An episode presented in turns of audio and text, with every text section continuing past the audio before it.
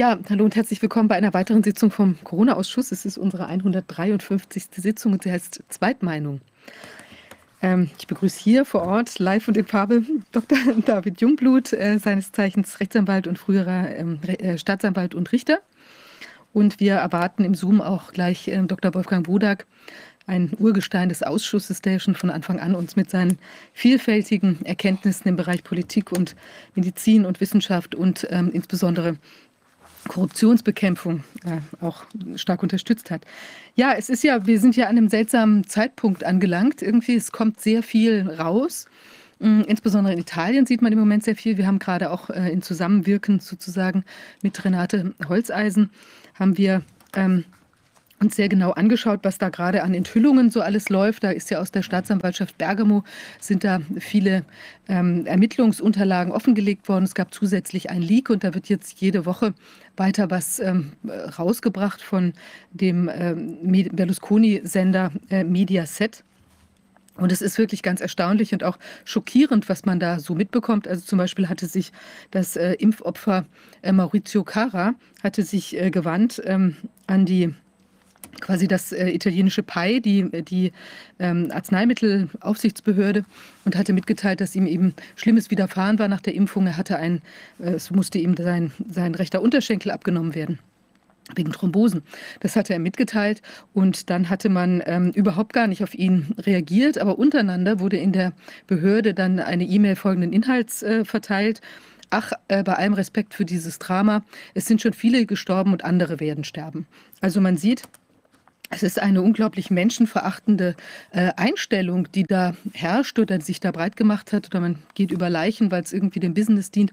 Also aktive Verhinderung auch davon, die, eine, eine Charge mit äh, toxischen Nebenwirkungen äh, vom Markt zu nehmen. Und daraufhin sind dann auch gleich noch weitere Leute gestorben, eine junge Lehrerin und auch ein Soldat in, äh, in Sizilien. Das ist der Wahnsinn. Also wir schauen uns das alles ganz genau an. Was man aber gleichzeitig sieht, ähm, Vieles kommt raus, aber vieles will man auch unterm Deckel halten. Also es ist kein zweiter, es ist kein, ähm, kein ähm, Untersuchungsausschuss im Bundestag äh, genehmigt oder äh, wie will man sagen, also ähm, dafür gestimmt worden, ist abgelehnt worden. Und wir haben gesehen, dass jetzt auch der Untersuchungsausschuss in Brandenburg, der ja lief, da gibt es einen, einen ersten und einen zweiten. Und in dem ersten Untersuchungsausschuss, da sind jetzt äh, Zeugen, die nochmal vernommen werden sollten, nämlich der Ministerpräsident und auch die, ähm, die äh, Gesundheitsministerin sind nicht nochmal vorgeladen worden auf der Basis einer Entscheidung vom Bundesverfassungsgericht, dass da eben die AfD in ihrem äh, Fragerecht äh, eben nicht beschnitten sei. Also man wehrt sich auf der einen Seite, versucht man alles zu tun, dass es nicht rauskommt, aber es kommt eben doch raus. Und das ist gut so. Und wir schauen uns das ganz genau an und äh, bleiben da auch am Ball. Was ich aber so ein bisschen mitgeben möchte, ich glaube, das ist wichtig, dass wir einfach überall hinschauen, dass, uns das, dass wir uns das wirklich zu einer zweiten Natur machen, weil wir sehen ja, dass andere Narrativen kommen, wie siehe das Klima, siehe die Energie, äh, siehe irgendwie vielleicht auch Krieg. Und ähm, da gibt es immer ganz viele Seiten, die man sich genau angucken muss. Und unsere Aufgabe muss immer sein, äh, kritische Fragen zu stellen und nichts als gegeben hinzunehmen und auch nicht als gegeben hinzunehmen, dass die Menschen es alle gut mit einem meinen. Also obwohl ich davon überzeugt bin, dass der Mensch in seinem Innersten gut ist, ist es doch so, dass man eben gucken muss, dass es, oder ich weiß nicht, wahrscheinlich berücksichtigen muss, dass einfach viele noch im alten System so sehr verhaftet sind, dass sie eben nicht locker lassen kommen können und trotzdem ihre Tricksereien und ihre ganzen, ihr ganzes Machtgebaren und sonst irgendwas auf den, an den Tisch, an den Tag legen und insbesondere auch in irgendwelchen Lobbyverstrickungen weiter kleben, sodass wir eben auch immer, immer aufpassen müssen, dass sich auch nicht in Organisationen Dinge einschleichen, die einfach nicht gut tun. Dass es plötzlich äh, Verquickungen gibt mit irgendwelchen äh, finanziellen Interessen oder eben, wie gesagt, Machtstreben oder sonstige Dinge. Also ganz vorsichtig überall, immer gucken, immer fragen immer am Ball sein und sich gegebenenfalls Zweit- und Drittmeinungen und insbesondere Schwarmmeinungen einholen. In diesem Sinne, ich freue mich, dass bei uns jetzt äh, Professor Dr. Werner Bergholz ist.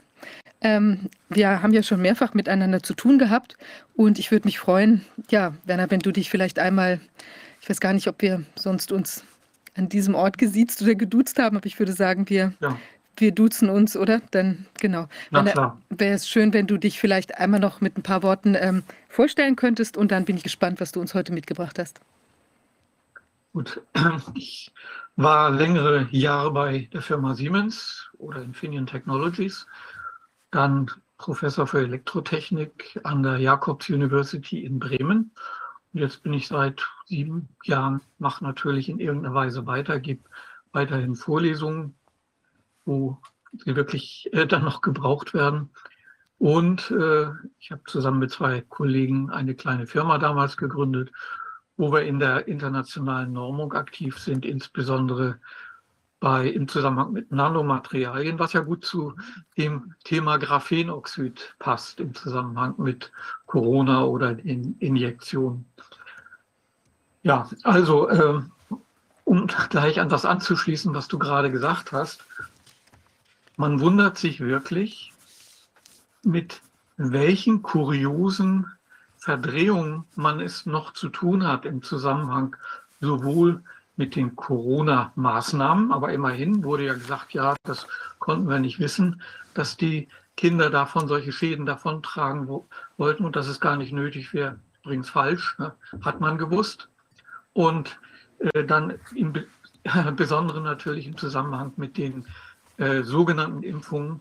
Und auch dort war ja schon in internen Pfizer-Dokumenten klar, nach einem Monat, dass es katastrophal werden würde und insbesondere, dass diese sogenannte Impfung ja keine Immunität verleiht. Und insofern ist äh, das Ganze ja hm, sehr zweifelhaft.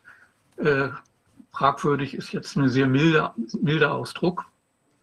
Und dass das Paul-Ehrlich-Institut seine Arbeit, äh, seine, Auf, seine Aufgabe überhaupt nicht nachkommt, äh, so ähnlich wie die, das gerade erwähnte Institut in Italien, in England oder CDC und FDA in den USA, das ist mittlerweile ganz klar.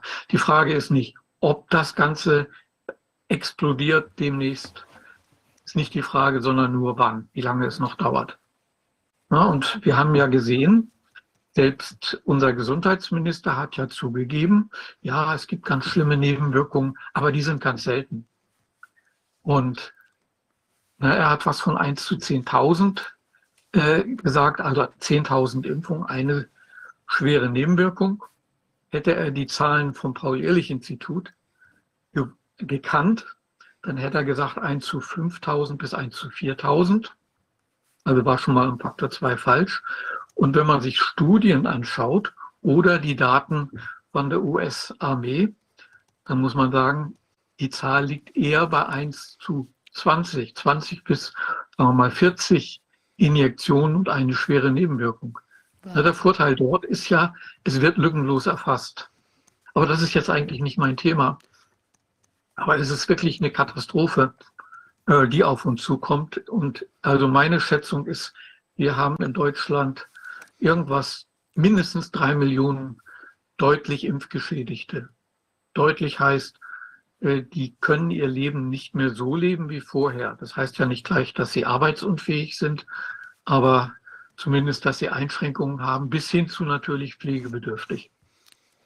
Und das wird jetzt nach und nach herauskommen. Und äh, das Gleiche gilt natürlich für die im Zusammenhang mit diesen Injektionen Verstorbenen. Und es ist ja jetzt im November eine Veröffentlichung herausgekommen von der, von der Mayo Klinik in Cleveland, mhm. wo sie ihre 50.000 Mitarbeiter sehr gut gemonitort haben. Äh, wie viel davon oder wie häufig wurde jemand sowohl positiv auf Covid-19 getestet und hatte gleichzeitig auch die passenden Symptome. Also nach, der nach einer vernünftigen Definition, ja, die haben nochmal eine Corona-Infektion gehabt. Die ungeimpften hatten am wenigsten. Die mit einer Injektion ein Stück mehr, zwei Injektionen noch mehr, drei noch mehr, vier noch mehr. Also äh, es ist absolut verrückt. Das ist eine, äh, es ist keine, nicht nur keine Wirkung oder keine Effektivität, sondern eine negative Effektivität. Erklärung ist auch ganz klar, aber jetzt sollte ich eigentlich zu meinem eigentlichen Thema kommen. Äh, und das Thema ist genauso, äh, ja, ich bin ziemlich sprachlos, was dort sich gerade abspielt im Zusammenhang mit dem Klimawandel, dem sogenannten. könnte man ja nochmal gesondert drüber reden, ist ja jetzt herausgekommen der Referentenentwurf für alles, was mit dem Heizen zu tun hat, aus dem Hause Habeck.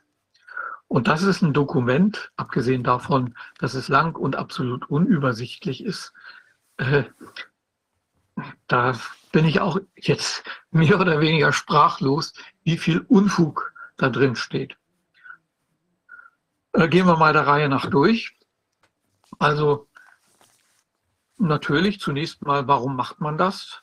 Äh, wenn man sagt, okay, das 1,5 Grad Ziel, was, äh, glaube ich, bei der Konferenz in Paris sich gesetzt wurde und wo sich die Staaten verpflichtet haben, wenn man das erreichen will, dann muss man an die Sache ran.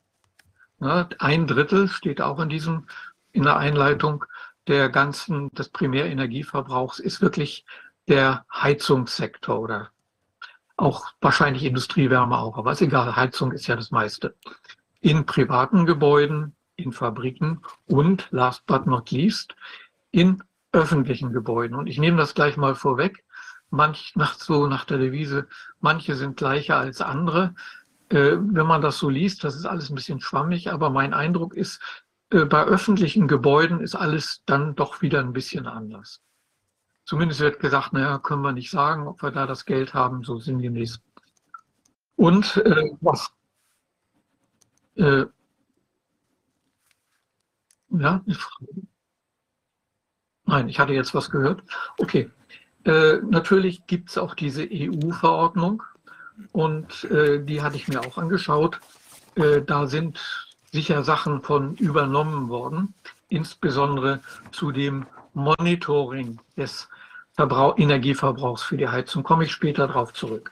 Also zunächst mal, ja, okay, wenn man sich dazu committed hat, dann muss man natürlich was tun.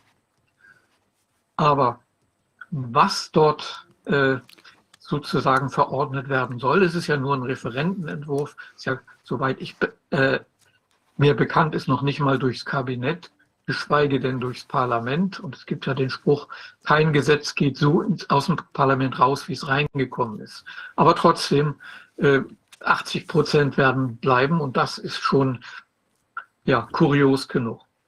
Also die, das Verrückteste ist wirklich, und das ist ja jetzt auch schon rauf und runter diskutiert worden, es soll ab jetzt nächstem Jahr, wenn eine neue Heizung eingebaut wird, mindestens 65 Prozent erneuerbare Energie verwendet werden.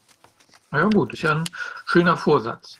Und in dem Zusammenhang ist das Haupt, die Hauptstoßrichtung Wärmepumpe.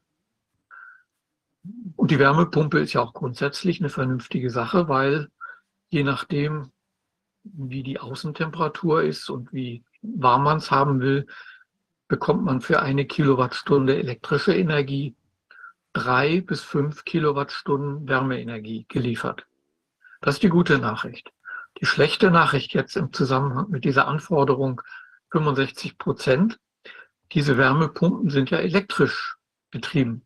Und die Primärenergie ist zu 45 Prozent ungefähr, können ein paar mehr oder auch ein paar weniger Prozent sein, nur erneuerbar. Das heißt, wenn ich das ernst nehme, baue mir nächstes Jahr eine Wärmepumpe ein, dann darf ich die eigentlich nicht betreiben. Zumindest wenn dieses Gesetz wörtlich genommen wird. Und das verstehe ich jetzt schon mal nicht. Man, vielleicht könnt ihr mir da helfen. Aber 65 Prozent ist 65 Prozent. Also ist das zwangsläufig so, dass die Wärmepumpen dann nur äh, zu einem gewissen Anteil äh, mit erneuerbaren Energien betrieben werden können? Oder worauf, also was ist so die mathematische Grundlage? Das erschließt sich mir jetzt nicht. Also nach meinem Verständnis, irgendwo mitten in dem Dokument kommt auch das Wort Primärenergie vor. Mhm. Also es ist nicht, äh, das habe ich mich auch gefragt, ist vielleicht eingerechnet, dass eine Kilowattstunde Strom drei Kilowattstunden äh, Wärme macht. Aber das kann es eigentlich nicht sein. Ich denke, es ist wirklich mit, äh, wenn ich die Sätze richtig verstehe, dann ist das, was ich an Energie hineinstecke, egal wo sie herkommt, soll zu 65 Prozent erneuerbar sein. Also das ist jetzt eine Frage, die können wir jetzt hier nicht beantworten. Das ist zum Beispiel ja, sehr merkwürdig, finde ich. Also nochmal zum Verständnis. Primärenergie ist die Energie, die man braucht, um das Ganze in Betrieb zu nehmen, sozusagen. Ja. Okay. Also das, was ich mir irgendwo von außen kaufe. Mhm. Äh, nehmen wir mal an, man würde den sogenannten grünen Wasserstoff kaufen. Mhm. Grüner Wasserstoff heißt, er ist mit überschüssiger erneuerbarer Energie erzeugt worden. Mhm. Dann habe ich natürlich 100 Prozent erneuerbare Energie. Mhm. Aber diesen grünen Wasserstoff gibt es ja so gut wie überhaupt noch nicht. Mhm. Äh, dann ist auch die, Fra äh, die Rede von blauem Wasserstoff. Der wird dann erzeugt aus äh, ja, dem normalen Gas, dem normalen Erdgas mit einem Gerät, äh, das nennt sich Reformator. Und aber das erneuerbare äh, Erdgas ist ja nun mal nicht erneuerbar, nach meinem Verständnis. Mhm. Also das Ganze macht mir zumindest in diesem Punkt einen sehr unausgegorenen Eindruck. Ich denke mal, wenn ich jetzt derjenige gewesen wäre, der diesen Entwurf ans Kabinett weitergeleitet wäre, das wäre meine erste Frage gewesen an den, der es geschrieben hat. Ja, wie, das musst du jetzt nochmal klarstellen. Wie ist denn das gemeint? Mhm. So, äh, die das, und übrigens diese ganze Regelung mit 65 Prozent, die gilt ja ab 1. Januar für neue Heizungsanlagen, die dann eingebaut werden. Das hat übrigens dazu geführt, äh, wir haben hier vor Ort, kennen wir unseren Installateur sehr gut und auch unseren Schornsteinfeger. Hatte mir gestern noch gesagt, der Schornsteinfeger, alleine in seinem Kehrbezirk, der ist ja nicht sehr groß, wurden 40 noch gut funktionierende Heizungsanlagen in Panik erneuert, obwohl sie da überhaupt nichts mit war, äh, nur um sozusagen diese Pflicht zum Einbau von Wärmepumpen oder irgendwas anderem ab 1. Januar dem aus dem Wege zu gehen. Mhm. Was ja in sich sowieso ein Frevel ist, mhm. weil jedes Produkt hat natürlich einen Rucksack an CO2, wenn man jetzt mal annimmt, dass die CO2 wirklich relevant wäre für welche Temperatur wir in den nächsten Jahren zu erwarten haben. Mhm. Also alleine das ist schon, naja, also eine ziemlich, ziemliche Fehlleistung. Mhm.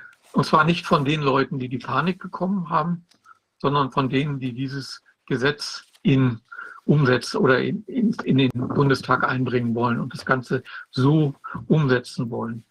Es gab ja schon mal sowas ähnliches, da ist es aber noch über Anreize gelaufen, nicht über Panik, mit dieser Abwrackprämie. Ich denke, das war so 2009, 2010 gewesen, als dann die ähm, Autobesitzer, wenn sie ihr altes Auto oder mehr oder weniger altes Auto zur Schrottpresse gegeben haben, das dann als Anzahlung für Neuwagen irgendwie äh, ja, sozusagen verrechnen konnten. Das war eigentlich auch ja. ökologisch eine Katastrophe. Ja. Ich weiß jetzt gar nicht mehr, was der genaue äh, Begründungshintergrund gewesen ist, ob es da um Dieselautos ging oder also es schien auch als Konjunkturprogramm der Autoindustrie letzten Endes eigentlich zu funktionieren, aber es wurde dann halt auch über unter diesem Green Label irgendwie verkauft, meiner Erinnerung nach. Das gleiche in, ja, so sehe ich das auch. In Auto, ja. Da, darf ich trotzdem noch mal ganz kurz was fragen äh, zu der Wärmepumpe, weil es betrifft ja dann wirklich wirklich viele Haushalte im Zweifel. Ähm, also die muss, die muss betrieben werden mit, mit Strom. Was wäre ja. denn, wenn man jetzt heute sich so eine Wärmepumpe einbauen würde, was wären denn die, ähm, die, Quell, die Stromquellen, die man hätte? Also äh, Kohle, Gas, Atomkraftwerke wahrscheinlich. Jetzt ab, also jenseits dieser grünen Energie oder zählt Atomkraft beispielsweise auch zur grünen Energie dazu, definitorisch? Ja, merkwürdigerweise schon. Oder ja, wenn man CO2 ernst nimmt, dann ist es sicher sogar gerechtfertigt, äh, denn die Atomkraftwerke, zumindest bei uns, die waren ja äh, alle schon etwas älter und quasi abgeschrieben oder hatten mit Sicherheit sozusagen das, was sie mal an CO2 gekostet haben, vielfach wieder reingeholt. Äh, und in dem Zusammenhang ist es natürlich auch echt kurios, dass die Grünen die drei verbliebenen Kernkraftwerke äh, jetzt dicht machen haben lassen und dafür jetzt natürlich Kohlekraftwerke äh, in Betrieb genommen werden mussten. Also irgendwo passt das ja auch nicht zusammen. Mhm. Und äh, also mein zwei, ich bezweifle stark, dass diese, das Rausnehmen dieser Kapazität von vier bis fünf Gigawatt Kernkraft, äh, dass das so einfach kompensiert werden kann. Und im Zusammenhang mit Stabilität des Stromnetzes äh, gab es in den letzten Wochen bis Monaten schon ungewöhnliche Bewegungen der Netzfrequenz. Die Netzfrequenz, wenn die sich ändert, das ist ja das Instrument sozusagen, was automatisch äh, die Balance herstellt zwischen Verbrauch und Erzeugung. Das muss ja bis auf die letzte Kilowattstunde immer stimmen. Und verstehen kann man das deswegen, weil die großen Kraftwerke mit Dampfturbinen, die haben ja eine riesen Schwungmasse. Und wenn jetzt mehr Strom nachgefragt wird, als erzeugt wird, dann werden die halt ein bisschen abgebremst. Na, das ist sozusagen die Energiereserve, die quasi automatisch dann angezapft wird und das entsprechende umgekehrte. Und da hat es also in letzter Zeit ziemliche ja, Abweichungen gegeben von den 50 Hertz, die ungewöhnlich waren. Noch nicht wirklich gefährlich, aber sagen wir mal vom Standpunkt dessen, dass man sagt, oh, oh, oh, das äh, ist jetzt bemerkenswert und bedeutet, die Widerstandsfähigkeit des Netzes gegen Schwankungen des Verbrauchs oder auch Schwankungen der Einspeisung, die ist schlecht, definitiv schlechter geworden. Und wenn ich jetzt drei Kernkraftwerke mit diesen großen Schwungmassen rausnehme, dann habe ich wiederum die Robustheit gegen solche Schwankungen reduziert. Das, äh, und ich glaub, denke mal, was uns natürlich rettet, dass wir das europäische Verbundnetz haben, wo das nicht so sehr ins Gewicht fällt. Aber also ich würde mich nicht wundern, wenn wir in den nächsten Monaten tatsächlich sehen, dass aus Vorsicht bestimmte Gebiete oder bestimmte Segmente kontrolliert abgeschaltet werden müssen, um die Frequenzabweichung nicht zu groß werden zu lassen.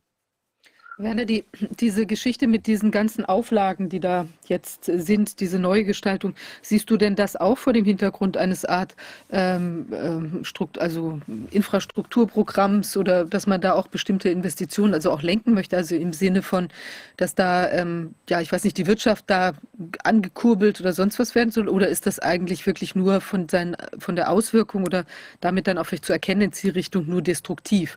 Weil es sind ja enorme ähm, also Bewegungsunfreiheiten, die da plötzlich entstehen, also in gestalterischer Hinsicht. Man kann ja manche Häuser möglicherweise gar nicht mehr bewohnen. Das sind ja quasi enteignungsgleiche Eingriffe fast schon durch so ein Gesetz. Also wenn es so kommt und sagen wir mal stringent durchgezogen wird, dann stimmt weitgehend, was du sagst. Äh, auf jeden Fall ist es wie so ähnlich bei Corona eine ganz starke Gängelung. Mhm. Und so harmlos ausgedrückt Mikromanagement. Da wird ganz viel vorgeschrieben. Insbesondere, das ist vielleicht das Wichtigste überhaupt, also es ist sehr kompliziert, dieses Gesetzeswerk. Äh, wiederum, äh, unser Schornsteinfeger äh, lässt kein gutes Haar dran, viel zu kompliziert. Und äh, aber also das Schlimmste an dieser ganzen Gesetz, neben dem, dass es unlogisch ist, ich komme noch auf eine weitere äh, Verrücktheit, aber äh, es wird vorgeschrieben, je nachdem, ob ich ein Einzelhaus habe oder ein, äh, so ein Wohnblock oder ein größeres, ähm, ein größeres Gebäude oder auch ein Industriegebäude, dass der Wärmeverbrauch äh, gemonitort wird.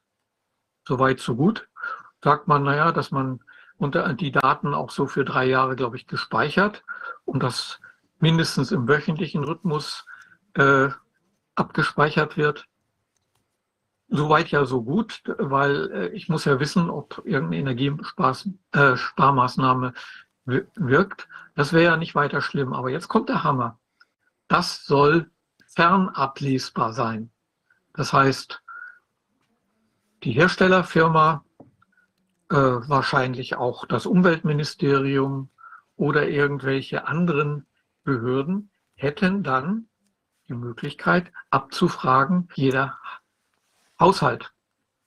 Und äh, na, man, ein Schelm, der nichts Böses bei, äh, dabei denkt, aber ist doch klar, äh, worauf das rausläuft. Äh, das Einzige, was, zu das diese Fernablösemöglichkeit äh, Sinn macht, ist, dass man kontrollieren kann, was der Einzelne macht. Und das geht, finde ich, gar nicht. Da kommt tatsächlich in dem Zusammenhang mal das Wort Datenschutz vor. Und ich kann nur ein Beispiel sagen. Äh, wenn ich jetzt im Strom, äh, auf dem Stromsektor, äh, gute Freunde von uns haben den Zugang äh, zu ihrer PV-Anlage und äh, was dort gemonitort wird, uns gegeben. Ich weiß genau, wann stehen die auf, wenn es mich interessieren würde, wann sind sie in Urlaub und äh, wann ist irgendwas Ungewöhnliches gewesen. Und das gleiche gilt natürlich fürs Heizen. Kann gar nicht sein. Also bezüglich Datenschutz sehe ich das völlig daneben. Dann, äh, wie kommen diese Daten dann eigentlich nach außen? Da gibt es zwei Möglichkeiten. Das wird so ähnlich wie beim Smart Meter sein. Entweder, wie es in Deutschland vorgesehen ist, ich habe jetzt meinen digital, digitalen Zähler. Das ist ja noch für sich kein äh, Smart Meter, aber daneben ist dann der sogenannte Gateway. Das ist, hört sich niedlich an. Das ist im Grunde genommen auch ein Smartphone, was regelmäßig die Daten von meinem digitalen Zähler nach außen funkt. Äh, da habe ich dann weitere Vorbehalte. Ne? Jeder halbwegs vernünftige Hacker kann sich da natürlich reinhacken und äh, wie in unserem Fall, wenn dieser Zählerkasten im Keller ist, dann funkt das Ding ja mit der maximalen Leistung.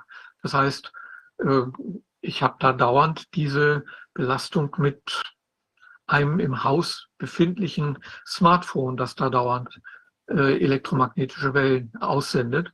Und es ist mittlerweile, denke ich, unbestritten, dass es Leute gibt, die gravierend empfindlich sind. Andere, die das Glück haben, dazu zähle ich mich auch, die merken davon überhaupt nichts. Aber die schädlichen Wirkungen, wenn man zu viel mit dem Handy am Ohr telefoniert, die sind mittlerweile auch nachgewiesen. Also kann ich jedem nur empfehlen, nebenbei gesagt, wenn er längere Zeit mit dem Handy telefoniert, das Ding entweder auf freisprechend zuschalten oder mit so, so Ohrstöpseln und mit Kabel und nicht mit diesen, mit Bluetooth zu arbeiten. Gut, wie dem auch sei. Einmal, du weißt natürlich nicht, wie, wie blendend es dir vielleicht oder wie viel blendender noch es dir gehen würde, wenn du nicht in, der, in dem Strahlungs, ähm, äh, in der Strahlungssuppe sitzen müsstest. Das wissen wir ja gar nicht. Also du sagst für dich jetzt subjektiv, dass du nichts merkst. Mir geht es eigentlich auch so, dass ich da jetzt nicht viel mitbekomme. Also einmal war ich in einem Raum, wo ich wirklich gedacht hatte, also das war so ein relativ, äh, so wie eine Art Keller, äh, Kellergewölbe, wo dann eben auch was übertragen wurde. Und da hatte ich wirklich das Gefühl, also ich, ich habe Sehstörungen und irgendwie bin ich so wie benommen und so. Das war ganz merkwürdig. Ich weiß nicht, ob es jetzt daran lag, aber das war sehr unangenehm. Aber wer weiß, ob man nicht äh, vielleicht noch, noch mehr aufblühen würde wenn man das äh, gar nicht hätte.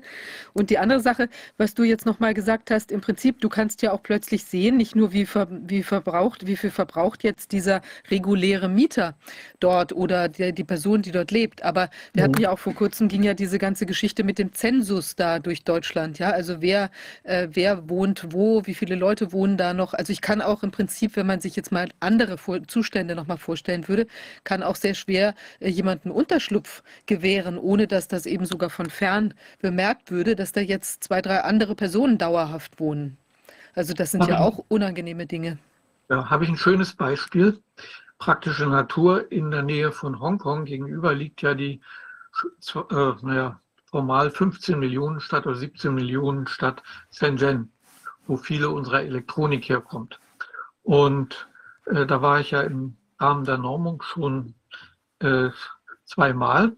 Und die Leute, die dort, also die Experten vor Ort sagen, ja, 15 Millionen oder 17 Millionen ist die offizielle Zahl, aber wir wissen anhand des Wasser- und Stromverbrauchs, es müssen mindestens 20 Millionen sein. Also Und wenn es bei Haushaltsfein, wenn ich jetzt drei Leute dort wohnen und dann kommt plötzlich ein Vierter dazu, das merkt man sofort. Mhm.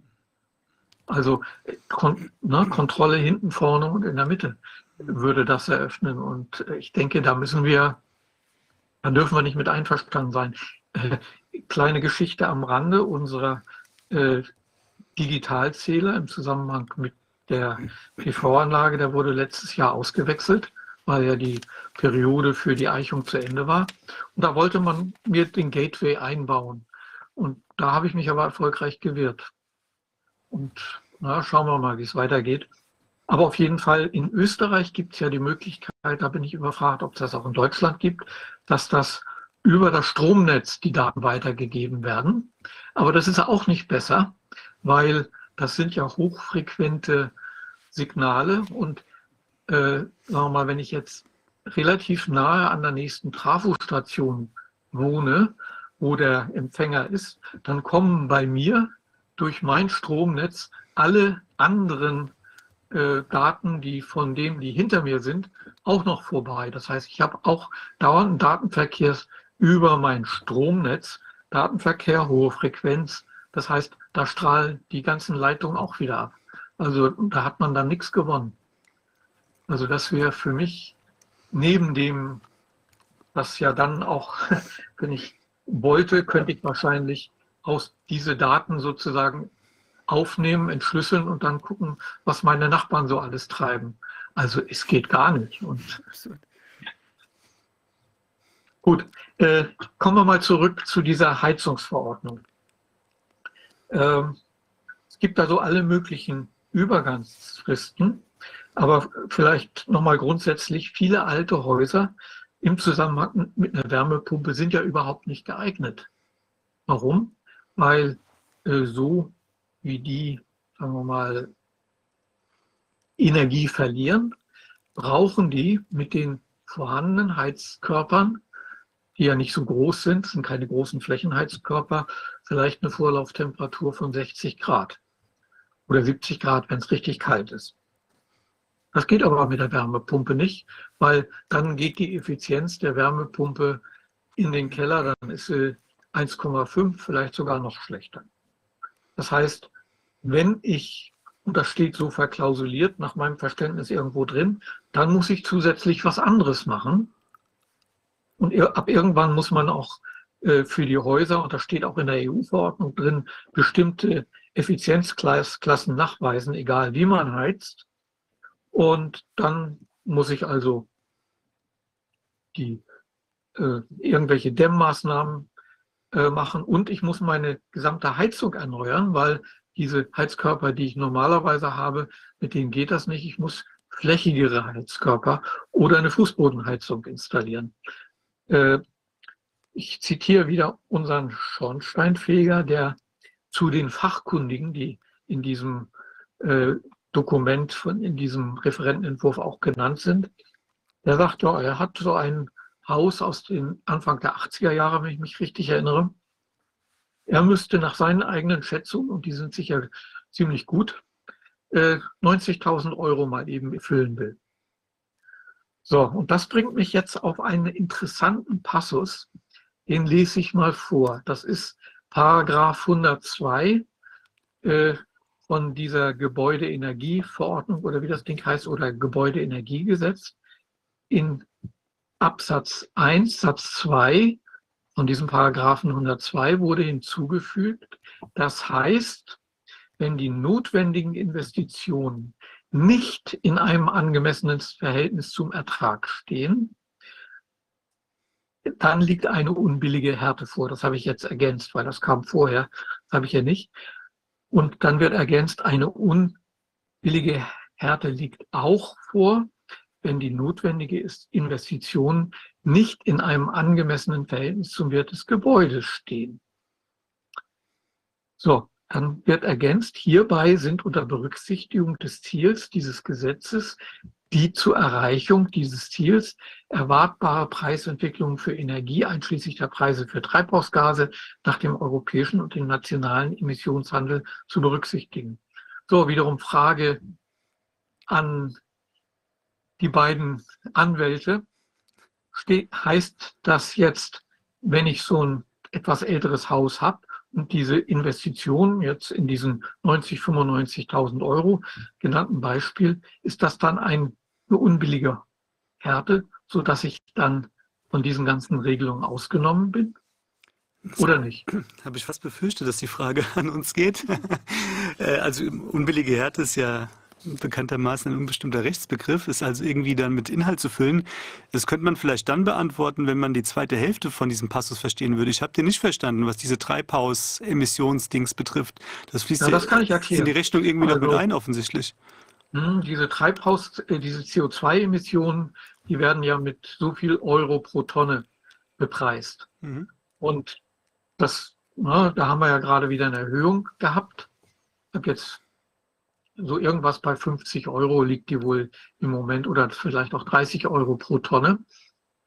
Und das kann ja auch noch höher gehen und äh, die Preisentwicklung für Energie, ne, wenn jetzt, sagen wir mal, die Kilowattstunde nicht 30, sondern demnächst mal 50 Cent kostet, dann ist ja irgendwann der, die Einsparung wird dann immer größer, wenn ich weniger verbrauche. Mhm. Also die sollen, die wollen sagen, nee, du musst nicht die heutigen Preise nehmen, sondern du musst, wenn du eine Härte Geld, unbillige Härte geltend machen willst, musst du schon auch, sagen wir mal, die 18 oder 20 Jahre in die Zukunft, die typischerweise so eine Investition hält, äh, mit irgendwo einschreiben. Irgendwo anders schreiben sie in dem Werk allerdings, das ist alles ganz unsicher. Das also, mir auch sehr spekulativ so. zu sein. Ich wüsste nicht, wie ich das, also das müsste ja ähm, am Ende ein Richter entscheiden, ob eine unbillige Härte vorliegt. Ich wüsste gar nicht, auf welcher Grundlage das dann ausgerechnet werden soll. Das ist ja also, überhaupt nicht zu Ich kann ein Beispiel nennen aus dieser ja, Energieeinsparverordnung oder Dämmverordnung. Da gab es einen leider schon toten ähm, Architekten, äh, der Name liegt mir auf der Zunge, Konrad Fischer aus Bayern. Und der hat, äh, übrigens die Webseite von dem Konrad Fischer existiert immer noch. Das ist eine Fundgrube von interessanten Informationen, zumindest hat sie vor einem Vierteljahr noch bestanden. Und dort hat er irgendwo auch äh, beschrieben, dass er ein Haus äh, saniert hat als Architekt, jedenfalls in dem Zusammenhang, äh, wollte die Genehmigungsbehörde, also das Bauamt, ihm aufdrücken, dass er noch wesentlich stärker dämmen müsste. Und dann hat er diesen Joker gezogen, Härteregelung. Und zwar stand damals, wenn ich es richtig im Kopf habe, drin, wenn die zu erwartenden Einsparungen nicht in zehn Jahren in dem Fall äh, die Investitionen kompensieren, dann liegt eine unbillige Härte vor und dann muss es nicht sein. Mhm. Das hat er denen diktiert. Er hat es ja dann vorgerechnet mhm. und hier wird es wahrscheinlich auf 20 Jahre rauslaufen, vermute ich mal. Also wie gesagt, das ist alles noch sehr im Fluss und nochmal, um das zu betonen, das ist ein Angstmachtdokument. Mhm. Und die Leute haben ja aus Angst ihre wunderbar funktionierenden Heizungsanlagen rausreißen lassen und äh, bis zu 10.000 Euro wirklich für nichts investiert.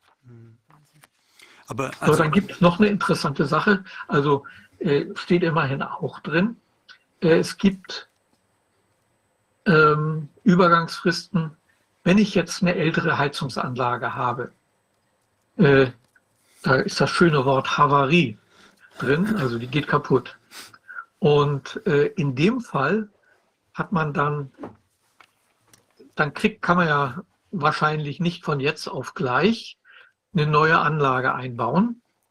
Und dann äh, darf man eine neue oder auch gebrauchte normale Heizung wieder einbauen.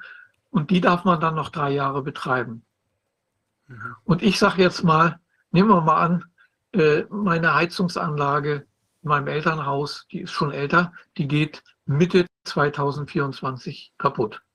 Dann würde ich diesen Joker ziehen, in der Erwartung, da spekuliere ich jetzt natürlich, bei der nächsten Bundestagswahl sind die Grünen ziemlich weg vom Fenster. Und dann haben wir eine Regierung, die wieder ein bisschen vernünftiger agiert und dann wird vielleicht zumindest dieses Gesetz schon wieder gekippt. Also darauf rechne ich, dass dann wieder ein bisschen mehr Vernunft einkehrt. Wobei natürlich, also man steht ja die Vermutung im Raum, dass das hier auch eine gewisse Agenda sozusagen darstellt, mit welcher genauen Intention am Schluss auch immer. Deswegen würde ich mich nicht unbedingt darauf verlassen, dass bei anderen Nein, politischen. Verhältnissen das alles wieder gekippt wird. Und wir haben ja dann außerdem noch den Umstand, dass diese EU-Verordnung existiert, wobei mir sowieso nicht ganz klar ist, also eine EU-Verordnung, die gilt ja unmittelbar dann auch für die Mitgliedstaaten. Also wenn das mehr oder weniger inhaltlich deckungsgleich wäre, dann bräuchte man ja dieses Gesetz eigentlich gar nicht. Aber ich gehe mal davon aus, dass es noch schärfer gehalten als die EU-Verordnung, was jetzt in dieser neuen deutschen Regelung Inhalt ist. Also was ich so aus dem Lameng sagen kann, dass mit dem Monitoring und dass das fernablesbar sein muss, das ist mehr oder weniger aus der EU-Verordnung abgeschrieben. Okay. Aber ähm, in der EU-Verordnung, wenn ich mich da richtig erinnere, ist es so, die müssen natürlich berücksichtigen, dass, äh, sagen wir mal, Schweden oder Finnland andere Verhältnisse haben wie Spanien oder Portugal oder Italien. Mhm. Und äh, da ist dann irgendwie so ein Gummiparagraph drin, dass es halt um so und so viel Prozent besser sein muss als das vorhandene.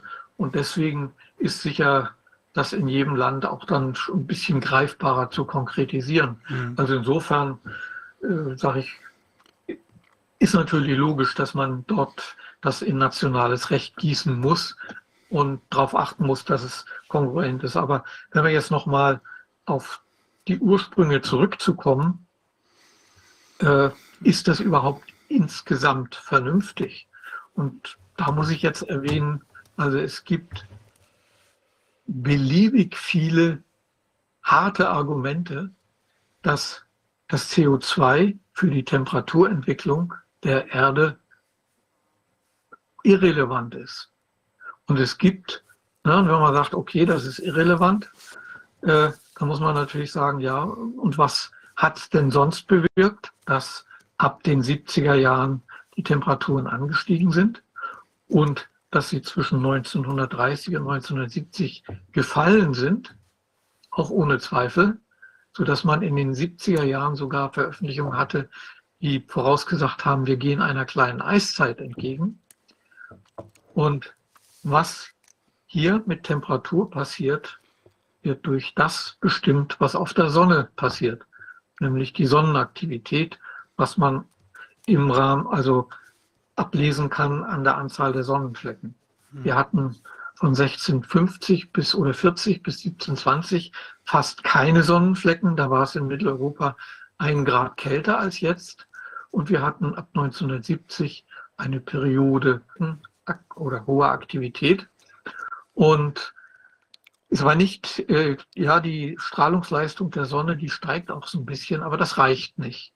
Aber der eigentliche Knackpunkt, der eigentliche Mechanismus, das ist für mich jedenfalls als Physiker nachvollziehbar, ist auch schon vielfach veröffentlicht und verargumentiert. Die Sonne strahlt hochenergetische Protonen ab. Und wie viel, das hängt davon ab, wie aktiv oder inaktiv die Sonne ist. Diese Protonen wechseln mit den, wechselwirken mit dem Magnetfeld der Erde. Und das wiederum äh, beeinflusst die, Sonne, äh, die Wolkenbildung. Und die Wolkenbildung bestimmt halt, haben wir einen kühlen Sommer, wenn dauernd Wolken sind, oder haben wir einen heißen Sommer, wenn wir viel Sonne haben. Äh, und also es gibt Modelle, die das erklären und abgesehen davon, aber dann bin ich jetzt auch da wieder ruhig, diese Modelle können weder die Wolkenbildung noch vorhersagen, noch äh, sind die Fehlergrenzen so klein, wie sie gemacht werden. Irgendjemand, der sich damit gut auskennt, ein Physiker, der in der Kernphysik arbeitet, wo es ja wesentlich ist, solche Fehlergrenzen zu berechnen, der sagt, 20 bis 30 Prozent ist die Vorhersagegenauigkeit, äh, 20 bis 30 Grad ist die Vorhersagegenauigkeit. Das heißt, dieses 1,5 Grad Ziel ist ein Quatsch. Ist ja Also die. Grundlage für diese ganze Verordnung, die gibt es nicht. Hm. aber da, da, ich meine, das können wir jetzt im Moment noch nicht sozusagen durchsetzen. Ich denke mal, das Nahziel muss sein, diese Verordnung äh, im Detail zu kritisieren und nach Möglichkeit mindestens zu entschärfen, wenn nicht sogar am liebsten zu verhindern. Ja, ja. Also, Blödsinn. Ist natürlich die Frage, wie man da sozusagen rangeht, weil die Verordnung ist ja letzten Endes dann nur ein Symptom. Und wenn die jetzt aus irgendwelchen Gründen scheitern würde, weil man dann halt mm, der Bevölkerung Widerstand erzeugt aufgrund der finanziellen Belastungen, dann steht die Agenda ja trotzdem noch im Raum und die ist ja schon auch äh, auf relativ lange Hand vorbereitet. Also ich gehe davon aus, die werden da nicht die Finger davon lassen und dann halt auf andere Art und Weise das versuchen. Deswegen, wenn man sozusagen an die Grundlage geht, und ich finde das ja auch sehr anschaulich, also wenn man sich jetzt diese, das ist ja auch für einen Laien, wie ich, ich es bin, sehr gut nachvollziehbar, wenn man der, den Menschen mal das irgendwie nahebringen könnte, das ist ganz und insbesondere auch vielleicht ein Bewusstsein dafür schafft, und da kann man ja dieser Corona-Geschichte auch dankbar sein, weil ja die Mechanismen die gleichen sind, die jetzt ablaufen. Und so kann ich mir vorstellen, dass vielen das vielleicht irgendwie eher nahe zu bringen ist, als es noch vor drei oder vier Jahren der Fall gewesen wäre. Deswegen denke ich, dass man durchaus ja auch an die ja. Grundfrage schnell gehen kann und könnte. Ja. ja. Ich denke, das ist äh, eine Mischung aus kurz- und mittelfristigen Aktionen, dass man also alles Mögliche probiert, um jetzt dieses Gesetzeswerk entweder zu verhindern, zu entschärfen, beziehungsweise Verfassungsklagen anzustrengen. Nur ein Ansatz wird sicher sein, äh, die, äh, der Datenschutz. Der andere Ansatz, dass es physikalisch, wie genannt, gar nicht möglich ist, im Moment eine Wärmepumpe ordnungsgemäß zu betreiben und, und, und. Mhm. Aber langfristig, klar, stimme ich dir voll zu. Äh, wir müssen natürlich die Agenda dahinter sehen, aber das ist, äh, also dass die ganze Grundlage für diese Klimapanik, dass die auch nicht stimmt, ist ja auch Angstmacher. Mhm. Äh, das ist ein Marathonlauf. Mhm. Genauso wie Corona ist auch noch nicht vorbei. Ne? Ja, äh, ich denke, also das Dringendste ist ja, dass die Ärzte, die, die äh, also wie der Rolf Krohn, wie der, na, die Carola Javid-Kistel und andere, die ich jetzt nicht nenne, die stehen nach wie vor vor Gericht. Mhm. Und das ist doch ein unglaublicher Vorgang. Das müsste man sofort stoppen. Mhm. Weil es ist äh, mittlerweile ja mehr oder weniger unbestritten, äh, dass die Masken nicht nur nichts nützen, sondern dass sie schaden. Und die ganzen Ärzte, die diese äh, äh ja, äh, na, Papiere ausgeschrieben haben, die haben ja nur ihre Pflicht getan. Mhm. Und der Wolfgang Rodak ist gerade dazu geschaltet. Ja, sehr schön. Endlich. Wir hatten ein kleines technisches Problem. Irgendwie ist eine meiner E-Mails anscheinend nicht angekommen. Deshalb ist, aber ich freue mich, dass es jetzt geklappt hat. Ich, äh, Werner, ich habe noch eine Frage. Ähm, also du hattest ja vorhin gesagt, wegen dieser Nanoaktivitäten, die du da in deiner Firma entfaltest, ähm, mhm. dieses Graphenoxid, ist das denn jetzt äh, tatsächlich in der Form auffindbar in diesen Injektionen?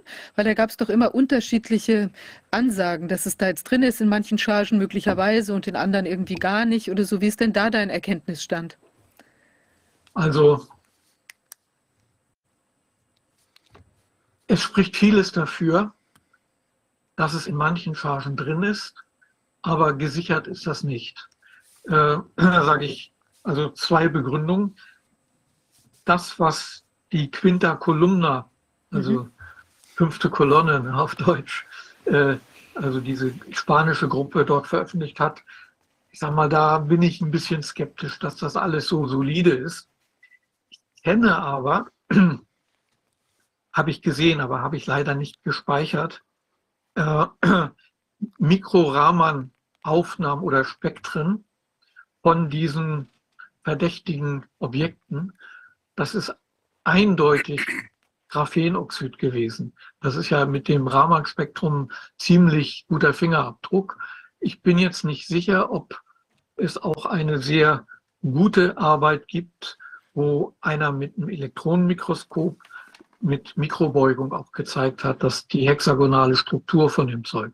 Also wenn ich jetzt wetten müsste, dann würde ich schon wetten, dass man in einigen der Chargen Graphenoxid finden wird. Unter anderem auch deswegen, also die Leute sagen, ja, es ist ja völlig abwegig. Habe ich auch gedacht, bis zu dem Zeitpunkt, als ich Veröffentlichungen gefunden habe, dass bei der neuartigen Krebsbekämpfung durch Immuntherapie tatsächlich als Adjuvanz Graphenoxid benutzt wird. Mhm. Da habe ich mir gedacht, wird es nicht, ja. Wird es nicht in der, in der Pharmakologie insgesamt benutzt, um die Freisetzung von Stoffen zu steuern?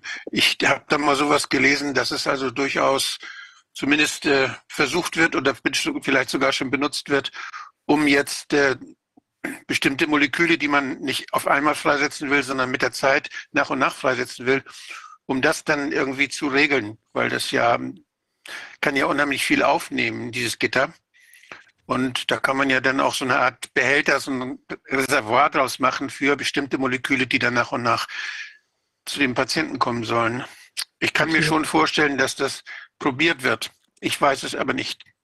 Also, äh, was ich jetzt auch aus der Normungsarbeit weiß, aber das ist jetzt sozusagen wirklich für mich jedenfalls ein Nebenschauplatz. Äh, ich bin ja bei der elektrischen Normung und die parallele ISO-Normung auch für ähm, Nanomaterialien.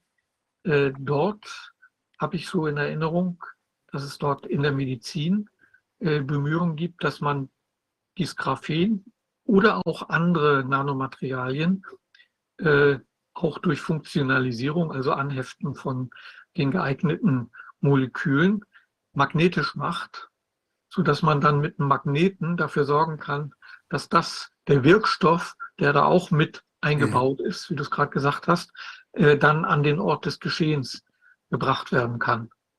Was ja, sagen wir mal, bei der Krebsbekämpfung oder anderen Sachen durchaus vernünftig ist. Aber es ist für mich völlig verantwortungslos, äh, mhm. gesunden Menschen so ein Zeug zu injizieren. Das geht das, gar nicht. Das würde so ein bisschen zu, der, zu dieser Theorie passen oder zu dem Verdacht passen, dass man diese Situation, wo die Aufsichtsbehörden praktisch sich zurückgezogen haben und wo massenhaft dann auch äh, exponiert wird, gesund bei gesunden äh, Expositionen herbeigeführt werden, die dann aber auch wieder zurückverfolgt werden können über die äh, über die Abrechnungsziffern und über die von den Ärzten dann benutzten äh, äh, ICD-Normen, mhm. da, dass man also da durchaus jetzt die Chance nutzt, um klinische Studien zu machen, geheime klinische Studien zu machen, bei den Leuten, die das, die gar nicht wissen, was mit ihnen geschieht. Also das wäre natürlich total kriminell. Aber die Situation, dass eben die Inhomogenität der Spritzen ja inzwischen völlig klar ist und äh, dass äh, Produktion dass die Produktion und die Zusammensetzung während der Produktion äh, geändert wird, was ja auch nicht bei einem Medikament völlig unmöglich ist. Also lauter so Indikatoren gibt es dafür, dass da jetzt unheimlich viel ausprobiert wird. Und da kann es natürlich sein, dass auch mit Graphenoxid da etwas ausprobiert wurde. Ja, ich vermute, dass es in einigen Chargen, aber nicht in allen drin ist. Und also das ist zumindest die plausibelste Erklärung, dass manche Leute es, diese im Lichtmikroskop sieht man ja, das, die sehen so aus ein bisschen wie Lametta. Ne, die, dieses Graphenoxid, äh, das wird hergestellt ja aus hochreinem Graphit. Und da Graphit ist ja, sind ja viele Lagen übereinander und dann mit den richtigen Chemikalien und den richtigen Temperaturen äh, mogeln sich dann irgendwelche Chemikalien zwischen in diese Ebenen rein und dann kommt halt so ein Flitterzeug raus, mit einlagig, zweilagig, dreilagig und so weiter. Und die sehen dann im Lichtmikroskop genauso aus wie die Dinger, die man manchmal sieht, also nicht diese sehr regelmäßig geformten Teile. Das ist äh, wahrscheinlich ähm, eine Kristall Auskristallisation von diesen Bestandteilen der Nanolipide. Cholesterin, ne? Ja. Genau. Und ähm, mhm. Ja, und äh, es gibt ja jetzt eine ziemlich neue dänische Studie, die ist richtig gut. Äh, hat ja in der FAIRS-Datenbank schon gesehen, dass es sehr ungleichmäßig ist, aber die haben es tatsächlich auf der Basis der dänischen Daten des, der Gesundheitsbehörden äh, normiert auf jeweils 100.000 Injektionen die Nebenwirkungen mhm. und haben sehr genau drei Klassen oder drei Gruppen oder Kategorien von Chargen rausgefunden. Eine, da gibt es fast nichts. dann so mittelträchtig und Katastrophenchargen. Also, und das kann unter normalen Umständen nicht passieren. Was mittlerweile auch ganz klar ist, die, und zwar, das kommt, glaube ich, aus irgendwelchen australischen Dokumenten, die freigeklagt wurden, raus. Man hat für die Studien, äh, wo ja 20.000 injiziert wurden, 20.000 Leute mit dem richtigen Stoff, äh, hat man so im Kilogrammmaßstab mit den besten Anlagen und mit den besten verfügbaren Reagenzien das Zeug hergestellt. Und das war natürlich völlig illusorisch für die Mengen. Das ging, glaube ich, an mit 30 Litern, dann 140 Liter und jetzt sind es, glaube ich, noch mehr. Und das wird ja, das kann man sich wahrscheinlich so ähnlich vorstellen, diese Bioreaktoren wie Bierbrauen. Und man hat andere Reagenzien und wohl auch einen anderen Weg, um äh, sozusagen biotechnisch diesen Wirkstoff herzustellen. Was sich ja auch herausgestellt hat, dass es da diese, ich glaube Plasmide heißen, diese ringförmigen DNA-Moleküle. Ne? Also es ist ja. Unverantwortlichkeit in Höchstvollendung, was da, was sich das Paul-Ehrlich-Institut, was sich die italienischen Behörden, die UK, die amerikanischen Behörden und alle anderen wahrscheinlich geleistet haben. Man muss das ja nochmal ganz klar sagen. In diesen Ämtern arbeiten ja viele sehr erfahrene Leute, die Pharmakologen, die es gewohnt sind, die Pharmakovigilanz zu organisieren und auch die Standards einzuhalten. Ich stelle mir immer nur vor, wie die sich jetzt fühlen. Die beobachten das ja alles. Die wissen mhm. das alles. Die sehen das alles. Und die sind still. Die lassen das geschehen. Die, die, die blowen nicht die Whistle. Die machen denen scheint es offenbar wichtiger zu sein, nicht aufzufallen oder nicht Ärger zu kriegen, als dass da, dass sie das verhindern, dass Menschen wirklich ernsthaft zu Schaden kommen. Und das kann ich mir eigentlich, das tut mir so leid. Diese, dieses ist irgendwie so schrecklich, wenn ich mir das vorstelle. Wie müssen sich die in diesen Ämtern fühlen, die, die still sind und die das mit ansehen, was da für ein Schaden gemacht wird. Mein Appell ist nur, Leute, befreit euch davon. Das sind Verbrecher, die euch das zumuten. Macht da nicht mit. Hört auf damit. Sagt, was los ist. Fragt, stellt Fragen. Wir werden euch, ihr seid, ihr seid Helden und wir, wir, die Gesellschaft wird es euch danken. Und äh, ja, das ist, es ist unbedingt erforderlich. Das Problem ja, ich äh, kann ja auch aus persönlicher Anschauung ich war ja, hatte ja die Ehre, bei dem Soldatenprozess die letzten zwei Tage in Leipzig vor dem Bundesverwaltungsgericht dabei zu sein. Die beiden Mitarbeiter vom Paul-Ehrlich-Institut, da bin ich mir sicher, die wussten es besser, als was sie dort dargestellt haben, was sie machen. Und das kann ich, also bei dem einen weiß ich definitiv aus Veröffentlichungen, den Dr. Wagner, der, der muss wissen, der weiß, dass das, wie das dort gehandhabt wird, nicht in Ordnung ist. Das ist ja das Problem, dass die Personen, die es wissen, natürlich dann auch wissen, dass sie große Schuld auf sich geladen haben.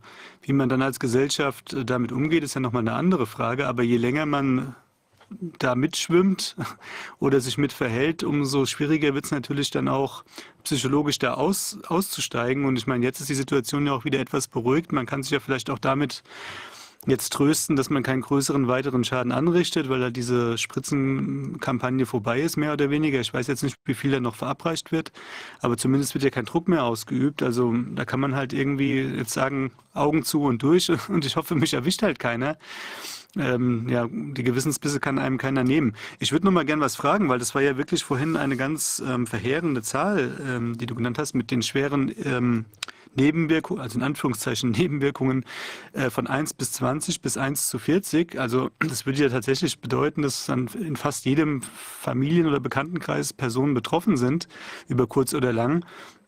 Meine Frage wäre jetzt nochmal die, ich glaube, die habe ich ja schon mal an anderer Stelle gestellt, ob jetzt Personen, also die, die Hauptspritzenzeit liegt jetzt ungefähr ein bis anderthalb Jahre zurück, als das so im Herbst 2021 nochmal hochgefahren wurde, dann mit 2G, 3G und dem ganzen Kram und dann ist das ja im März 2022 dann mehr oder weniger so zusammengebrochen. Also sprich, die meisten kriegen jetzt schon seit längerer Zeit nicht, nichts mehr verpasst. Sind die Personen dann trotzdem noch, noch akut gefährdet? Kann man das irgendwie sagen, dass da so lang Langzeitnebenwirkungen auftreten oder? Ähm also nach dem, was zum Beispiel Arne Burkhardt und Walter Lang ermittelt haben. Und ich glaube, Ryan Cole, ich glaube, das ist der Pathologe aus mhm. Idaho, ja. die stellen fest, ein halbes Jahr oder sogar der Rekord sind jetzt, glaube ich, acht Monate oder zehn Monate. Man findet immer noch das Spike-Protein. Und ist der, dieser, ja, Pascal Nayadi aus der Schweiz, Filmproduzent und ich glaube Banker, äh, kommt jedenfalls aus einer Bankerfamilie, er hat das ja untersuchen lassen. Äh, also ich kann es jetzt nur wiedergeben, mit dem ELISA wären wohl in seinem Blut noch Spike-Proteine festgestellt worden. Was ich definitiv weiß, dass es irgendeine Untersuchung aus Harvard oder aus der Ecke jedenfalls gegeben hat, mit einer Methode, die nennt sich, äh, ich glaube, SOMOA, nee, Single Molecule Immunoassay oder so ähnlich. SIMOA. SIMOA. Äh, und äh, wohl diese Methode ist wohl noch viel empfindlicher als ein ELISA-Test. Also es ist definitiv so, das hört nicht auf. Und der Paul Cullen hat das ja aus Münster sehr schön auf den Punkt gebracht. Normalerweise hat das verglichen mit einem Restaurant. Da kommt ein Zettel in die Küche, da wird jetzt dieses Gericht wird gekocht und dann wird der Zettel zerrissen. Und mit diesem modifizierten, äh, der modifizierten mRNA, die wird nie zerrissen. Die Zelle produziert das weiter, weiter, weiter, bis sie dann irgendwann abgemurkst wird. Mhm. Und äh, also es steht zu befürchten, dass das die Leute, die jetzt sagen wir mal, noch von moderaten oder gar keinen Nebenwirkungen betroffen sind, dass die trotzdem nicht aus dem Schneider sind. Mhm. Und die, die Nebenwirkungen hatten, ja, weiß man auch nicht, wie das so weitergeht. Also insbesondere äh, auch der Geburtenrückgang hat ja damit zu tun. Und es schaut nicht so aus, als ob das zurückgeht. Also bis einschließlich November ist es bei den minus 8 Prozent geblieben. Ich habe es jetzt bisher noch nicht kürzlich, äh, noch nicht wieder aktualisiert, aber ich fürchte, die Betroffenen können ihren Kinderwunsch in Schornstein schreiben. Oh Gott, das ist ja echt alles so fürchterlich. Ich habe nochmal, also wir sind ein bisschen also ähm, unter Zeitdruck, weil unser nächster Gast nicht ganz so viel Zeit hat. Ich möchte aber zwei ganz kurze Punkte noch loswerden, weil ich glaube, dass die nochmal wichtig sind.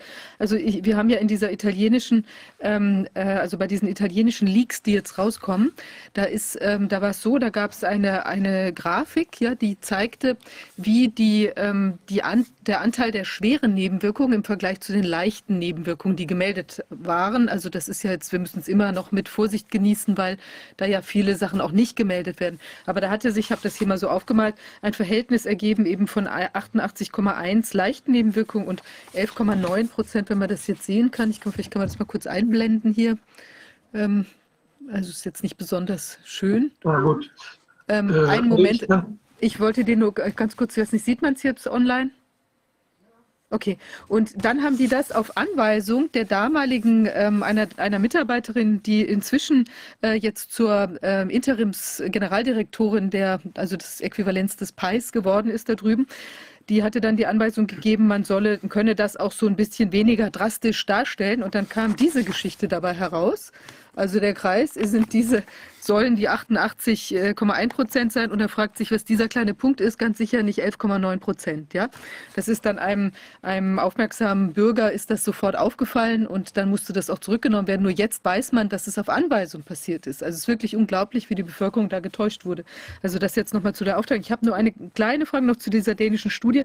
Hat man da noch eine Ermittlung treffen können, wie diese Gruppen sich jetzt, ob die sich auch nach irgendeiner geografischen äh, Verteilung ähm, also ob da eine geografische Verteilung oder eine Verteilung, dass mehr Alters, Altersheime oder was weiß ich irgendwie betroffen sind. Gibt es da noch eine Subspezifizierung oder waren es jetzt erstmal nur diese drei Gruppen? Da müsste ich jetzt tatsächlich nachschauen. Aber sagen wir mal, geografisch, Dänemark ist klein, sind ja nur acht Millionen oder sechs Millionen Einwohner. Also ist mir jetzt nichts im Gedächtnis geblieben, aber ausschließen möchte ich es jetzt auch nicht. Okay. Gut, ja, also Werner, ganz herzlichen Dank. Danke. Ähm. Wäre schön, wenn du uns vielleicht diese Studien nochmal schicken könntest, sodass wir die dann auch verlinken. Wir sind ja da weiter in, der, in, in Kürze wird es ein, ein Update bei unserem Archiv geben mit also vielen also guten Transkripten schon drin, also überarbeiteten Transkripten und daneben auch nochmal ein ganzer, ein ganzer Schwung dann verlinkter Studien. Wir sind da so ein bisschen äh, am Basteln hinter den Kulissen und da kommt bald was Neues hoch. Danke dir, Werner, dass du uns da auf den neuesten Gerne. Stand gebracht hast. Ich glaube, es ist wichtig, dass wir das ähm, wirklich ans Licht der, des Tages, ans Tageslicht zerren, was sich da schon wieder irgendwie, was da schon wieder Ja, ja. hochkocht, die Suppe. Äh, Also vielleicht noch das Abschlusswort. Diese neue Heizungs- oder dieses Gesetz äh, im Zusammenhang mit Heizung, äh, die Parallelen sind frappierend. Ne? In ganz enge Gängelung, durchaus physikalisch-technisch nicht sinnvoll, insbesondere 65 Prozent erneuerbare Energien mit der Wärmepumpe im Moment nicht zu erreichen und ausspionieren durch die Smart Meters. Ne? Also das äh, entsprechend also dieser Corona. Also es ist schon, muss man einfach mal sich auf der Zunge zergehen lassen. Gut, vielen Dank, dass ich das hier so ausbreiten durfte. Dankeschön. Ganz herzlichen Dank. Vielen Ja, Dank. Ähm, jetzt geht es auf Englisch weiter. Wir haben ja heute wieder in, in alter Schönheit unser äh, Dolmetscher-Team am Start. Ähm, wir hatten ja letztes Mal so eine technische Problematik, dass da das noch nicht ganz klar war, wie wir die, die, ähm, den Ton äh, sicher darstellen können. Ich hoffe, dass es jetzt wieder läuft, sodass Sie es jetzt auch die Übersetzung direkt live hören können oder eben auf den englischen Stream switchen können, wenn Sie lieber das englische Original hören wollen. Ja, now I'm gonna um, Yeah, both versions. Und ich möchte nun gerne den nächsten Gast begrüßen. und wir hoffen sehr, dass äh, jetzt Herr ähm, Melon zu hören ist. Ja, schönen guten Tag. Ja, und äh, Sie sind ja ähm, Kardiologe und Sie haben ja auch Beobachtungen gemacht bei äh, Impfungen und vielleicht möchten Sie sich gerne mal äh, vorstellen und dann sind wir ganz gespannt auf Ihre Erkenntnisse. In studying cellular uh, äh, myocardial gerne. inflammation and looking specifically diese at how the endothelial cells, which line the blood cells, how they interact with the myocardium ähm, and how what how they're involved in the cascade that causes inflammation in the heart. So I did that for five years before I went to medical school and went to Herz um, äh, uh, then did my training in pediatrics and pediatric cardiology. Uh, äh, so danach, das habe ich an der Uni gemacht, ich habe danach um, in äh, it pädiatrischer Kardiologie promoviert. uh, Und als wir Covid gesehen haben, das äh, hat, we war sichtbar, dass das as die ähm, vaskulären Zellen ähm, angegriffen hat. Und das sind die Blutzellen, im speziell, at the cascades, speziell um, die ähm, Blutkörperchen. Und ich habe mir diese Kaskaden angeguckt und ähm, intimately gesehen, wie die äh, heart funktionieren, welche Rolle sie bei den Entzündungen spielen, ähm, infection, ob das eine. Auswirkung ist äh, COVID, des, von Sauerstoffmangel oder was. Und ähm, das hat äh, dann ja zu den ähm, Blutgerinnseln geführt, zu den und wie die Entwicklung der Impfstoffe gelaufen ist, die äh, haben die diese Entzündungen hervorgerufen, die wir in den ganzen Körpern gesehen haben, als ich vor 30 Jahren promoviert habe. Da ist es interessant zu sehen, dass ah, da habe ich das schon untersucht und es ist interessant, dass ich das jetzt wieder sehe, ähm, dass wir das wiedersehen hier. Ja, Ja, und Das war ja am Anfang Ihre Feststellung. Haben Sie dann bemerkt, dass sich das bewahrheitet hat, ähm, als Sie Covid beobachtet haben, als Sie Long-Covid gesehen haben? Welche Wechselwirkung gibt es da eventuell mit den Impfstoffen? Nun, ich habe angefangen darüber nachzudenken, dass das äh, eigentlich ein ähnliches Muster ist, was wir hier sehen. Wir wussten ja am Anfang gar nicht viel über die Impfung. Die Impfung kam ja sehr schnell auf den Markt. Das war die schnellste äh, Impfung, die ich jemals gesehen habe und äh, das wenig getestet wurde. Und das ähm, war ja ein ganz neuer Mechanismus, der den Körper dazu anregt, ein Protein zu bilden. Und äh, das hat eine längere Wirkdauer, aber wir, es ist ja so, dass jeder Mensch verschieden ist. Ob das nun die Reaktion auf den Impfstoff ist oder die Reaktion auf Covid selbst. Und deswegen sehen wir so viele verschiedene Reaktionen, sowohl auf Covid als auch auf des, den Impfstoff. Bei Kindern ist es so, dass sie wenig Probleme mit Covid hatten. Gesunde Kinder hatten ganz wenig Probleme. Ähm, da gibt es viel mehr Kinder, ähm, haben viel mehr Probleme mit Influenza zum Beispiel. Aber die Impfung wirkt viel schlimmer auf Kinder, insbesondere Jungen, ähm, als wir das von Erwachsenen kennen. Also nach der ähm, insbesondere für junge Menschen bis 40 junge Männer ist das Risiko für mich sehr, sehr hoch. Welche Symptome oder klinische Veränderungen haben Sie beobachtet äh, bei Kindern? Haben Sie Patienten gehabt, die Konnten Sie unterscheiden, ob die Patienten geimpft waren oder und die, die nicht geimpft waren? Oder kennen Sie Kollegen, die diese Unterscheidungen getroffen haben? Ich äh, sehe häufig, dass viele über Schäden sprechen, die die Spikes verursachen, aber es wird nicht unterschieden, ob es die künstlichen Spikes sind, weil das Kind äh, die Impfung bekommen hat oder nicht. Äh, können, können Sie arbeiten dazu oder Ergebnisse, wo unterschieden wurde, ob äh, die, der Patient geimpft wurde oder nicht? Und wie kann man die Konsequenzen davon vergleichen miteinander? Das ist eine sehr gute Frage. Ich glaube, die besten Daten, die wir bei Myokarditis haben, ist äh, von den vier skandinavischen Ländern, wo 23 Milliarden Menschen geimpft worden sind. Und Sie wissen auch, wer nicht geimpft worden ist. Also da gibt es entweder ein, zwei oder eine Mischung der Impfstoffe. Da sehen wir wesentlich viel mehr Myokarditis-Fälle als bei den ungeimpften.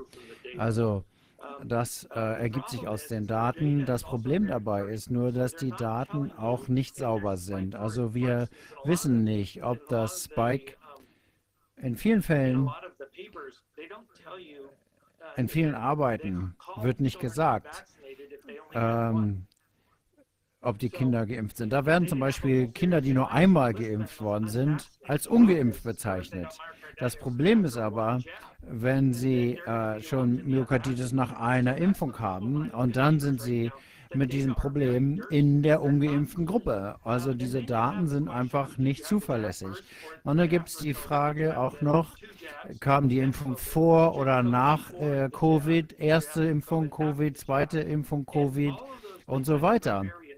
Also diese ganzen Dinge sind sehr wichtig und im Moment ist es schwer. Wir können zwar sehen, die ähm, Langzeitimmunität, die Antikörper gegen das Spike-Protein, das hilft uns schon ein bisschen zu differenzieren. Ich glaube, es ist auch ein Ausdruck, also es ist auch geschlechtsabhängig. Es scheint so zu sein, dass Testosteron eine Rolle spielt. Das heißt, die jungen Männer, wenn die am meisten Testosteron haben, dann haben sie wahrscheinlich auch deswegen äh, das Problem. Wir wissen, dass Testosteron hier ein entsprechendes Hormon ist.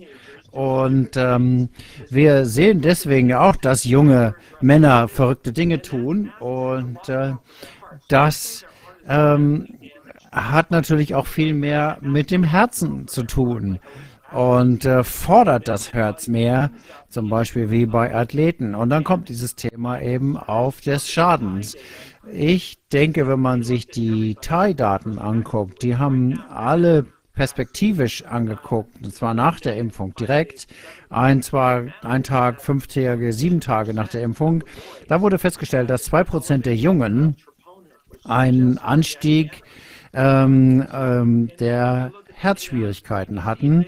Und wenn man die CDC-Daten anguckt und anguckt, wer ähm, nach 90 Tagen Myokarditis hat, dann sieht man, dass die Hälfte der Patienten immer noch Hinweise darauf zeigen, dass sie Herzbeschwerden haben. Und wenn wir also diese Daten angucken, wir versuchen diese ganzen Daten zusammenzufassen, denn niemand hat sehr gute Studien durchgeführt, weil ähm, diese Studien auch zum Teil auch teuer sind. Was vor vielen Jahren hätte passieren sollen, ist, äh, da hätten wir uns das alles schon angucken sollen. Das ist aber nicht passieren. Also wenn wir die PI-Daten äh, mit den CDC-Daten zusammenlegen, dann sehen wir hier, dass ein hoher Prozentsatz der jungen Menschen, Männer vor allen Dingen, ein Problem haben langfristig, ein Risiko haben langfristig und das unabhängig von der stärksten Korrelation des plötzlichen Herztodes. Und ich glaube, das ist das, was wir hier beobachten können. Aber selbst wenn ich versuche, die Fragen zu stellen, es gibt viele ähm, Ärzte, die Angst haben, äh, zu sagen, dass das Kind vielleicht äh, einen Impfschaden hat, weil, man, weil sie dann für Impfgegner gehalten werden. Das heißt also, es gibt sehr viel Druck auch aus dieser Richtung, dass man sagen muss, die Impfung ist äh, sicher so dass die Studien eben auch schwierig sind. Aber das ist eigentlich immer die Hausaufgaben bei diesen Impfkampagnen gewesen in der Vergangenheit. Vielleicht gibt es auch eine gewisse Voreingenommenheit wenn man die ICD-Codes nimmt, der WHO, wenn man sich die ICD-Codes an, anguckt, da habe ich letzte Woche was zu gesagt, es gibt einen ICD-Code für Nebenwirkungen, aber der ist nicht spezifiziert, überhaupt nicht, sondern das ist einfach ein Code für Nebenwirkungen der Impfung. Aber es wird sehr genau unterschieden, ähm, was die Post-Covid-ICDs betrifft. Da gibt es viele verschiedene und für jeden einzelnen Code kriegt man auch Geld als Arzt. Das heißt, die Ärzte, die dem Geld hinterher sind, die nutzen diesen ICD-Code. Wenn man nur einen benutzt, dann wird man natürlich nicht rausfinden, was wann wo passiert ist, weil man die Daten einfach nicht bekommt. Die verstecken die Daten hinter diesen ICD-Nebenwirkungscode und versuchen alle Möglichkeiten möglichst äh, auf Post-Covid zu schieben und äh, fragen gar nicht, ob jemand geimpft worden ist oder nicht.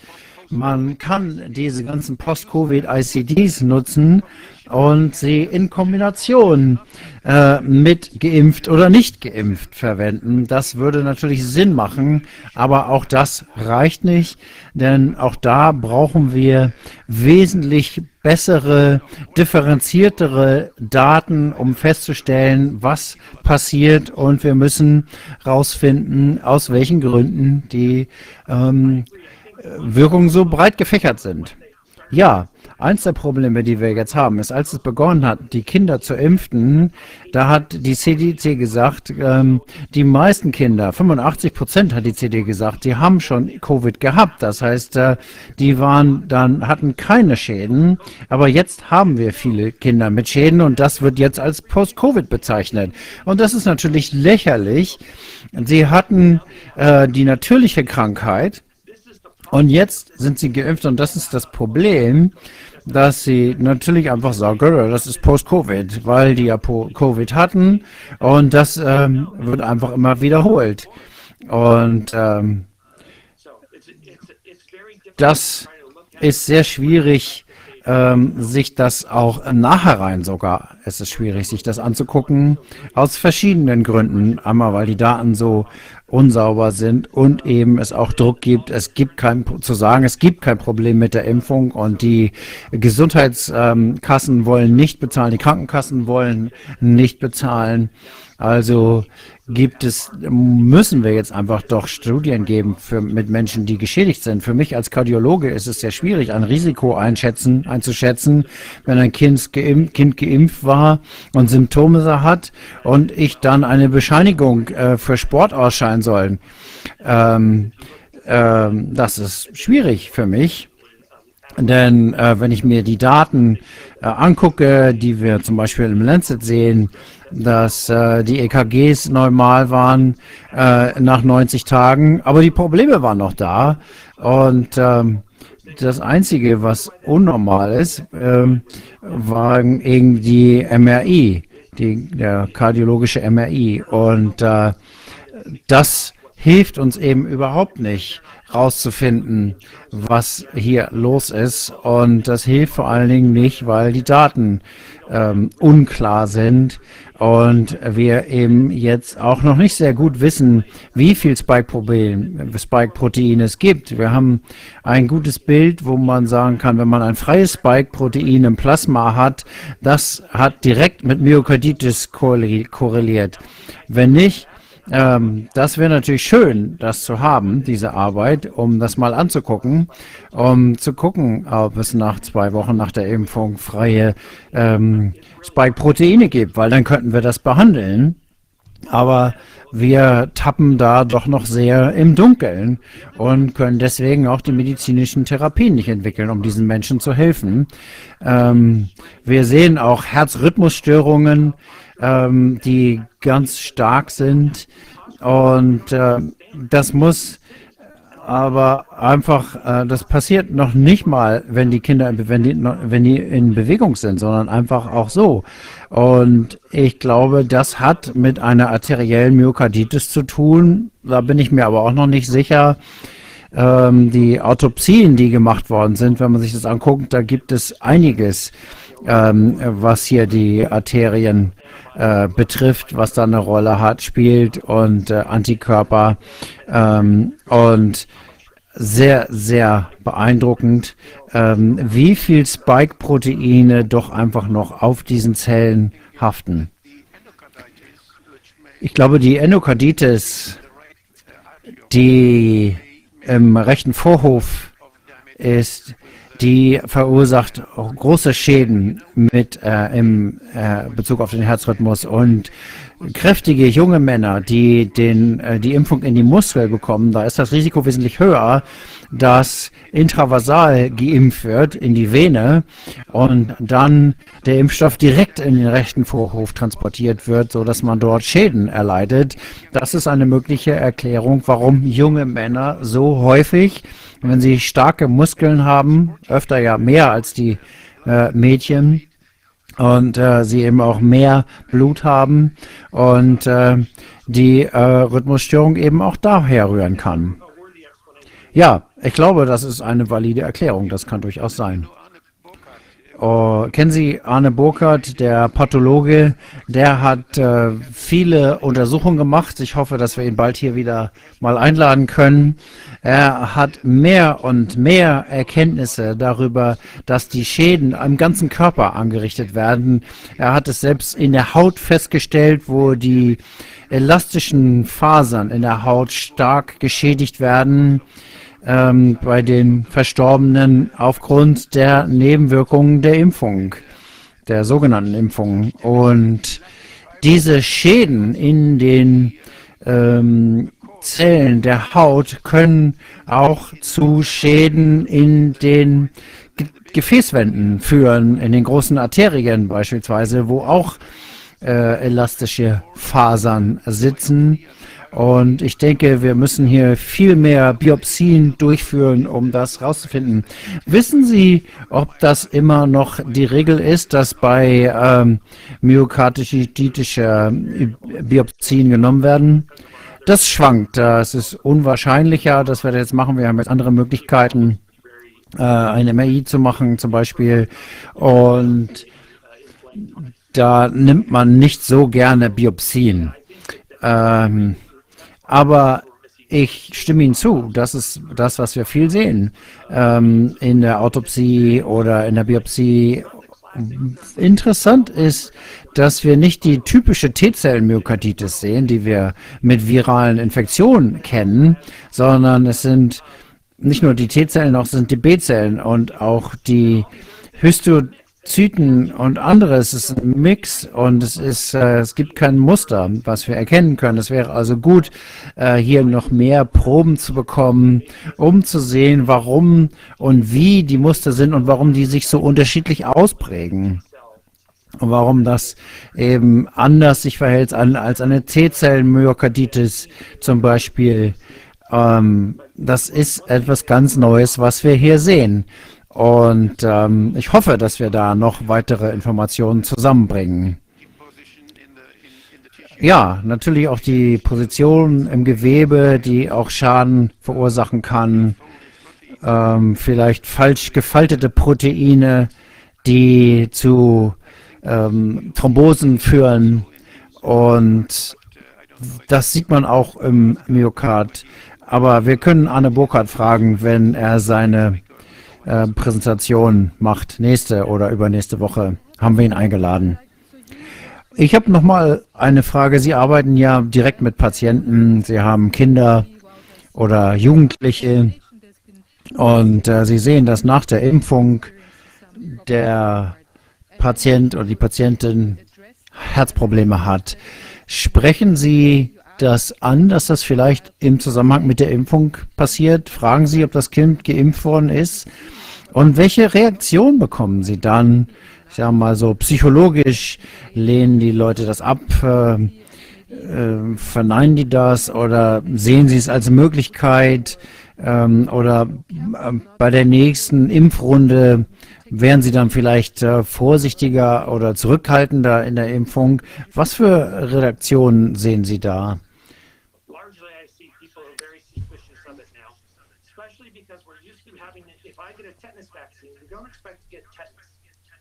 Ja, also man muss schon sagen, dass äh, wenn ich mir jetzt äh, darüber nicht so große Gedanken mache und ähm, in äh, Afrika, da gibt es ja Polio zum Beispiel, das denken die Leute. Und äh, jeder auf der Welt ist zum Beispiel gegen ähm, Polio geimpft. Und jetzt äh, bei Covid-19 ist es ja mittlerweile genauso. Es gibt nur ganz wenige Ausnahmen. Und was ich äh, wirklich schrecklich finde, ähm, dass man, also ich äh, habe den Leuten gesagt, dass ich mir Sorgen mache, jetzt äh, wegen der Herzmuskelentzündungssituation. Und die Leute haben häufig das Gefühl, irgendwas stimmt hier nicht. Die, viele Leute sagen mir, ich lasse mich nicht nochmal impfen. Das äh, sehe ich auch in meiner elektronischen medizinischen Datenbank. Und äh, die Kinder bekommen also keine Boosterimpfungen mehr. Das kann ich dann sehen. Ich bekomme das dann mit einer roten Lampe angezeigt. Ähm, und die Leute sehen einfach, dass irgendetwas ihnen nicht richtig vorkommt. Jetzt gerade bei Männern. Und ähm, insofern sieht die Öffentlichkeit ja etwas und man hat etwas bemerkt und die meisten Leute kommen ja zum Beispiel mit Herzmuskel, äh, mit äh, Herzrhythmusstörungen und dann wird denen einfach gesagt, sie hätten Depressionen. Und äh, dann heißt es, äh, soll ich Ihnen nicht Antidepressiva verschreiben? Und dann sagen die Leute, ich habe keine Depression, es ist einfach nur, ich äh, kann mich nicht mehr normal verhalten. Also das Volk wacht auf mittlerweile. Und äh, die Ärzte sollten das auch.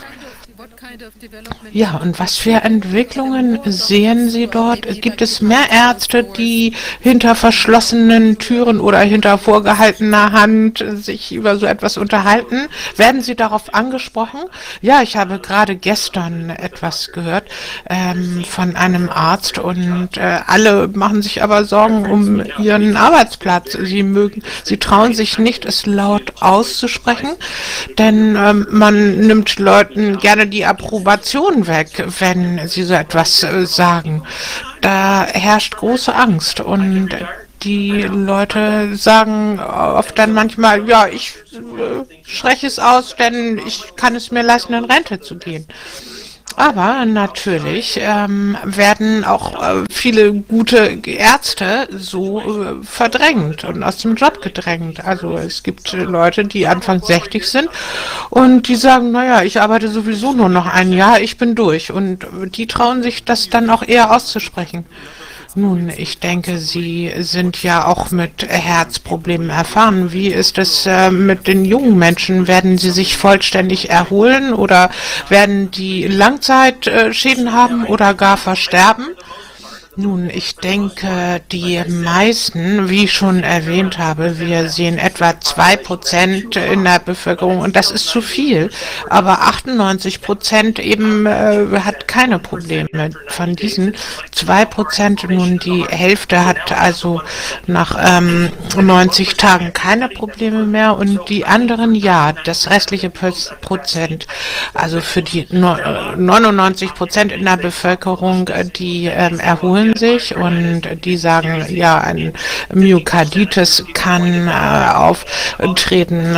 Ähm, äh, und es ist aber nicht richtig zu sagen, dass äh, die äh, Impfinformationen und die kardiologischen Informationen, das darf man nicht vermischen. Also ich kann die Leute auch durchaus beruhigen, aber dieses restliche 1% hat ein Risiko und das ist wirklich äh, schwierig und das äh, kommt wirklich darauf an, was mit diesem restlichen Prozent Prozent äh, passiert, was trägt sich da genau im Herzen zu.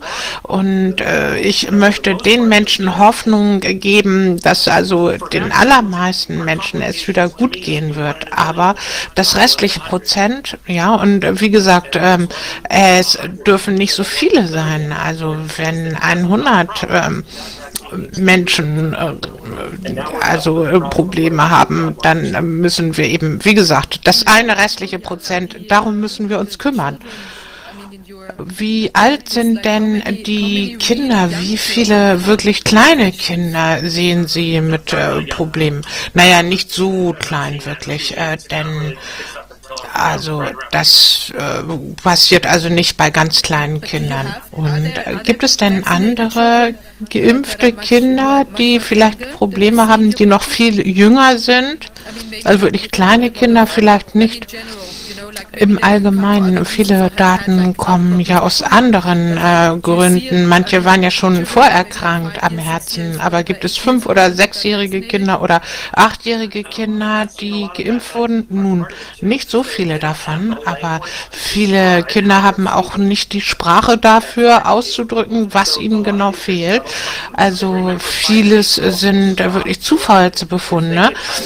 Und wenn sie zum Beispiel leicht ermüden, ein Teenager, also zum Beispiel, der verdrängt das auch, der macht weiter, der ähm, will seinen Sport weiter betreiben, will gewinnen. Aber diese kleinen Kinder, jetzt gerade was äh, Herzmuskelentzündung betrifft, äh, da sehen wir jetzt noch nicht, dass es kritisch auftaucht. Aber es das heißt natürlich trotzdem, dass wir diese untersuchen sollten, denn ähm, es gibt vielleicht äh, auch andere Nebenwirkungen und all das wurde nicht äh, untersucht.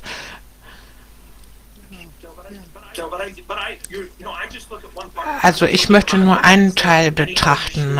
Es äh, gibt einmal Myokarditis, aber es gibt also zum Beispiel ähm, auch andere Probleme, die ähm, gelöst werden sollten. Ich habe mich jetzt nun ganz spezifisch auf ähm, Herzrhythmusstörungen und Herzmuskelentzündungen beschränkt hier. Nun, äh, was ist mit Aneurysmen und äh, Aortenschäden bei jungen Menschen?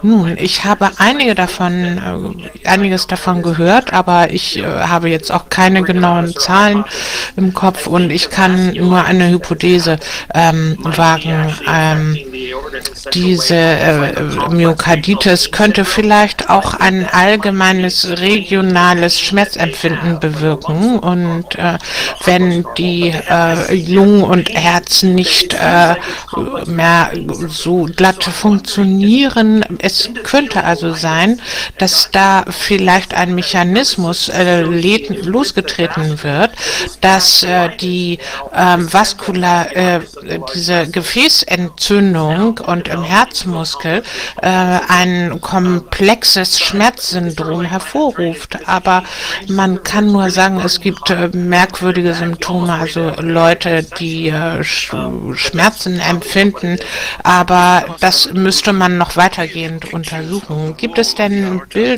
von der Aortenwand, dass man vielleicht äh, bestimmte ähm, Gefäßveränderungen nachweisen könnte? Ja, wenn das Gefäß geschädigt wäre, dann könnte man das.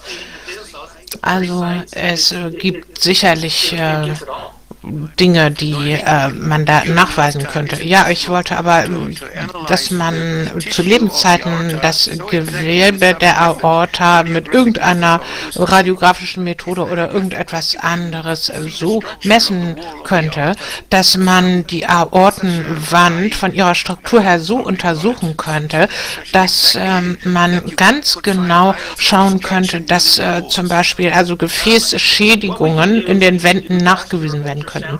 Also man könnte einen Gefäßultraschall machen könnten und dann könnte man, ähm, wie auch äh, auf Stickoxid reagiert wird. Das kann man machen.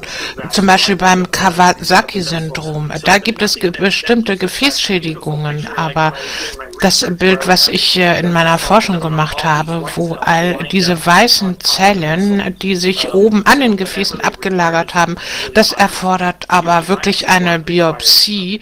Ähm, und also eine Autopsie mit anderen Worten. Naja, so lange können wir dann ja nicht warten. Äh, es tut mir wirklich sehr leid, aber äh, ein Patient muss jetzt versorgt werden, der wartet auf mich und ich muss da leider hin. Ja, wir danken äh, Ihnen sehr dafür, dass Sie sich äh, trotz Ihrer knappen Zeit die Zeit genommen haben. Und das waren sehr, sehr wichtige Einblicke, die Sie uns hier gegeben haben. Und das ist ja wirklich eine eigene Forschung wert, dass man sich um solche äh, Leute kümmert. Und das äh, war ja wirklich ein guter äh, Wach Aufwachruf, ähm, dass man sich hier nun etwas tiefer mit befasst. Ja, ähm, ich äh, werde in Brüssel meine äh, Erkenntnisse darlegen und hoffe, dass ich dort etwas erreichen kann. Vielen herzlichen Dank es ist schon so, dass vieles sich wirklich jetzt so realisiert von dem, was auch schon vermutet wurde, ganz am Anfang, auch von dir, von äh, Sucharit Bhakti und von anderen. Also es sind ja. doch die Dinge, die, die man eigentlich vorhersehen konnte, wenn man die Studienlage kannte und die, äh, ja. die schädlichen Effekte. Und es ist die traurige Wahrheit, dass vieles sich realisiert, ja. Und es ist die Vielfalt der Befunde, die so das Ganze so unübersichtlich macht. Weil wenn man, wenn man klinische Studien äh, haben will, die auch was über Kausalität aussagen, braucht man ja gewisse Zahlen. Da musst du, da musst du Vergleichsgruppen haben und so weiter. Das ist sehr aufwendig. Aber es wird aus öffentlichen Mitteln sowas ja nicht finanziert. Es wird zurzeit nur, äh, wird diese Post-Covid-Studien äh, werden finanziert. Aber da wird nicht, da wird diese Frage der, der Schäden nach dieser Spritze werden ausgeblendet dabei. Und da muss man eigentlich genau, das, da, da gehört eigentlich dieses, das Geld hin, dass man danach guckt. Da muss man natürlich diese Spritzen erstmal überhaupt aufhören. Die müssen, dürfen erstmal, die müssen verboten werden. So einfach ist das. Wir haben so viele Hinweise, die normalerweise dazu geführt hätten, dass diese Medikamente komplett vom Markt genommen wären. Und wenn man dann noch bedenkt, dass Kinder sowieso nie, das hat er ja auch nochmal gesagt, Kinder sowieso nie at risk waren. Das hat der, der, die deutschen Kinderärzte haben das ja gleich zu Beginn 2020 gesagt, dass Kinder an Covid nicht ernsthaft erkranken. Die haben also, die haben minimal einzelne Fälle hatten sie bei Kindern, die irgendwie andere, andere Schwächen dann noch hatten. Äh, ansonsten ist das überhaupt kein Problem. Und dass man dann die Jugendlichen und die Kinder mit diesem Zeug, mit diesem experimentellen Zeug gespritzt hat, das ist allein schon, das ist schon schrecklich. Und diese, diese Zulassung oder diese Möglichkeit, die muss sofort gestoppt werden. Da gibt es gar keine Frage. Das ist, das ist ein Verbrechen, das weiterlaufen zu lassen. Und wir, ja, diese, die ganzen nachträglichen Forschungen, die, die Sichtung der Schäden, die damit angerichtet wurden, das sind ja auch dann die Fragen der, der Haftung, die dann damit verbunden sind. Und sind ja dann auch alle, die dann sich daran beteiligt haben, die haben natürlich jetzt auch Angst, das sind ja fast alle, die haben jetzt natürlich auch Angst, dass sie dann dran sind, dass sie da möglicherweise was, dass was hängen bleibt an ihnen, weil sie da mitgemacht haben.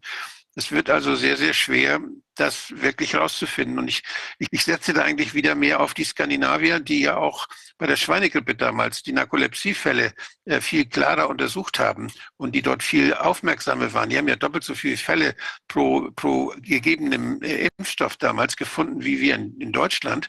Das heißt, das Pharmakovigilanzsystem in Skandinavien ist viel, viel besser als diese mit verbundenen Augen äh, diese Leute, die mit verbundenen Augen Pharmakovigilanz versuchen in, im Paul-Ehrlich-Institut. Also das ist, da können wir nicht viel erwarten. Die haben das mitgemacht die ganze Zeit. Die wären eigentlich zuständig. Das geht nur, wenn man die alle rausschmeißt und wenn man da völlig neue Leute reinsetzen würde, die dann neu anfangen und die dann die richtigen Fragen stellen und auch dann die richtigen Untersuchungen machen.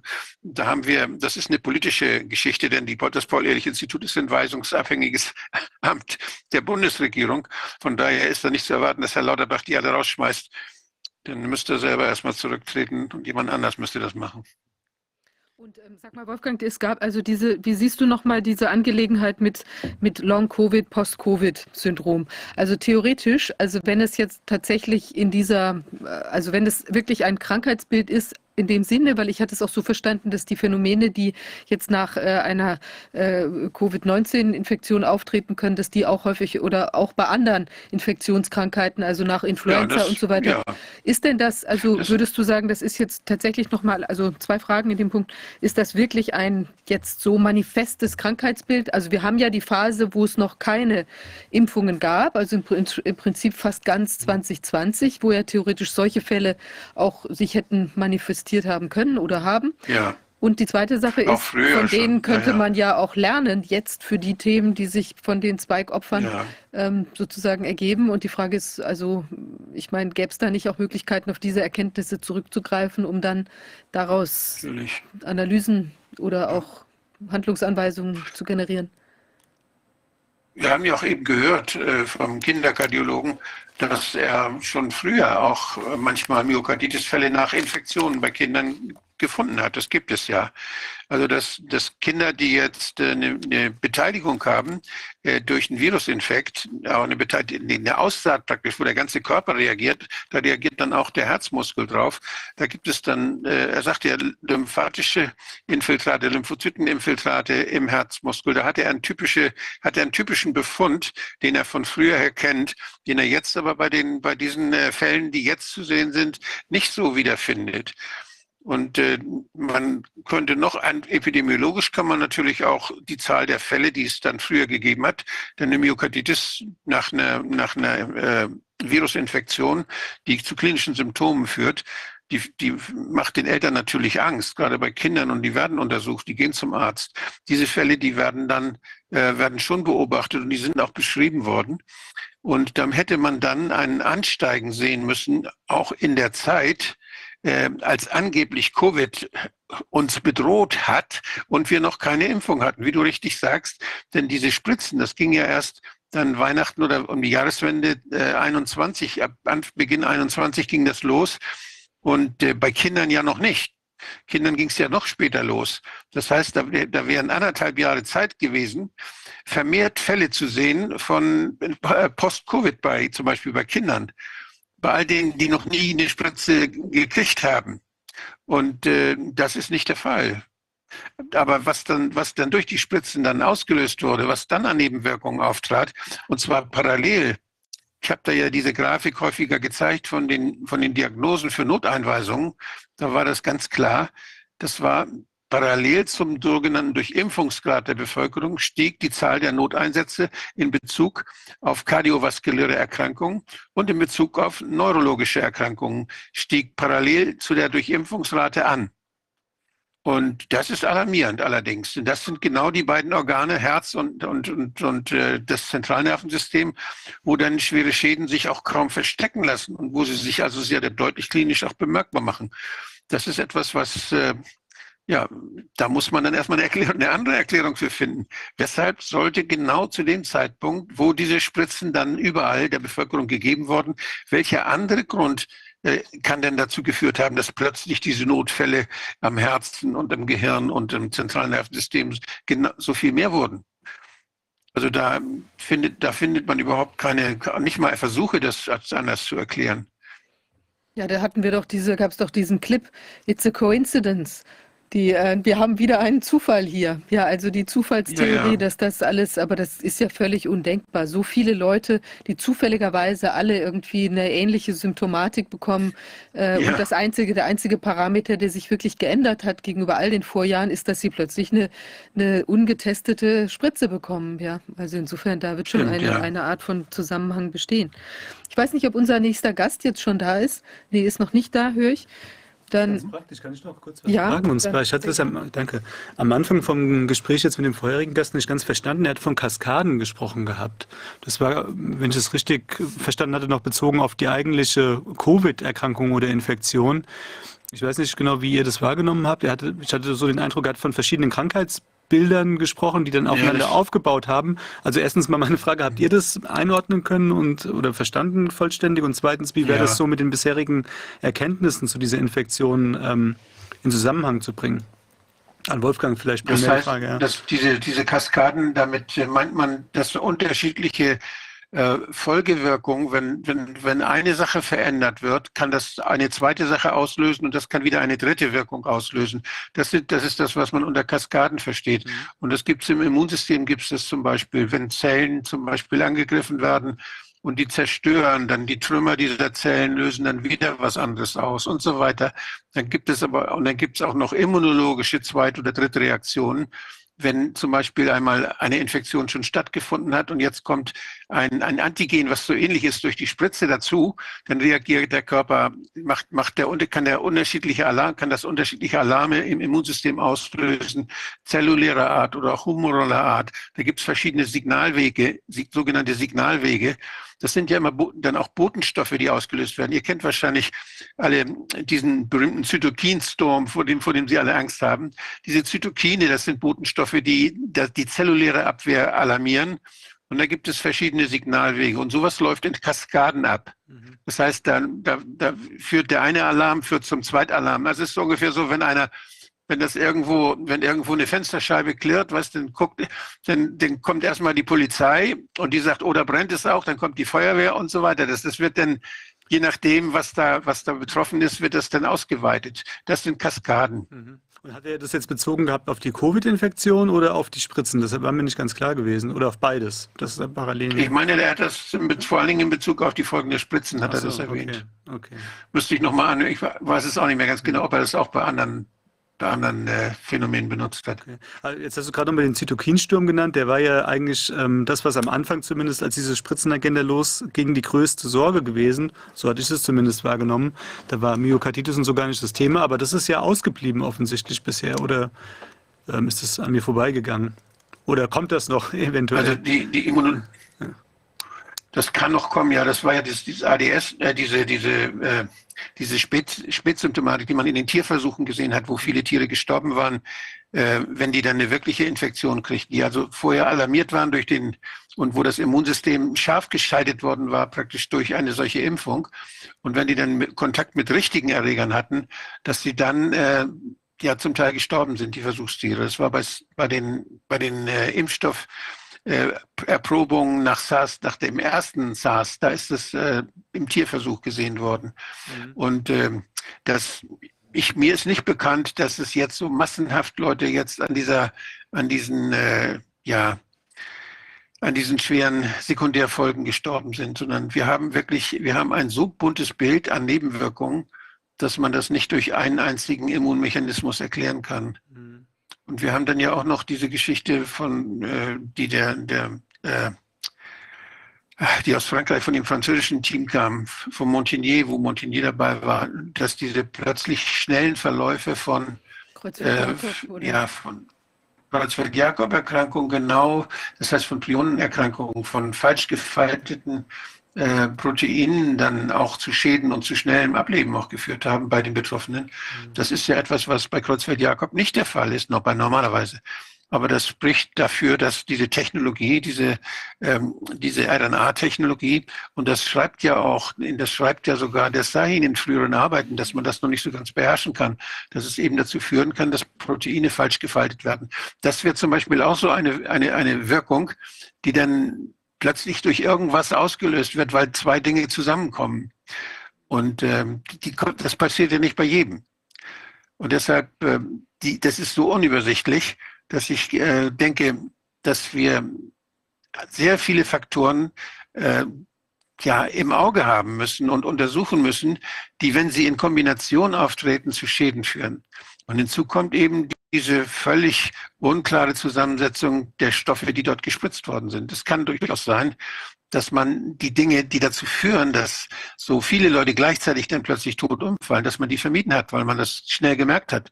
Und dass man dann versucht hat, andere Dinge äh, zu, in den Vordergrund zu stellen und in die Nanopartikel reinzutun, die man auch ausprobieren will. Also ich weiß es nicht, weil wir einfach nicht wissen, was ist drin in den Spritzen. Aber wenn da ganze Plasmide in 20 bis 30 Prozent der Spritzen gefunden worden, mit DNA, mit, mit, mit, äh, Coli, mit, den, mit den Genen von Kolibakterien, also da waren ja diese, diese Antibiotika, äh, Resistenzen waren da kodiert in diesen Plasmiden, dann ist da alles möglich. Und die, die Ursache-Wirkung, die wir dann da versuchen rauszufinden, die ist unheimlich schwierig zu finden, weil da so viele Ursachen sind und da können auch eben so viele Wirkungen dann in Kombination oder noch mehr Wirkungen in Kombination dann die Folge sein. Das wird schwer sein. Und das Dumme ist eben, wir laufen da einem, wir laufen da einem Verbrechen hinterher, wo die sich dauernd was Neues einfallen lassen und wir versuchen dann eine Erklärung dafür zu finden. Das ist sehr schwer. Ich meine, das ist ja schon irre, finde ich, in der ganzen Angelegenheit. Also wenn man mal so über diese diese Genmanipulation und Transhumanismus und was weiß ich, wenn man das so, so wie das ja einem präsentiert wurde, also vor der Krise, also ich hatte da jetzt nie ein besonderen Augen, besonderes Augenmerk drauf, aber es klang ja immer so auch nach Verbesserung, ja. Also Verbesserung, dann äh, noch viel schneller, toller laufen können ähm, oder was immer, ja. was da so einem angedient wurde. Und jetzt scheint es ja so zu sein, dass das Einzige, was wir da haben, ist im Prinzip eine totale Schwächung, also unter ganz ja. vielen Aspekten, ähm, wo man nicht weiß, wie man sie vielleicht auch aus der Bevölkerung sozusagen wieder rauskriegt insgesamt, ja. Und was es eben auch für eine Last sein wird, wenn das tatsächlich, was jetzt ähm, Werner Bergholz da meinte, so viele Menschen wären, drei Millionen oder was, die hier mit erheblichen Problemen zu kämpfen haben. Das bedeutet ja auch ähm, ja einmal ein wahnsinniger Verlust der Lebensqualität und natürlich auch Belastung für die ganze Sozialgemeinschaft, ja, die dann ja auch wieder in die Pflege dieser Menschen einsteigen müssen, äh, ist eigentlich ist ja, unglaublich, ja. Wenn man Menschen verbessern will, nicht, dann, dann muss man sehr, sehr viel Zeit haben. Und äh, die Natur hat ja die Menschen dauernd verändert und wir, wir, wir Menschen, die in diesen zivilisatorischen, dieser zivilisierten Umgebung leben, sind wahrscheinlich auch schon völlig anders, haben andere Fähigkeiten entwickelt als Menschen, die in Clans im Wald gelebt haben früher oder irgendwo in Höhlen. Das heißt, wir haben in, in Zusammenwirken mit unserer Umwelt haben wir uns angepasst an das, was, was, was uns länger überleben, besser überleben lässt. Und das dauert Jahrhunderte bis Jahrtausende. Und unser Körper kann das alles lernen. Und äh, da gibt es auch immer Zwecke, die dann das nicht überleben. Und da gibt es also evolutionäre Vorteile für bestimmte Anlagen und evolutionäre Nachteile auch. Die hatten dazu geführt, dass wir so sind, wie wir sind. Ich will das nicht beurteilen, aber das, wir sind das Ergebnis eines evolutionären Prozesses. Und wenn sich jetzt einer einbildet, er könne diesen evolutionären Prozess ohne die notwendige Rückkopplung mit der Umwelt machen, denn äh, wenn man was ändert, dann wirkt sich das äh, ja immer auf die Umwelt ein. Und das heißt, das ist ja ein Zusammenspiel zwischen Umwelt und dem, dem, was man beobachtet, dem einzelnen Wesen. Das ist in, innerhalb von, das kann man, das kann man nur über, über viele Generationen könnte man das vielleicht machen. Und man macht das ja, wenn man Tiere züchtet zum Beispiel, nicht? Aber da ist ja die, da ist ja die Folge, äh, die ist ja das, die, die werden ja, die kriegen ja jedes Jahr Junge und dann sieht man die Erfolge, sieht man dir viel schneller. Also bei solchen Lebewesen, wie wir das sind, da ist der Beobachter schon tot, wenn das Ergebnis dann gesehen werden könnte. Also das, das ist etwas, was illusorisch ist. Ich halte das für ein, ein Wahnsinnsprojekt, sowas zu machen. Abgesehen, wer bildet sich denn ein, besser zu wissen, wie Menschen sein soll, als wir, als wir selbst, die Betroffenen? wir, wir, wollen wir uns Politiker züchten, die nicht nochmal so einen Scheiß machen? Das wäre gut. Ich, ja, ne, ich, ich, ich möchte, also, wer darf denn hier wen züchten? Nicht? Denk mal an die Menschenwürde, da war doch was mit der Menschenwürde, da war doch irgendwas. War das nicht im Grundgesetz? Ja, aber, aber jeden, also ich finde, das ist eine Sache, die, ja, die ist sowas von absurd. Der sowas denn auch noch in ein Buch schreibt, der muss ganz schön doof sein. Tut mir leid.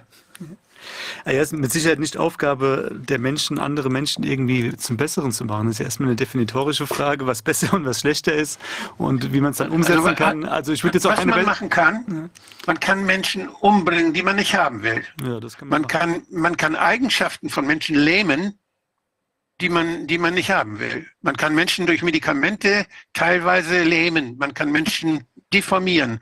Und man kann sicherlich auch durch solche Spritzen bestimmte Fähigkeiten und, und Stärken oder die man, die einen stören, die kann man ausschalten. Das kann man machen. Man kann also reduzieren. Genau wie man durch Bestrafen bestimmte Handlungen bei Kindern zum Beispiel löschen kann, dass sie das nie wieder machen. Kann man löschen, aber man kann durch Bestrafen und durch solche Sachen den Kindern nichts Neues beibringen. Das geht nicht und uns auch nicht. Das heißt, wenn man Menschen verbessern will, dass sie was Neues lernen, was, dann ist, dann ist das nicht möglich.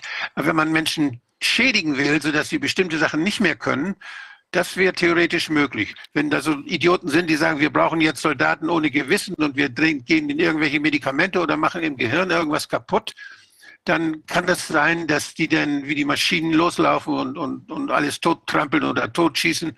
Das kann schon sein, aber das ist ein Verbrechen, was wir auf keinen Fall zulassen sollen. Und wenn damit einer kommt und sagt, oh, wir haben da was, äh, wir können da so, wie heißt das, Gain of, Game of Function machen mit, mit Menschen.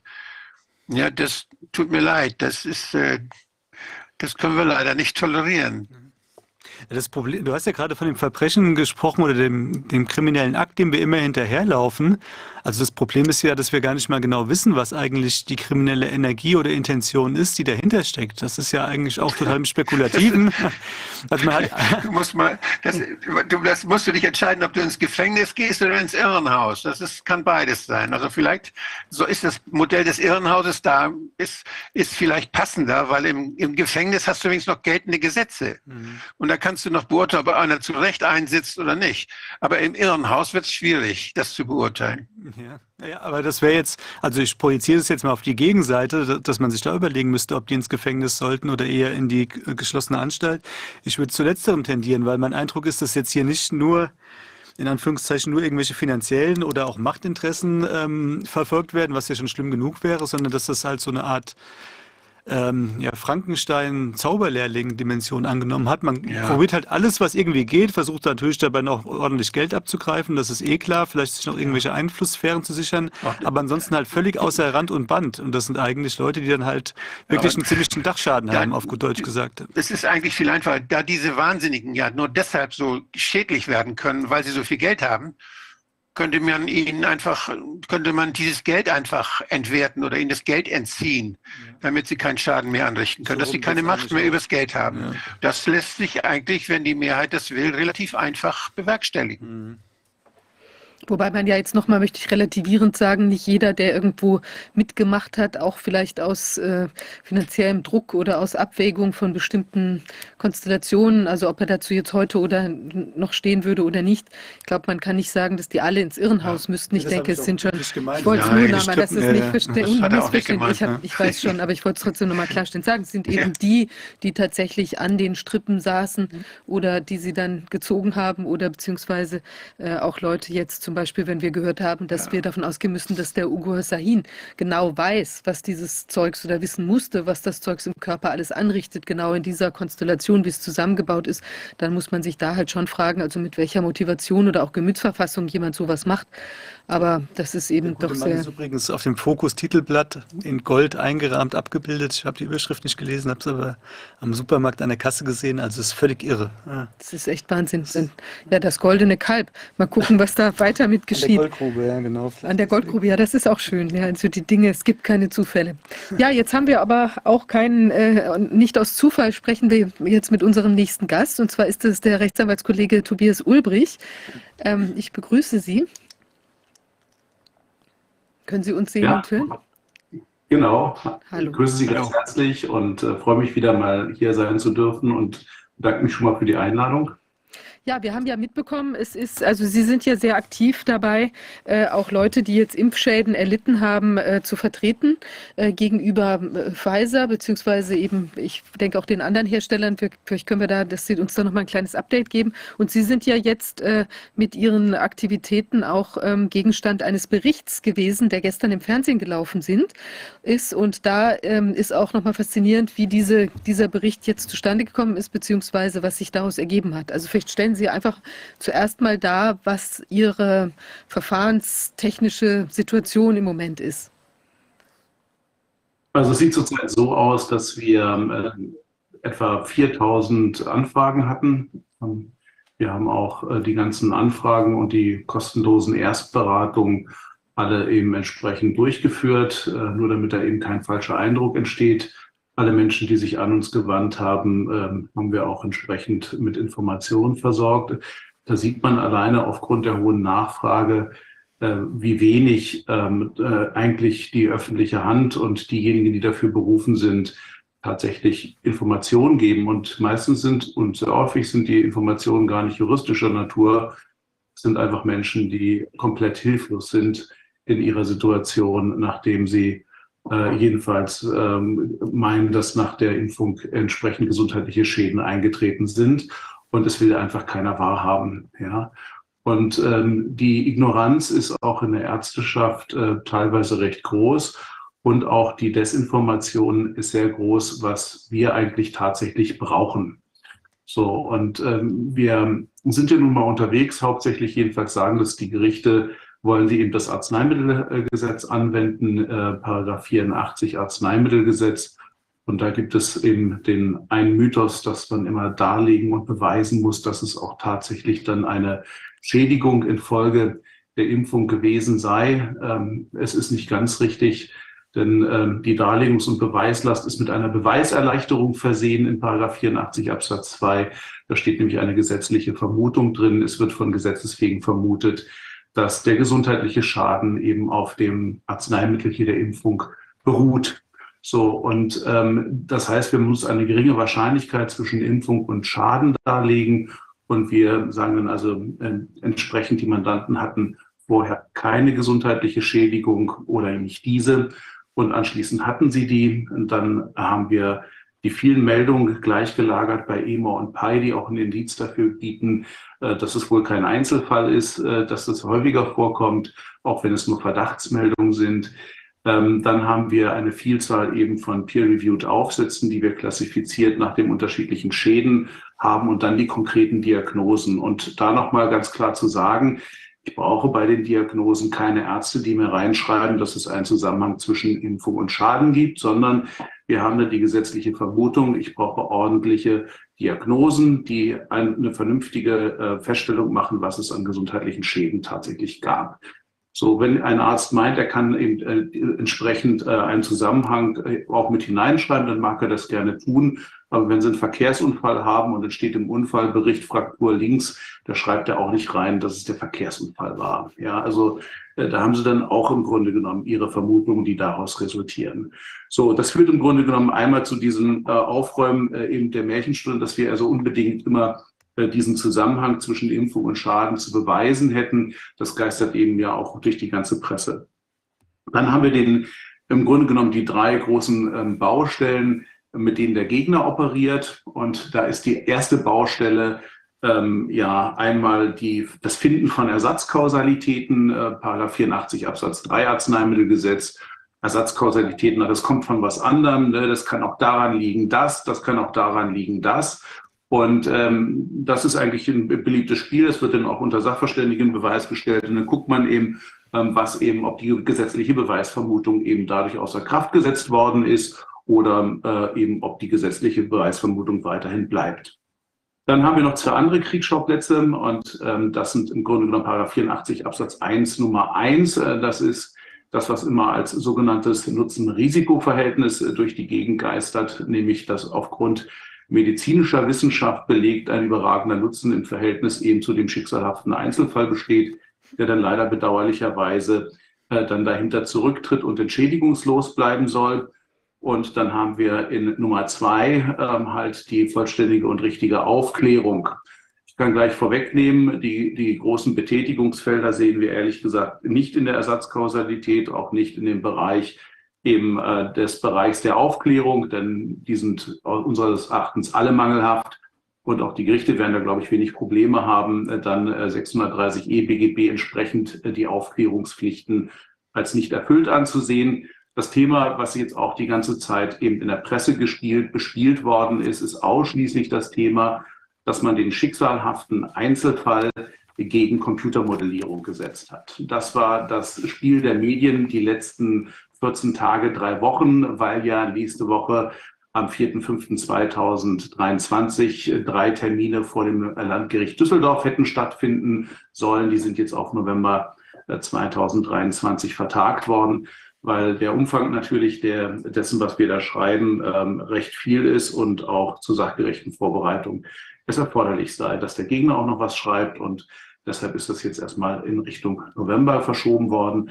Das war beim Landgericht Frankfurt so und das war auch beim Landgericht Frankenthal so. Ja, das ist erstmal die Ausgangssituation und deshalb ist im Grunde genommen, hat sich äh, die Spielwiese verlagert aus dem Gerichtssaal raus in Richtung Medien. Das heißt, alle Medien bespielen immer den gleichen Tenor. Es ist mittlerweile erlaubt, dass man die Einzelfälle schildern darf. Und der Einzelfall wird dann immer mit einem Experten zusammengesetzt. Ob das nun dann der ex angebliche Experte Herr Watzel ist oder ob das andere Experten sind, die sagen dann immer, ja, es gibt im Grunde genommen gar keine Impfschäden. Äh, ja, die kommen so selten vor und der überragende Nutzen 14 Millionen Tote seien gerettet worden, sind im Grunde genommen dann äh, immer das, äh, das Pendant, also schicksalhafter Einzelfall gegen Computermodellierung.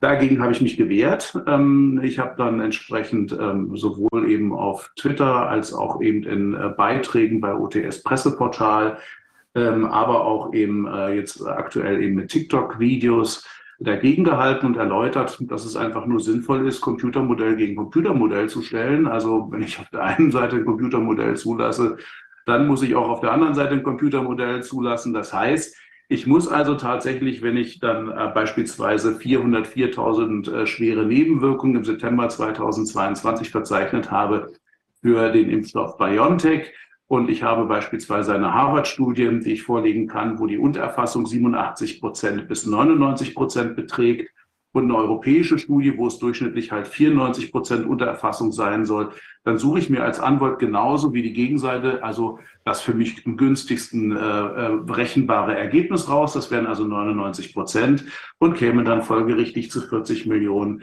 wären Nebenwirkungen auf ganz Europa, folgerichtig dann eben auf Deutschland mit 15 Prozent Bevölkerungsanteil, 6 Millionen. So, und das müsste man dann wieder gegen, äh, gegen das andere, das kann man mit den Toten machen, das kann man mit den, mit den anderen Meldungen eben ganz genauso äh, machen. Und da sind zwei Annahmen immer falsch drin. Ja? Also die erste Annahme, dass der Verdachtsfall tatsächlich der festgestellte Fall ist und dass dann tatsächlich die Unterfassung so besteht, wie sie tatsächlich besteht. Das macht aber die Gegenseite bei ihren Annahmen nicht anders. Da ist die relative Wirksamkeit die tatsächliche Wirksamkeit und die an und mit Corona Verstorbenen sind die tatsächlich an Corona Verstorbenen. Und so kommt letztendlich ähm, auch da äh, sozusagen ein ähnliches Bild zustande. So, und wenn man sich dann mal die Realität ansieht, dann wird es auf einmal kritisch. Dann haben wir auf einmal bei dem Gedankenspiel, eine Million Tote sollen verhindert worden sein, muss man sich mal angucken, wie sah denn die Übersterblichkeit aus in Deutschland. Da hatten wir 2020 keine Übersterblichkeit, mehr oder weniger null. Dann hatten wir 2021 schon erhebliche Übersterblichkeit und in 2022 schon sehr viel mehr Übersterblichkeit. Dann, wenn man jetzt von der Logik rangeht, dann müssten ja, wenn eine Million Tote verhindert worden seien, eine Übersterblichkeit von einer Million im Jahre 2020 vorgelegen haben, die dann in 2021 oder 2022 gerettet worden wären. Oder man teilt sie mindestens auf die drei Jahre auf, sodass man eben sagen kann, ja, müssten ja mindestens 330.000 Übersterblichkeit gewesen sein. Sonst käme man ja nicht zu einer Rettung von 1000 Toten. So, und ähm, jedenfalls, sobald man eben dort den Denkapparat einigermaßen einmal anstrengt, äh, kommt man schnell zu der Idee, wie kommt man sozusagen auf die Idee des Königs neue Kleider vorzuführen und äh, letztendlich eine leere Hülle zu präsentieren? Die Antwort ist relativ klar, Paragraph 84 Absatz 1, Nummer 1 Arzneimittelgesetz. So. Und ich glaube auch, das ist eben äh, das Spiel. Die Medien sind letztendlich äh, der Kerntreiber dessen, ähm, dass eben äh, die Richter die ganze Zeit mit eben einem, einer, einer medialen Landschaft konf konfrontiert werden, die sich überhaupt nicht mit dem deckt, was sie dann in den gerichtlichen Verfahren als Faktenlage zu lesen bekommt. So, und welcher Richter hat ein großes Vergnügen damit, äh, auf einmal derartige Urteile zu präsentieren? Ich glaube wohl eher keiner. Ähm, also wird es immer schwierig sein, sozusagen. Der Erste will immer keiner sein. Entweder ich weise ab, dann habe ich die ganzen Impfgeschädigten, die damit nicht zufrieden sind. Und das ist nicht äh, vergnügungssteuerpflichtig. Oder ich habe umgekehrt halt die gesamte Medienlandschaft, einschließlich eben der netten Pharmaindustrie, äh, die damit nicht glücklich ist. Also egal wie man es macht, ist es nicht einfach. Deshalb würde ich einfach mal sagen, äh, wieder mal zurück zu den Basics, einfach mal Jura Basic anwenden und mal das Recht anwenden und das mal ganz trocken durchexerzieren, als wäre das eine mathematische Aufgabe. Das ähm, wäre die Herangehensweise. So, nun haben wir äh, eine ganze Menge eben dadurch, dass äh, sich Medien bei uns gemeldet haben. Das freut mich ja. Also ZDF war da, wir waren im Heute-Journal. Plus Minus hat einen Beitrag gebracht. Heute Morgen war ein Beitrag von Volle Kanne im Frühstücksfernsehen. Da wurde erstmalig eben im öffentlich-rechtlichen Fernsehen, im ZDF, zu den Periodical Safety Updates Reports etwas gebracht. Ähm, sehenswerter Beitrag, ähm, ähm, der vielleicht auch noch äh, den, die ein oder andere Nachfrage vielleicht bewirkt. Ähm, ja, und ansonsten kann ich jedenfalls den meisten Journalisten nur danken, dass sie eben den Mut äh, hatten, auch sich des Themas anzunehmen und auch äh, sich intensiv mit der Materie zu befassen. Äh, viele sind erstmals sozusagen mit Literatur überhaupt im Rahmen eben jetzt äh, der anstehenden Verfahren versehen worden und ähm, ja, haben in der Regel eigentlich äh, die, die Arbeit aus meiner Sicht jedenfalls so gut, wie sie es im Rahmen ihrer Möglichkeiten machen konnten, halt getan. So, und dann gibt es eine Ausnahme und die Ausnahme schildere ich jetzt auch gerne, deshalb sitzen wir, glaube ich, auch hier. Ähm, und die war letzte Woche äh, Donnerstag. Da meldete sich äh, der RBB und zunächst einmal Frau Branal. Frau Simone Branal hat mitgeteilt, sie wollte gerne ein Stück bringen, genauso wie alle anderen auch ähm, gerne über die zivilrechtlichen Klagen wegen der Impfschäden berichten und nach Möglichkeit einen Geschädigten mit begleiten im Rahmen des Prozesses. Also ein Anliegen, was völlig berechtigt ist und äh, wo wir sozusagen auch gar keinen Argwohn schöpfen. Wir kennen auch Kontraste eigentlich von früher. Wir haben auch Abgasskandalstücke früher mit Kontraste gedreht. Äh, da können wir nicht sagen, dass irgendwie Kontraste da etwas komisch gemacht hätte. So, also Argwohn bestand da erstmal grundsätzlich nicht. Das Ansinnen war auch in Ordnung. Dann sagte sie, sie selber könne nicht kommen. Sie müsse also die ähm, Last Generation in Berlin begleiten. Ähm, und ähm, ja, es würde dann eben ein Kollege kommen und das war der Markus Pohl und äh, der kam dann also auch mit zwei Kameraleuten und ähm, haben dann eben entsprechenden Vorträge gemacht und kaum, dass sie entsprechend aufgebaut hatten und das Interview losging, war sofort klar, es ging überhaupt nicht um die zivilrechtlichen Verfahren, sondern es ging um ein persönliches Diffamierungsstück. Ja, so, und ähm, das persönliche Diffamierungsstück hatte dann eben zum Gegenstand, dass man äh, meine Strafanzeige, äh, die ich ähm, eingereicht hatte beim Generalbundesanwalt, halt zum Gegenstand der Betrachtung machte, Tweets, äh, die auch äh, äh, teilweise bereits gelöscht waren, zum Gegenteil der Betrachtung machte, mir Fragen stellte zu meiner Internetseite jetzt-demokratie.de, die natürlich dann nicht gesendet worden sind und viele Dinge halt mehr. Also auf gut Deutsch gesagt, das würde man als Erschleichen eines Interviews betrachten. Ja,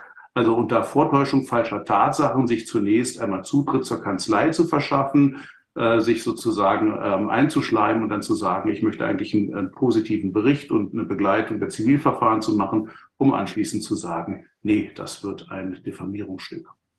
Dann haben wir ähm, auch den Markus Pohl anschließend zur Rede gestellt und gefragt, was es eigentlich soll und so weiter und hat klar äh, gesagt, O-Ton, ne, das Stück wird Ihnen nicht gefallen. Ja, also er hat also freimütig direkt im Anschluss an den Termin eingeräumt, äh, dass er hier sozusagen ein Diffamierungsstück als Auftragswerk hatte. Ja, so, und äh, ähm, dann ähm, hat er natürlich auch noch erklärt, ja, ja, sie haben schon gezeigt, dass da einige Kenntnisse sich halt angelesen haben jetzt in den Bereich der Impfschäden. Das äh, kann man ja nicht verhehlen. Ähm, aber ähm, jedenfalls war das klar. Dann kam der nächste Punkt. Mein Mandant, der Oliver Janke, wurde ebenfalls ähm, gebeten, ähm, ein Interview eben zu machen.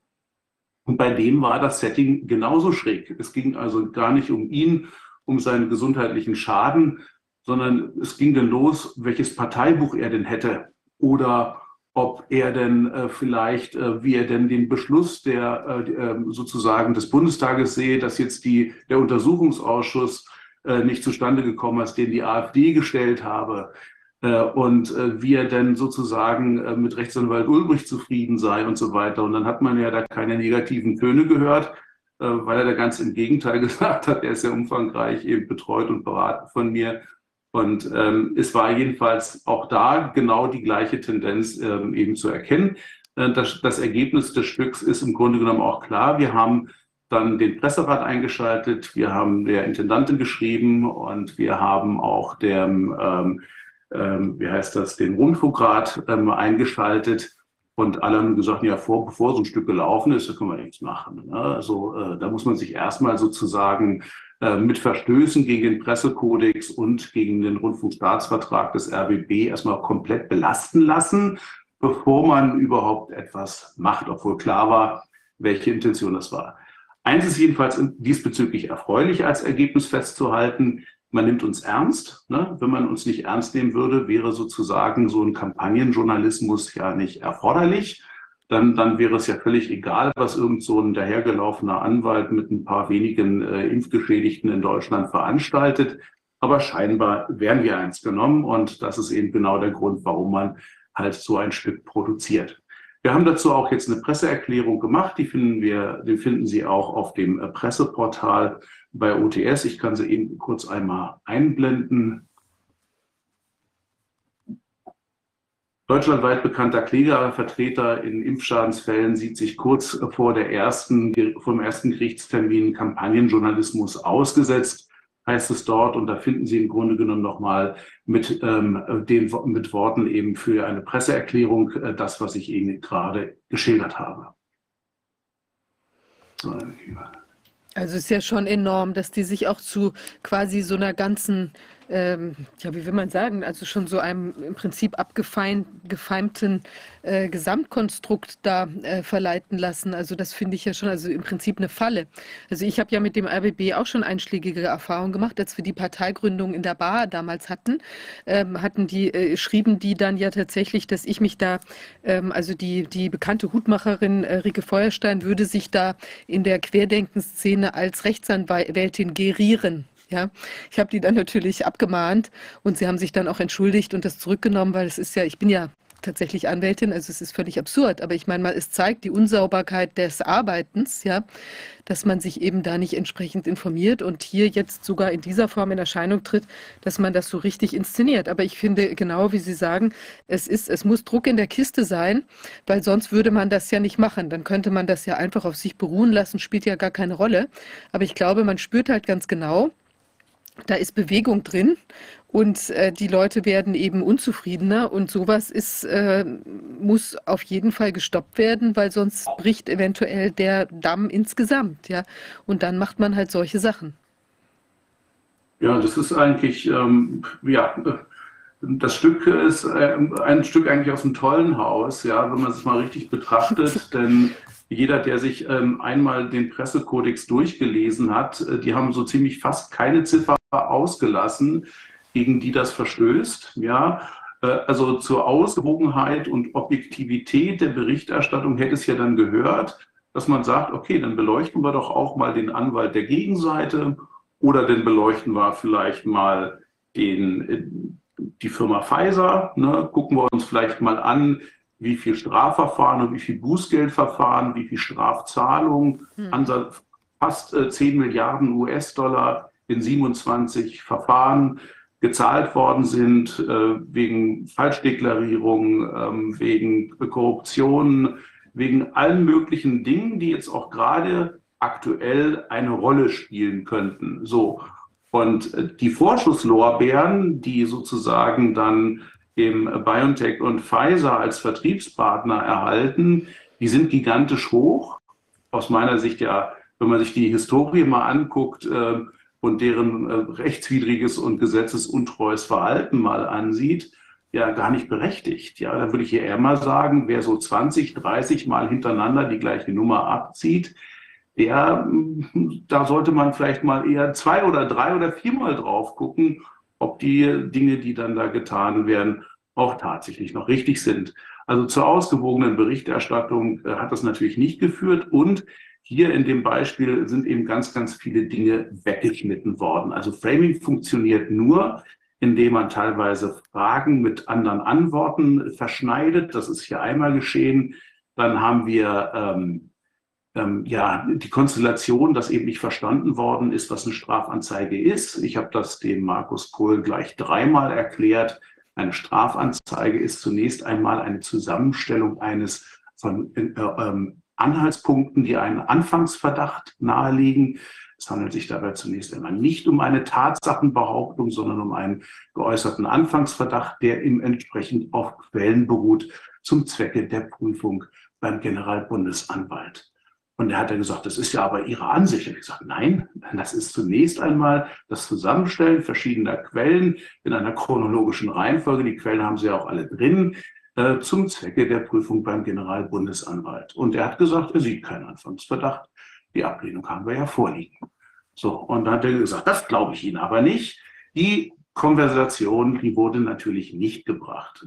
Genauso wurden auch viele andere Konversationen nicht gebracht, sondern die Technik beim Framing, äh, beim Landzeitinterview läuft immer so. Da bitte ich auch mal darauf zu achten, sollten Sie mal in die Situation kommen. Sie werden dann tatsächlich eine Stunde, anderthalb Stunden quasi da auf dem Stuhl mit äh, äh, Befragen, die aus Sicht eben des Interviewers unangenehm sind, gelöchert, weil sie ganz genau wissen, äh, jemand, der sozusagen in so einer Interviewsituation ist, der kann sich vielleicht 10 Minuten, 15 Minuten, 20 Minuten konzentrieren und danach lässt es nach. Dann ist man nur noch darauf bedacht, dass man vielleicht äh, noch sich einigermaßen vernünftig artikulieren kann. Und danach weiß man, kriegt man Bilder, die dann eben geeignet sind, ein vernünftig frame zu können. Deshalb dauern die Dinger auch immer stundenlang. Und er wird natürlich nicht unterbrochen. Äh, das Wasserglas wird natürlich weit weggestellt oder so, dass wenn man zum Wasserglas greift, ja auch immer die Situation, dann entsteht, Bilder entstehen, dass man da vielleicht sozusagen jetzt nötig zum Wasserglas äh, greifen muss und so weiter.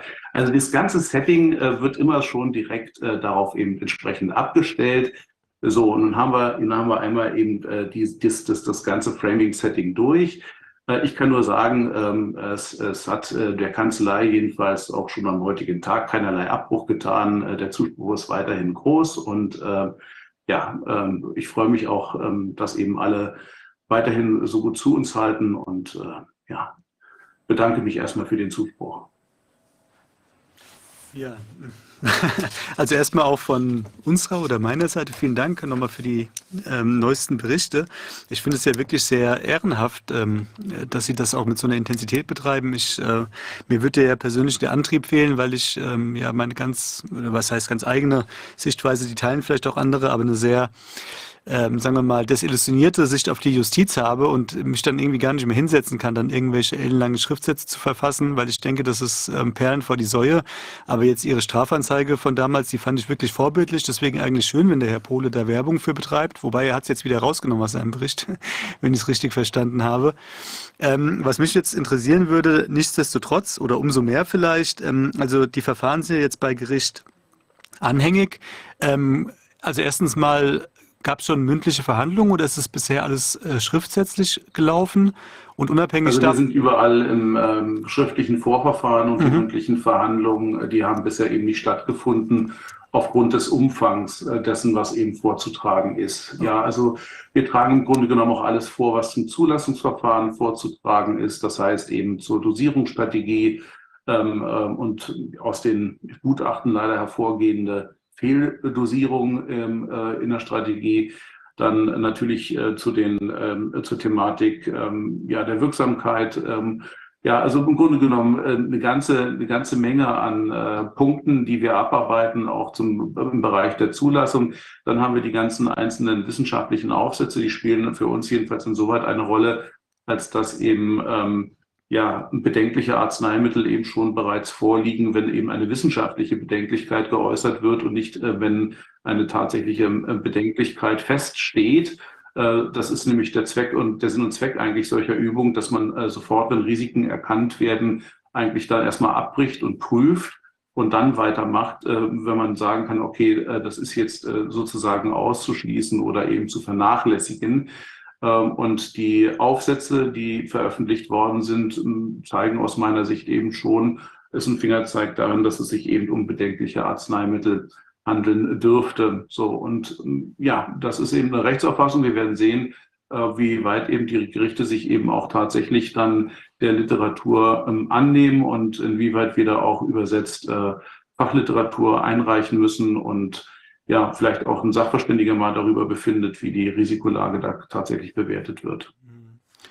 Also so wäre ja normalerweise die Vorgehensweise, wie man sie zu erwarten hätte, wenn es streng nach ZPO gehen würde. Meine Erfahrung ist ja die, ich hatte das ja hier auch schon mal im Ausschuss dargestellt, dass letzten Endes äh, in vielen, und das gilt jetzt keineswegs nur für die Corona-Problematik, sondern ganz generell für die Rechtsfindung in Anführungszeichen, dass das Ergebnis sozusagen mehr oder weniger nach Bauchgefühl getroffen wird und dann wird halt geguckt, wie man das juristisch hm, verklabüsert, also um das irgendwie dann auf eine juristische Grundlage zu stellen, Grundlage auch apostrophiert, ist natürlich die Frage, deswegen wird die Medienlandschaft hier halt auch das entsprechende Programm fahren um die ähm, Richterschaft entsprechend zu beeinflussen, wenn die nicht sowieso schon eingenordet sind, sei es aus politischen Gründen oder sei es auch aus persönlichen Entscheidungen, die man in den letzten drei Jahren getroffen hat. Ähm, aber was natürlich insofern eine gewisse Rolle spielen könnte, wäre, ähm, es ist ja vom Landgericht jetzt erstmal alles anhängig und da ist es ja so, ähm, dass da, also normalerweise gibt es ja da eine Kammer mit drei Personen, aber die Sachen werden ja dann an den Einzelrichter in der Regel übertragen. Also rein quantitativ entscheidet dann meistens eine Person, außer, das steht dann in der ZBO auch irgendwo drin, dass es dann wieder rückübertragen werden kann oder gar nicht übertragen wird auf den Einzelrichter, dass dann also drei Berufsrichter entscheiden. Wie ist denn das in, in Ihren Verfahren? Entscheiden da drei Personen oder ist das jeweils Also in der Regel ähm, ähm äh, gibt es eine Rückübertragung und zwar aus zwei Gesichtspunkten wegen der Komplexität der Sachenrechtslage, mhm. die auch hier eine außergewöhnliche Komplexität erreichen kann. Äh, vor allem, wenn man tatsächlich ins Zulassungsverfahren einsteigt und möglicherweise da zu der Fragestellung kommt, ob eben die bedingte und auch die möglicherweise unbedingte Zulassung äh, eben nichtig ist, dann äh, die Fragestellung möglicherweise selbst beantwortet oder eben dann dem EuGH vorliegt, ist es ebenfalls beantragt, dann ähm, entsprechend eine Vorlageentscheidung gegebenenfalls weiterzugehen. Ähm, und das kommt ja erst in Betracht, wenn man eben das Arzneimittelgesetz erstmal als Anspruchsgrundlage ausschließt und dann möglicherweise in andere Anspruchsgrundlagen hinein möchte, mhm. die eben ähm, außerhalb dessen liegen, wie beispielsweise das Gentechnikgesetz. Ja. Ähm, und deshalb muss man da eben, äh, wir tragen, wir sind Anwälte, wir sind Interessenvertreter, wir tragen alles vor, wir bieten alle Anspruchsgrundlagen an. Äh, die es gibt. Und das Gericht, äh, so ist es in Deutschland halt immer geregelt, soll das Recht finden. Mhm. Und ähm, ja, äh, eigentlich bräuchten wir zu den juristischen Themen kaum etwas ausführen, sondern hauptsächlich zum Sachverhalt. Aber wir, äh, es ist Geflogenheit, dass man eben zu den juristischen Themen sich auch äußert, äh, was man eben dazu meint und warum man denn eben auch genau diesen Sachverhalt vorgetragen hat. Ich hoffe immer noch, dass ähm, auch viele äh, Richter daran Spaß haben, denn wir haben, glaube ich, alle mal Jura studiert weil wir Logik und Mathematik und äh, tatsächlich das Ausfüllen von Tatbestandsmerkmalen äh, quasi äh, als mathematische Aufgabe auch in der Subsumption sehr lieben und äh, eben Logik und Konsequenz und Stringenz dann ähm, in der Argumentation auch, auch gerne sehen wollen. Und ähm, ich hoffe auch, dass der eine oder Richter, andere Richter daran eben nach wie vor Freude hat an seinem Beruf und das eben ganz konsequent auch anwendet. Ähm, Im Abgasskandal haben wir ein Jahr gebraucht, bis es soweit war. Also wir haben ja Ende September äh, 2015 angefangen und wir hatten dann 2016 aus Gewährleistung äh, die, das erste positive Urteil aus Krefeld und dann das erste in Deutschland am 17.01.2017 vom Landgericht Hildesheim. Da hat sich dann auch eben mal eine Kammer hingesetzt und gesagt, okay, lass uns mal das Recht einfach mal konsequent anwenden und sie kamen dann zum Ergebnis ähm, Verurteilung wegen vorsätzlich sittenwidriger Schädigung und wegen Betruges. Mhm. Ähm, und man hat auch gleich beides genannt, äh, damit einem da auch kein Auge trocken bleibt. Eins hätte ja gereicht ähm, in der Urteilsbegründung. Und äh, ja, äh, und ich gehe auch davon aus, dass auch hier ähm, es Gerichte geben wird, äh, die das Recht finden werden. Mhm. Ja, also ich hoffe es natürlich auch. Und ich meine, wenn man es nicht versucht, hat man schon verloren. Deswegen finde ich es auch durchaus oder auf jeden Fall unterstützenswert. Ähm, das ist mit Sicherheit auch ein Vorteil, wenn drei Berufsrichter sich mit der Sache befassen und nicht nur einer. Die sind dann vielleicht auch im Zweifel etwas ausgewogener in der Urteilsfindung. Ähm, was ich noch fragen wollte, Sie hatten das letzte Mal, als Sie ähm, hier waren, berichtet, dass Sie sich, wenn ich es richtig in Erinnerung habe, nicht die Ärzte als Gegner, als Gegner ausgesucht haben sozusagen, sondern auf eine andere Ebene angreifen. Das ist ein, bitte? Gegen Pfizer selbst. Die, die Pfizer selbst, ja. sind halt die, wir sind die Hersteller, wir haben die Hersteller als Anspruchsgegner und zwar alle Hersteller, also aller ähm, aller Impfungen. Okay, also das ist nach wie vor sozusagen die Strategie in der Angelegenheit. Ja. Okay. Ja, also wir werden sehen, wie sich die Hersteller letztendlich verhalten. Ne? Also es ist natürlich nicht ausgeschlossen, dass sie sich ihrer Verantwortung dadurch entziehen, dass sie sich vielleicht in die Insolvenz flüchten oder ins Ausland. Ne? Also mhm. äh, es ist ja alles denkbar und solche Ankündigungen stehen ja auch äh, im Raum bei einem Unternehmen. Also äh, deshalb muss man sehen, was man da tatsächlich macht. Also Klageerweiterung auf weitere äh, Anspruchsgegner als Gesamtschuldner sind ja jederzeit denkbar. Ne? Also das muss man eben im Auge behalten. Aber zurzeit äh, ist jedenfalls äh, nach wie vor eben äh, eine Anspruchsmöglichkeit bei den Herstellern gegeben und wir werden sehen, wie sie sich verhalten. Okay, ich hatte jetzt auch nur noch mal nachgefragt, weil Sie ja auch den Punkt mit der richtigen Aufklärung äh, aufgezählt hatten, weiß jetzt gar nicht, ob das in dem Prozess dann eine Rolle spielen würde gegen, äh, gegen die Hersteller, aber ist ja sowieso nicht der maßgebliche Punkt, sondern eher diese Modellierungsfrage gegenüber dem Einzelschicksal. Aber jetzt auch nochmal ganz kurz äh, nachgefragt, äh, gibt es die Ankündigung tatsächlich schon von den Unternehmen, dass sie sich für den Fall einer Niederlage ins Ausland absetzen würden oder ähm, wie ist Nein, das, das gibt es nicht. Also es gibt da keinen Zusammenhang dazu und auch keine Erklärung. Aber es glaube ich, ich weiß gar nicht, welches Unternehmen das jetzt von BioNTech war, ob das äh, die Muttergesellschaft war die Tochter. Also kann es eigentlich normalerweise nicht sein, weil eben die Zulassung an den Sitz in der Europäischen Gemeinschaft eigentlich geknüpft ist. Mhm. Also wenn sie weggingen, beispielsweise nach England, dürfte wohl auch die Zulassung weg sein. Also das heißt, äh, im Grunde genommen müsste erst das eine stattfinden, damit äh, sozusagen das andere passiert. Also ich, ich weiß es nicht. Also wir werden sehen, wie man sich dazu positioniert. Und natürlich spielt auch die Bundesrepublik Deutschland eine erhebliche Rolle denn die Haftungsfreistellungsverträge spielen da eben die entscheidende Rolle. Mhm. Äh, wenn Sie auf die Idee kämen zu sagen, ja, es, wir prüfen nochmal den Vertrag und kommen zu dem Ergebnis, ja, es dürfte wohl nicht mit Paragraph 276 BGB konform gehen. Auch im Rahmen der Haftungsfreistellung haben wir ein Problem mit der Freistellung bei grober Fahrlässigkeit und Vorsatz. Ne, da kann man vielleicht Fragezeichen dran machen, ob das so richtig ist oder nicht richtig ist. Ähm, jedenfalls hat das für den Geschädigten ein extremes Geschmäckle, dass sozusagen derjenige, der als äh, Schädiger in Betracht kommt, äh, vom Staat halt Gerichtskosten und Anwaltskosten bezahlt bekommt, mhm. während der Geschädigte mit seinem eigenen Geld äh, vorgehen soll. Ich, ich finde das eben auch eine unfaire Chancenverteilung und Prozessrisikoverteilung, die hier ähm, eben ein, ein Ungleichgewicht aufzeigt, das sozusagen auch zum Himmel schreiend ist. Mhm.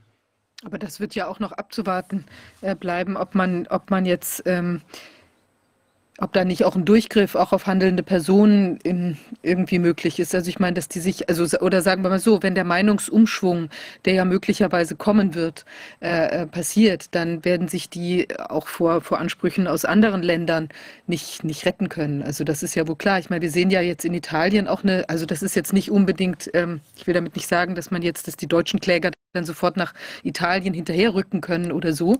Aber es ist ja trotzdem so, es wird dann eine, eine, eine Bewegung entstehen. Wir hatten ja jetzt gerade auch diese Offenlegung da in Italien, Sie haben das vielleicht auch verfolgt, ähm, und da äh, dieser, dieser staatsanwaltlichen Unterlagen und der ganzen skandalbehafteten Umstände, die da jetzt nach, nach außen dringen. Und da sagte ja auch dieses, dieses eine äh, Amputationsopfer quasi da nach der Spritze, dass der äh, sagte, die, die bei den Gerichten kommt jetzt in Italien auf jeden Fall deutlich mehr Bewegung rein. Äh, die stellen Fragen, die wollen das sich jetzt auch genauer anschauen.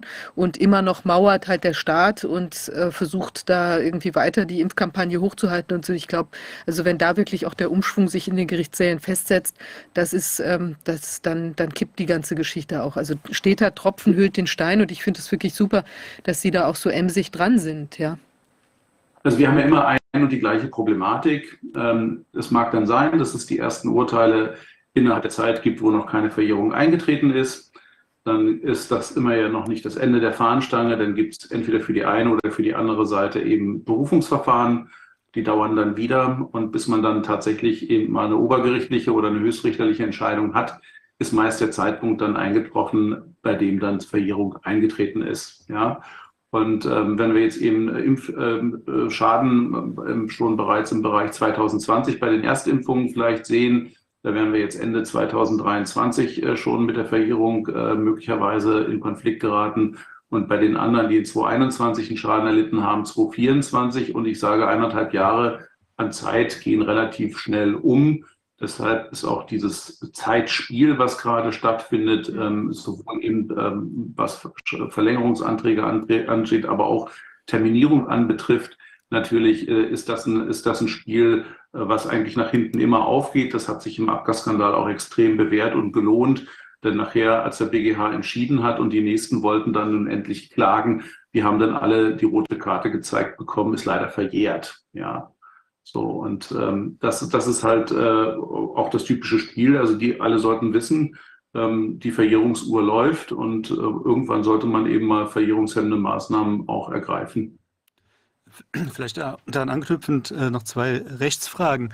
Ähm, also ich bin, um ehrlich zu sein, nicht mehr so ganz BGB-Film. Ich habe mich nach meiner juristischen Ausbildung damit immer nur noch am Rande befasst, dann eher äh, im Strafrecht oder im öffentlichen Recht mich bewegt. Deswegen, ich habe noch in Erinnerung, dass bei vorsätzlichen sittenwidrigen Schädigungen ja auch diese alte 30-Jahresfrist zumindest in bestimmten Konstellationen einschlägig ist. Das ist dann aber hier nicht der Fall, nehme ich Ihren Worten. Ja, Sie, Sie wollen ja zunächst einmal nur die Gefährdungshaftung sehen und ähm, der Anwalt muss ja immer zunächst einmal den vorsichtig, vorsichtigsten Weg wählen und das erstmal ins Auge fassen, was sozusagen äh, das Worst-Case-Szenario ist, was in Betracht kommt, ja, mhm. dass möglicherweise ganz andere Anspruchsgrundlagen auch in Betracht kommen, die eine andere Verjährungsfrist nach sich ziehen das können Sie jedenfalls äh, bei der aktuellen Sachlage, wo in der Regel jedenfalls Arzneimittelgesetz äh, die Anspruchsgrundlage bildet, erstmal ähm, jedenfalls nicht sehen. Okay, also auf jeden Fall wird dann das Anspruchsgrundlagenfeld ausgedünnt, wenn die drei Jahre rum sind. Das ist auf jeden Fall schon mal klar. Und das andere ist schwieriger dann im Zweifel ja. ähm, nachzuweisen. Genau. Ja. Okay, und dann noch eine andere Frage, ähm, weil ich hatte jetzt letzte Woche ähm, äh, so eine, ähm, ja, wie soll ich sagen, war schon fast vielleicht eine Ente gewesen, aber jedenfalls gelesen gehabt, dass ähm, angeblich der deutsche Staat ähm, für den Fall, dass halt eine Haftung in Betracht käme für sogenannte Impfschäden, haften würde, also zumindest subsidiär und dann auch mehr oder weniger weltweit in die Haftung kommen würde. Und zwar deswegen, weil halt der Hersteller ähm, dieser Stoffe halt in Deutschland ansässig ist. Ich hatte das dann nachgelesen. Meiner Meinung nach hat sich das gar nicht aus den gesetzlichen Vorschriften ergeben, die aufgeführt worden sind. Aber die eigentliche Frage wäre, genommen Paragraph 4, 64 oder so, ich weiß jetzt gar nicht mehr genau.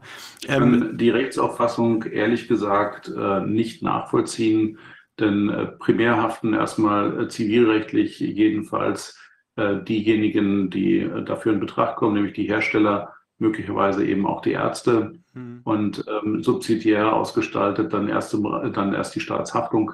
Also ähm, die, die Reihenfolge, warum der Staat immer da ähm, haften soll und warum das immer so erklärt wird, ich glaube, Herr Lauterbach hat auch seinen Tweet ganz schnell wieder rausgenommen, dass äh, der Staat haftet, äh, weil mein Kollege, glaube ich, direkt zurückgetwittert hatte. Das erklären Sie uns doch bitte nochmal schriftlich. Dann können wir da vielleicht äh, den Weg abkürzen. Ja, ähm, das äh, hat sich dann auch ganz schnell als äh, Nirvana erwiesen. Also mhm. Äh, vor dem Hintergrund, ähm, also letztendlich ist es traurig genug, äh, dass die Vertragsgestaltung so gelaufen ist, wie sie gelaufen ist. Als Journalist wäre es zum Beispiel auch eine glorreiche Aufgabe gewesen, sich da mal reinzuhängen und zu fragen, wer von den Deutschen war beispielsweise als Vertreter bei den Vertragsverhandlungen dabei? War es vielleicht ein Christopher Elias? War es ein äh, Jeremy Farrar? War es eine Ilona Kickbusch? War es ein Herr Drosten? Mhm. Wer war denn dabei? Es sollen ja vier dabei gewesen sein. Ja. Also das ist ja interessant mal zu wissen, wer verhandelt denn da? Verhandelt da möglicherweise die Pharmaindustrie mit den Interessenvertretern der Pharmaindustrie mit sich selbst, quasi ein Geschäft, ja, ähm, und so weiter. Das, das löst ja interessante Fragestellungen auf, mhm. ob man da sozusagen eine, eine Unter-sich-Veranstaltung draus gemacht hat. Äh, jedenfalls die Preisfindung und die Art, äh, wie die Texte formuliert sind, haben da so ein gewisses Geschmäckle, die vorahnen lassen, dass da jemand gesagt hat, ja, wie kriegen wir das Maximale halt für uns raus? Also ähm, alles interessante Fragen, die man normalerweise, wenn Journalismus funktionieren würde, ja stellen würde. Ähm, ich habe keinen gehört, der das mal fragt. Hm. Ich hätte ja vielleicht auch mal gefragt, wie sieht es denn aus? Welche Informationen lagen denn vielleicht mal vor beim Paul-Ehrlich-Institut? Jetzt haben wir ja die Periodical Safety Update Reports vorliegen.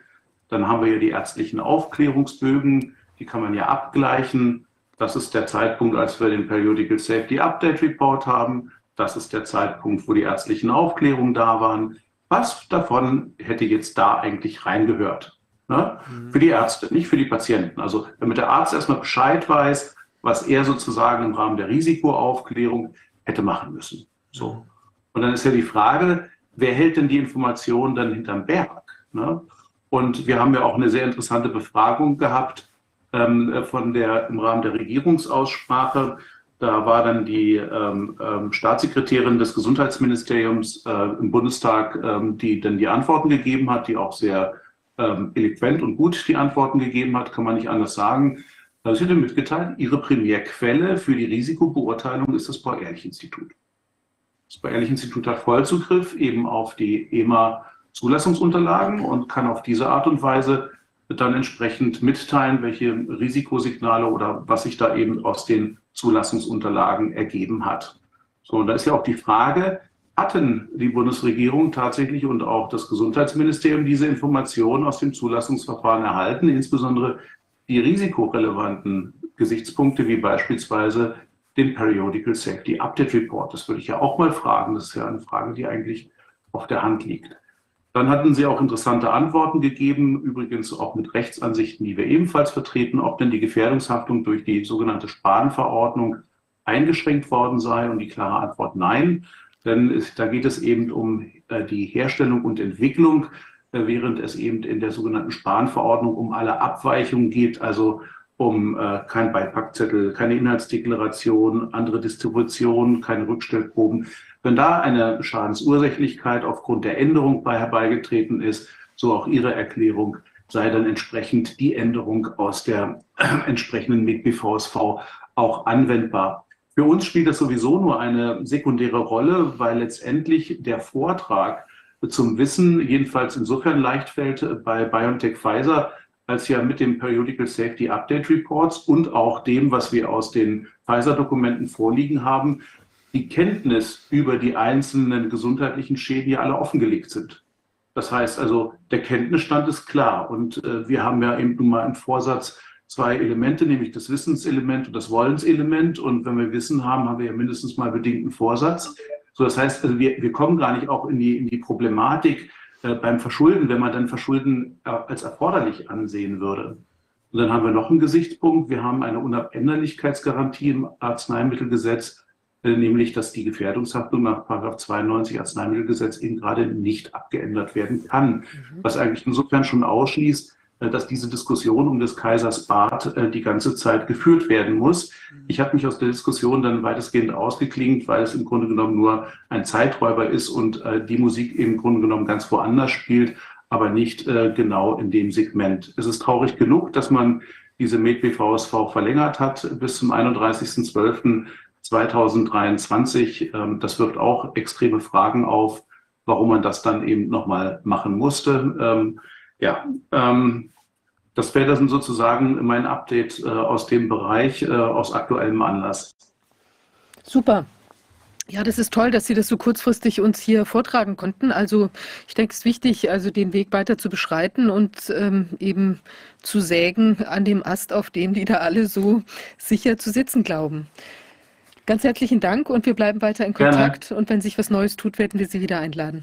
Vielen Dank. Ganz herzlichen Dank. Viel Erfolg noch. Ja, ciao. Danke.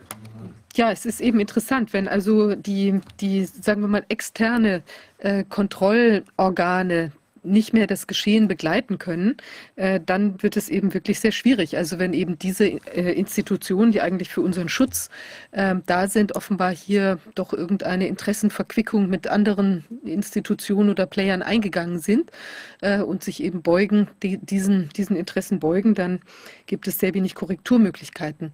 Jetzt ist ja eine Korrekturmöglichkeit auch vielleicht ähm, die Bevölkerung grundsätzlich. Ja, alle Staatsgewalt geht vom Volke aus und wenn es eben Mitbestimmungsmöglichkeiten Möglichkeiten intensiverer Natur gäbe, dann äh, würde die ganze Sache vielleicht auch anders aussehen. Also wenn man vielleicht jetzt Abwahlmöglichkeiten gehabt hätte, äh, zwischendrin hätten sich wahrscheinlich zu einem bestimmten Zeitpunkt auch viele Leute ähm, gefunden, die zumindest gesagt hätten, wir finden das nicht so gut, was da läuft und wollen eigentlich, dass die Leute gehen. Also viele waren natürlich auch in der unter dem standen unter dem Eindruck, dass das alles ganz toll läuft. Aber es gibt, gibt, denke ich, schon eine Menge Leute, die das auch anders gesehen haben und anders sehen. Und ähm, da muss man sich eben mal fragen, was man da eigentlich tun kann, wie eben solche Feedback-Loops schleifen, wo vielleicht auch mal Kritik geübt werden kann und in produktiverer Weise als das, oder sagen wir mal in, in hörbarer Weise, als das jetzt eben in dieser ganzen medialen, mit dem ganzen medialen Gegenwind auch in den letzten drei Jahren für viele von uns Maßnahmenkritikern möglich war. Wir wollen uns jetzt nochmal mit dem Thema Wählen beschäftigen. Das ist ja auch ein Thema, was dich beschäftigt, was Wolfgang beschäftigt, was, was mich vielleicht von anderer Seite beschäftigt. Oder sagen wir mal, wo wir vielleicht auch unterschiedliche Einstellungen, Meinungen dazu haben. Und wir haben jetzt bei uns als nächsten Gast Holger Gräf. Er ist Autor und hat sich intensiv mit dieser Thematik mal auseinandergesetzt, was das so alles he heißt und bedeutet und was da vielleicht auch Vor- und Nachteile ist, sind. Ähm, ja, Holger, ja, schön, dass ich hier sein kann. Freue mich sehr. Wollte das eigentlich schon äh, seit Wochen, also seitdem ich äh, das äh, gehört habe, dass Wählen also äh, schlecht sein soll. Ähm, und möchte aber vorher, ja, ja, möchte aber, möchte aber vorher ähm, so ein How dare you-Moment, äh, so einen peinlichen How dare you-Moment vor, ähm, vermeiden. Also äh, Viviane und ich, wir kennen uns schon eine ganze Zeit, wir sind sowieso per Du. Beim Wolfgang behält es sich so, äh, bei der Basis ähm, pflegt man das freundliche, aber respektvolle Du untereinander. Ähm, und das würde ich dir, David, auch gerne anbieten. Ja, sehr gerne, klar. Ja, cool. das geklärt. Ähm, wenn man sieht, dass im Moment die Nichtwähler immer mehr zunehmen, dann stellt man sich natürlich die Frage, woran liegt das? Und wenn man mit denen in Kontakt kommt, und das tue ich ja als Mitglied der Basis, als Redaktionsmitglied der Basis ganz besonders, ähm, dann fällt einem auf, dass es mehrere Gründe gibt, warum die Menschen nicht oder nicht mehr wählen gehen.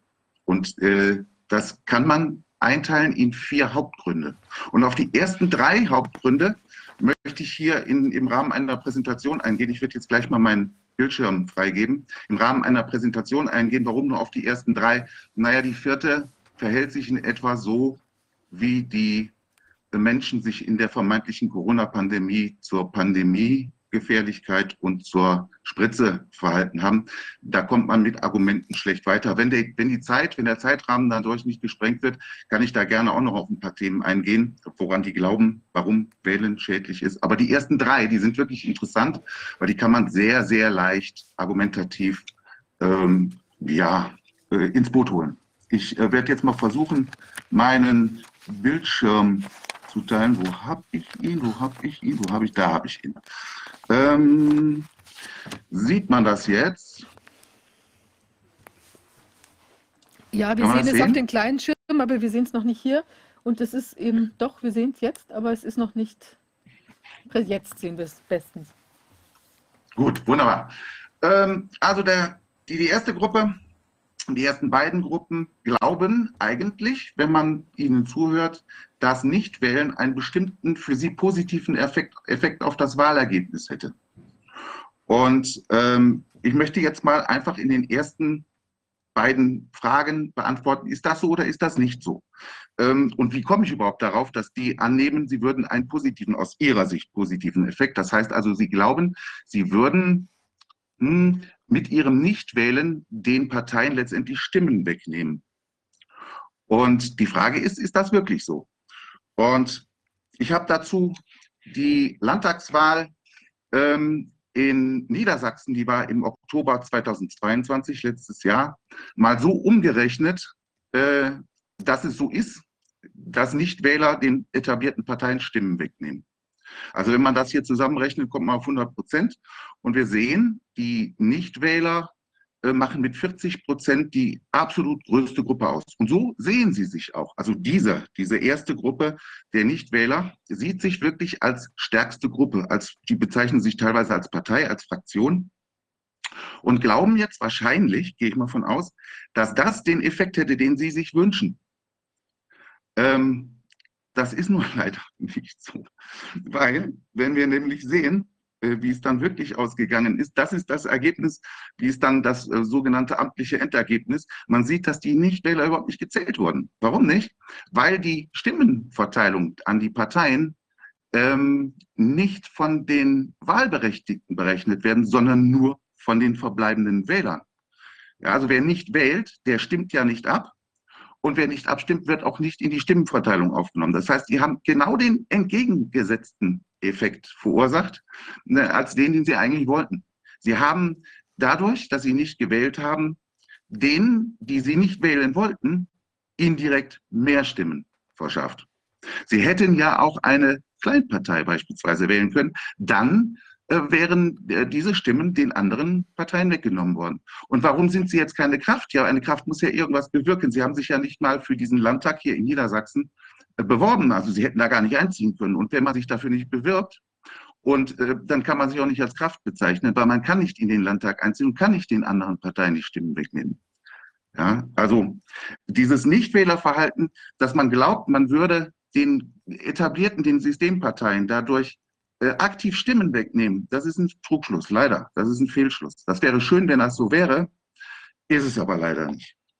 Ähm, und dann gibt es die zweite Gruppe, die glaubt, ähm, wenn nur genug Leute nicht mehr wählen gingen, dann würde die Wahl irgendwann mal ähm, ungültig werden. Das ist aber nicht so. Äh, egal wie wenig Leute dann hinterher noch übrig bleiben und am Wählen bleiben, die Wahl wird niemals ungültig. Im Wahlgesetz, im Bundeswahlgesetz und in 16 Landeswahlgesetzen steht überhaupt nichts davon drin, wie hoch die Wahlbeteiligung sein muss, dass die Wahl gültig wird. Und weil das so ein bisschen, hm, wie wertet man etwas aus, was nicht in einem Gesetz steht, hat die Bundeswahlleiterin sich dazu eindeutig geäußert und hat also gesagt, häufig wird die Frage gestellt, ob die Höhe der Wahlbeteiligung einen Einfluss auf die Gültigkeit der Wahl hat. Dies ist nicht der Fall. Ungültig wird die Wahl nur bei äh, angreifbaren Wahlfehlern. Und wer freiwillig auf seine Stimme verzichtet, stellt keinen Wahlfehler. Daher macht es ja freiwillig. Deswegen, jetzt kommen wir zu dem Punkt, was, was du gesagt hattest, David. Du hattest ja gesagt, wer wählt, der legitimiert das System. Mhm. Das ist durchaus richtig, aber wer nicht wählt auch. Warum? Weil die Wahl ja immer gültig ist und äh, die Wähler immer, die restlichen Wähler immer die 100 Prozent sind, die sie legitimieren. Das heißt also, wer nicht wählt, ähm, der legitimiert zwar nicht selbst mit seiner Stimme, aber der überträgt das an einen noch verbliebenen, übrig gebliebenen Wähler.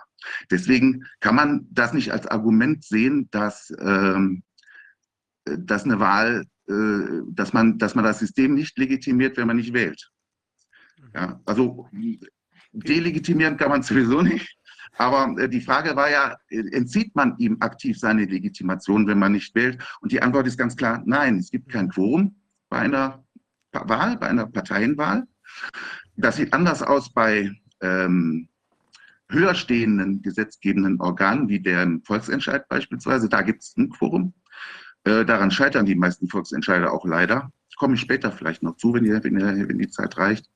Ähm, aber bei einer politischen Wahl, bei keiner ähm, Bundestagswahl, auch keiner Landtagswahl, gibt es irgendwo eine Mindestwahlbeteiligung, die man nur unterschreiten muss. Und ähm, die Frage ist, wie weit könnte man denn überhaupt so eine Wahlbeteiligung drücken? Dazu müsste man einfach wissen, es gibt ja schon Tausende von Kandidaten. Also wir haben 299 Wahlkreise, mal etwa zehn Parteien, macht schon fast 3000 Kandidaten. Ja, also zehn Parteien ungefähr, das sind die großen. Und dann ähm, stellen noch ähm, mehrere Kleinparteien äh, hier und da noch äh, einen Direktkandidaten auf. Also es sind schon fast 3000 Direktkandidaten. Dann kommen die ganzen Listenkandidaten dazu und ähm, die werden garantiert nicht, nicht wählen. Ja, also, und die alleine würden dann schon äh, die Wahl gültig machen. Also schaut ins. Ja, die wählen sich selbst. Und ähm, schaut ins, ins äh, Bundeswahlgesetz und übrigens im europäischen Wahlgesetz, im Europawahlgesetz ist es das Gleiche. Ähm, man kann durch ein aktives Nichtwählen und Aufrufen zum Nichtwählen. Da hört man immer wieder, dass sie sagen, wir müssen einfach immer nur mehr werden, immer mehr Nichtwähler. Irgendwann müssen sie doch mal, irgendwann können wir doch mal was damit erreichen. Niemals. Man tut denen einen riesigen Gefallen.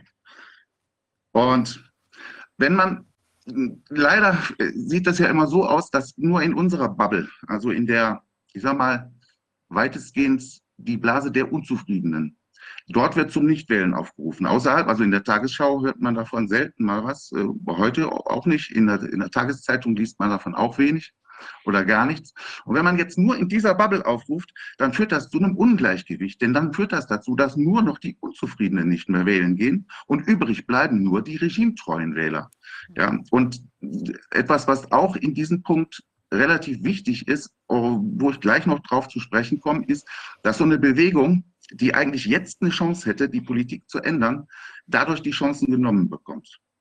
Ja, warum äh, so eine, also warum so eine Partei so wichtig ist, ähm, wird jetzt in der nächsten Folie, glaube ich, erklärt, nee, in der übernächsten Folie.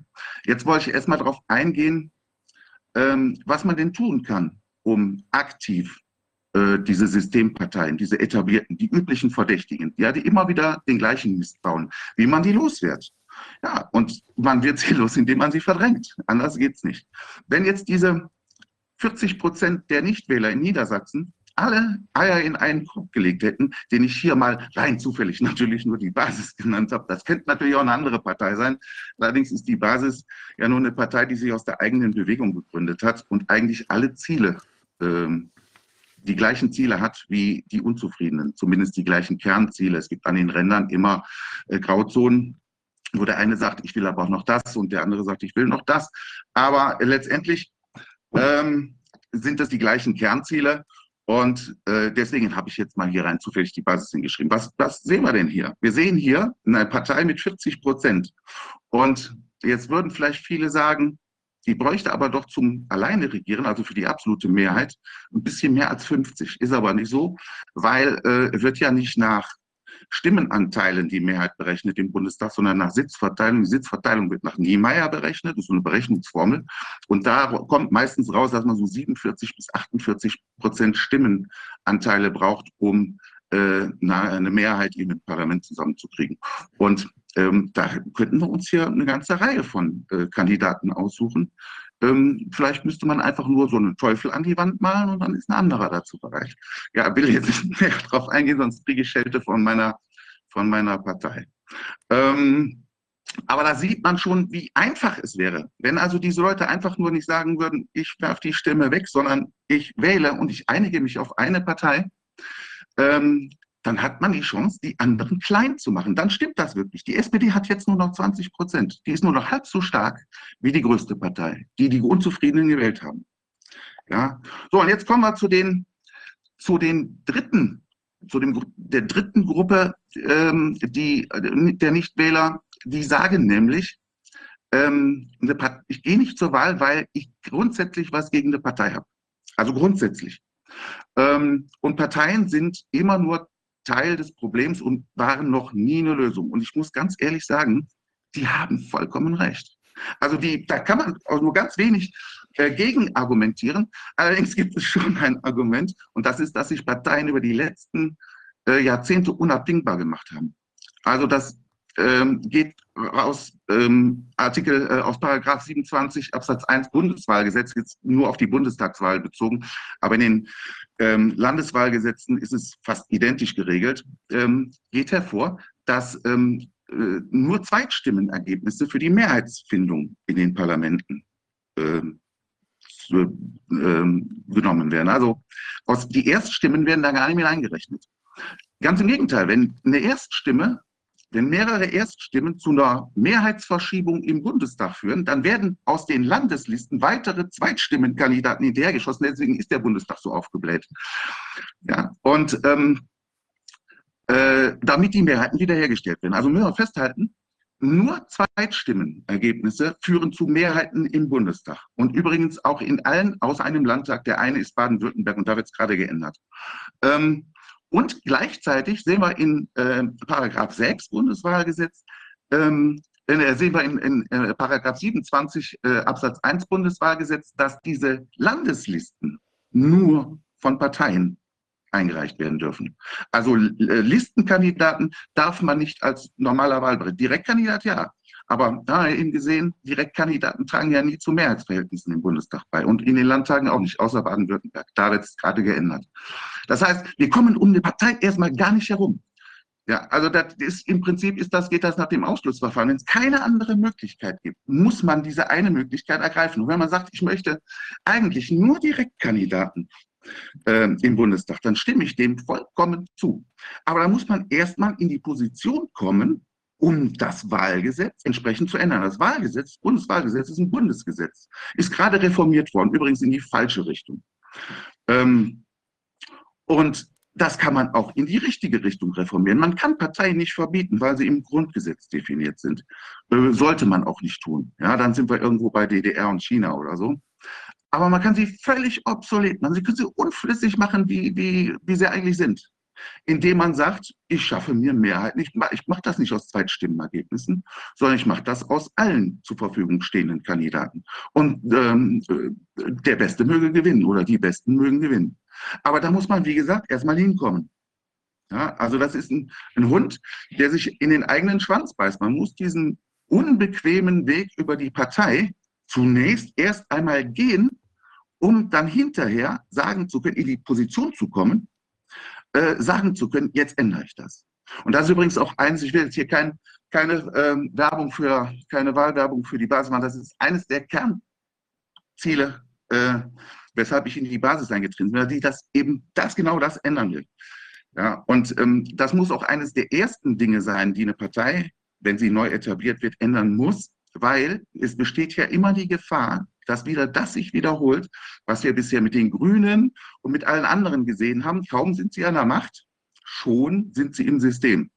Ja, also das ist eines der ersten Dinge, die so eine Partei, die man dann da reinwählt, neu etabliert im Bundestag oder in Landtagen, machen müsste, wäre das zu ändern, um sich selbst dahingehend zu entmächtigen.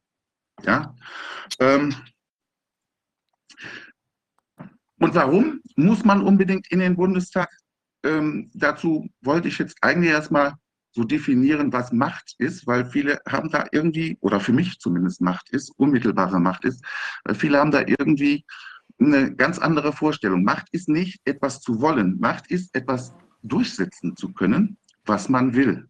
Das heißt also, wenn ich ähm, äh, ein neues Finanzgesetz auflege, verabschiede, und nicht in der Lage bin, das letztendlich mit Knast im schlimmsten Fall durchsetzen zu können, dann brauche ich das gar nicht aufzusetzen. Ja, also ähm, Macht, unmittelbare Macht ähm, wird in Deutschland durch drei Gewalten ausgeübt. Und die kennt jeder, aber die meisten denken, die seien völlig unabhängig voneinander. Und ich habe jetzt hier zwar so einen kleinen Politiker hinter die Legislative geschrieben, aber das ist eine ganz stark vereinfachte Grafik, weil äh, sonst wird es zu kompliziert. Tatsächlich ist der Bundestag auch noch Teil der Exekutive, das habe ich jetzt hier weggelassen. Die Legislative, die gesetzgebende Gewalt macht Gesetze, die rechtsprechende Gewalt wendet diese gemachten Gesetze an und die Exekutive führt sie aus. Deswegen habe ich da den Polizisten, eigentlich sind auch die, der ganze Verwaltungsapparat gehört noch mit dazu. Und jetzt müssen wir uns die Frage stellen, wer hat denn von denen die Macht, was zu ändern. Und dann sind wir bei der Legislativen. Und dann sind wir wieder beim Bundestag. Aber wir sind nicht beim Bundestag als, als Ganzes, sondern äh, der Bundestag unterteilt sich ja in Regierung und Opposition. Ähm, dass sich dadurch definiert, dass die Regierung immer mehr Stimmen hat als die Opposition. Und jetzt sollte eigentlich jedem klar sein, dass das, was die Regierung an Gesetzen einbringt, Darüber muss ja, über jedes Gesetz muss ja der gesamte äh, Bundestag abstimmen. Ähm, wenn das jetzt keine Zweidrittelabstimmung ist oder eine Dreiviertelabstimmung ist, sondern eine einfache Mehrheit reicht, dann kann die Regierung für jedes Gesetz durchbekommen.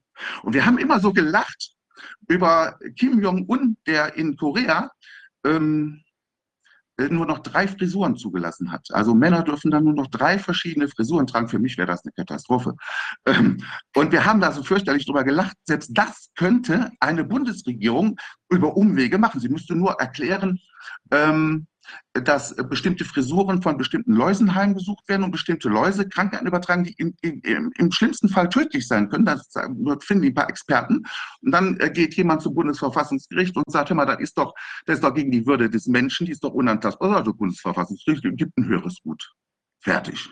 Ja, also diese Bundesregierung, die hat fast diktatorische Macht. Man hat zwar versucht, auch mit diesen Koalitionen, diese Macht immer einzuhegen, sodass die sich untereinander streiten und ähm, nicht wirklich die schlimmsten Ziele durchsetzen können. Aber wenn sie an einem Strang ziehen, dann können die alles durchsetzen oder fast alles. Ja.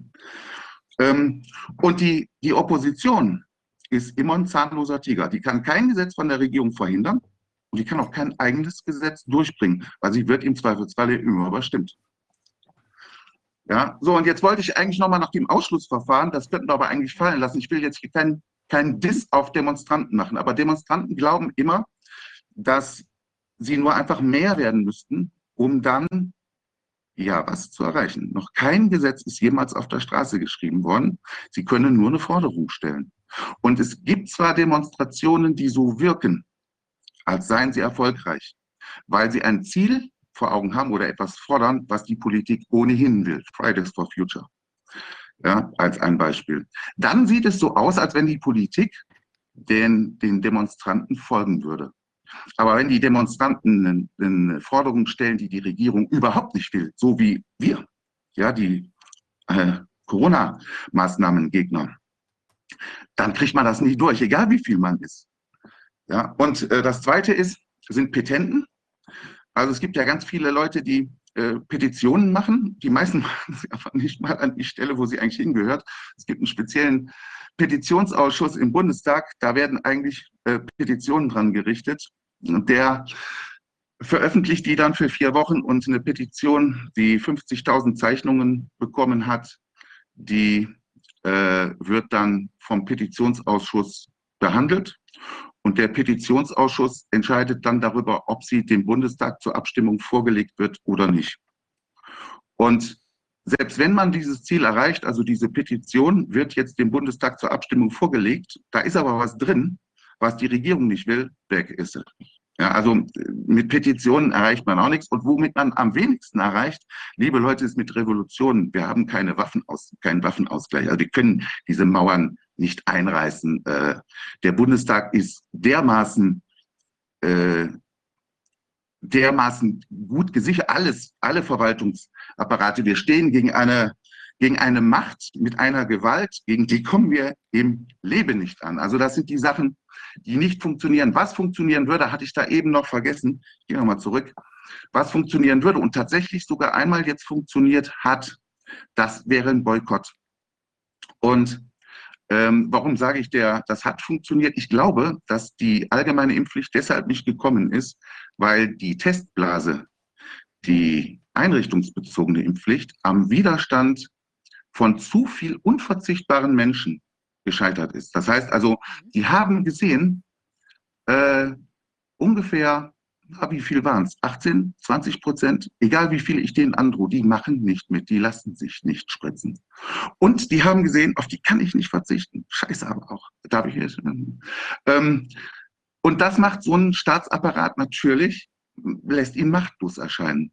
Und der macht dann nicht den gleichen Fehler bundesweit. Ist ja ganz klar. Also die äh, eine Boykottaktion würde funktionieren, nur würde so ein Satz, den man da formulieren würde, anfangen mit, wenn nur genug Leute mitmachen. Ich habe mal gelernt, wenn ein Satz mit, wenn nur, Leute, nur genug Leute mitmachen, anfängt, dann ist er zum Scheitern verurteilt. Ich kann aber zum Beispiel sagen, wo wir zu 80 Prozent bundesweit einig sind, wir wollen alle keine Rundfunkgebühren zahlen. Haben wir uns dazu schon mal zusammengeschlossen und das boykottiert? Könnten wir ja tun. Also ich meine, wenn 80, wenn 80 Prozent der Menschen einfach mal aufhören würden, Rundfunkgebühren zu zahlen, aber wirklich 80 Prozent, dann würden wir diesen Staat mit seinen Sanktionsmöglichkeiten, ich denke mal, schlichtweg überfordern. Ja, so viele, was will er denn da machen? Okay. Ähm, bei Demonstrationen gibt es jetzt einen Effekt, den sie doch haben könnte. Und zwar, wenn sie sich gegen bestimmte Politiker richtet und kurz vor Wahlen stattfinden kann, dann könnten die Demonstranten Druck darauf ausüben, auf diese Politiker, indem sie sagen, wir wählen euch nicht mehr. Dieses Druckmittel nimmt man sich aber, wenn man sagt, wir hätten euch sowieso nie gewählt und wir wählen außerdem gar nicht. Ja, dann ist das Druckmittel weg. Ähm, so, der Bundestag ähm, hat sich über die vergangenen Jahrzehnte äh, auf Bundesebene eine Sicherheitszone geschaffen, die von außen praktisch unangreifbar ist. Abgeordnete genießen parlamentarische Immunität gegen Strafverfolgung, steht in Artikel 46 Grundgesetz. Das heißt, man kann sie gar nicht in Handschellen abführen, wenn man das wollte. Man kann sie gar nicht vor Gericht stellen für das, was sie im Bundestag tun und abstimmen und sagen. Und ähm, wenn man das aufheben will, also wenn man sie doch vor Gericht stellen will, dann kann das wer? Der Bundestag in Mehrheitsentscheidung. Der Bundestag, also deswegen sind Oppositionspolitiker, stehen doch mal öfter, öfter mal auf der Anklage, sitzen doch schon mal äh, auf der Anklagebank, weil äh, dann natürlich die Mehrheit äh, zustande kommt, um deren Immunität aufzuheben. So einer war zum Beispiel Gauland, der ist mal wegen Steuersachen äh, Zumindest ist ermittelt worden, was daraus gekommen ist, weiß ich nicht. Und das Parlament beziehungsweise die Regierung kann auch nicht von außen abgeschafft werden. Ist auf Landesebene anders. Da kann man sie von außen abschaffen, weil es äh, ein höherrangiges legislatives Organ gibt, die ähm, äh, Volksabstimmung. Äh, ja, äh, der Volksentscheid, Entschuldigung. Ja, also im, in Artikel 20 äh, Absatz 2 ist das definiert, da steht drin, alle Macht geht vom Volke aus, wird wahrgenommen durch Wahlen und, Abst äh, und äh, Abstimmungen und besondere Organe der Gesetzgebung. Und diese, dieser Volksentscheid ist so ein besonderes Organ der Gesetzgebung, ist höherrangig als ein Landesparlament ähm, und kann eine Landesregierung im äußersten Fall auch einfach absetzen. Wurde in Bayern 2020, glaube ich, war das ja auch versucht, scheitert aber meistens an der Öffentlichkeit, denn die Medien ziehen nicht mit, die machen keine Werbung dafür und dann ist die Wahlbeteiligung zu niedrig und eben habe ich es ja schon mal gesagt, ähm, da gibt es ein Quorum und das ist auch relativ hoch. Ähm, und das Parlament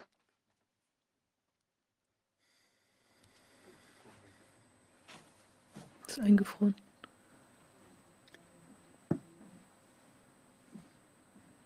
Moment. Äh, den ich, ich äh, äh, Holger, du müsstest, Holger, du müsstest gerade noch ja? mal, noch mal äh, die, ist, du warst für zwei Minuten weg. Oder oh. kürzer. Vielleicht kannst du noch mal, nachdem du das gesagt hattest, mit dem das Parlament mit dem Parlament, äh, also die, also nachdem du gesagt hattest, dass diese Landtage grundsätzlich absetzbar wären durch Volksentscheide. Da ist es ja, abgebrochen. Äh, Genau. Ähm, ich hatte gesagt, ähm, dass es ähm, nach Artikel 20 Absatz 2 im Grundgesetz die Möglichkeit gibt, ab Landesebene abwärts ein höherrangiges legislatives Organ als den Landtag zu schaffen. Das ist der Volksentscheid. Also in Artikel 20.2 äh, steht drin, alle Macht geht vom Volke aus, wird wahrgenommen durch Wahlen und Abstimmungen und besondere Organe der äh, Gesetzgebung. Die, diese, dieser äh, Volksentscheid äh, ist ein besonderes Organ der Gesetzgebung, analog etwa zur äh, Mitgliederversammlung in Vereinen. Also der kommt nur unter bestimmten Voraussetzungen überhaupt zusammen, zusammen zustande, muss sich an bestimmte Regularien halten, kann dann aber sehr viel äh, bewirken. Das Problem ist, dass er halt ähm, äh, dass er von den Medien nicht unterstützt wird, wenn er natürlich keine politisch gewollten Ziele unterstützt. Und damit versickert er meistens in der Bedeutungslosigkeit. Die Wahlbeteiligung ist viel zu gering. Es gibt ein Quorum und das ist sehr hoch und wird meistens scheitern solche Volksentscheide am fehlenden Quorum, also an der fehlenden Mindestwahlbeteiligung. So, ich habe hier in der, ähm, in der Grafik mal aufgezeigt, äh, welche, We welche Wege es ähm, gäbe, ein Bundesparlament aufzulösen. Und äh, was wir hier vor allen Dingen nicht sehen, ist ein Wähler, das Volk, Wahlberechtigte, ja, also keiner von denen. Ähm, jetzt hat das ganze System aber eine Schwachstelle und das ist die Wahl. Denn jeder Politiker muss sich alle vier auf Bundesebene, beziehungsweise alle fünf äh, Jahre zur Wahl stellen. Und wenn wir uns nochmal die, diese vier Gewalten vor Augen führen, die, die ich eben hatte, äh, dann muss man sagen, diese zwei unteren, die judikative und die exekutive Gewalt, das sind echte Berufsgremien. Also da muss man eine Ausbildung machen, eine akademische teilweise. Äh, da muss man sich bewerben, da muss man was können. Aber äh, diese, äh, die Legislative ist ein Laien- und ein Wahlgremium. Das ist ähnlich wie äh, der Vorstand in einer Partei oder der Vorstand in einem Verein. Und das ist deren Schwachstelle. Ja, ähm, die ziehen dann quasi, ich muss jetzt mal gucken, damit ich das selbst lesen kann, was ich da äh, geschrieben habe, dass ich das mal hier so zur Seite ziehe ein bisschen. Ähm, die ziehen also wirklich alle Register, damit die Wahl anschließend so ausgeht, wie sie sich das vorstellen, wie sie sich das wünschen und sie schaffen das auch immer. Das sieht man zum Beispiel daran, dass die Wahlprognosen relativ genau sind. Also die unterscheiden sich von den Wahlergebnissen meistens nur um 1,5 Prozent an Stimmenanteilen. Sie sind sehr genau und man fragt sich immer, wie schaffen die das? Einige sagen, die sind gefälscht. Nein, äh, das ist eigentlich ganz einfach. Also die Mainstream-Medien, man sucht sich jetzt die Kandidaten aus, die man gerne hätte. Das war jetzt zuletzt seit 2020 bis zur Wahl 21 waren das vor allen Dingen Karl Lauterbach, Annalena Baerbock und Robert Habeck. Die wollte man offensichtlich ganz besonders und die schleift man nun gebietsmühlenartig durch sämtliche Talkshows, Frühstücksfernsehen. Ähm, man erwähnt sie permanent, also sie sind immer präsent. Und der Wähler, der neigt dazu, jemanden zu wählen, seine Stimme zu geben, den er zu kennen glaubt. Und Leute, die nicht in der Öffentlichkeit stehen, also zumindest oder nicht so in der Öffentlichkeit stehen, die bekommen in aller Regel weniger Stimmen als Leute, die man ständig im Fernsehen sieht. Und zeitgleich werden die Unzufriedenen dazu angehalten, nicht zu wählen. Ja, und die gucken natürlich jetzt, also früher schon, aber heute gucken sie natürlich nicht mehr die Tagesschau, äh, und wenn sie die schauen, dann glauben sie ihr nicht und tun nicht das, was da gesagt wird.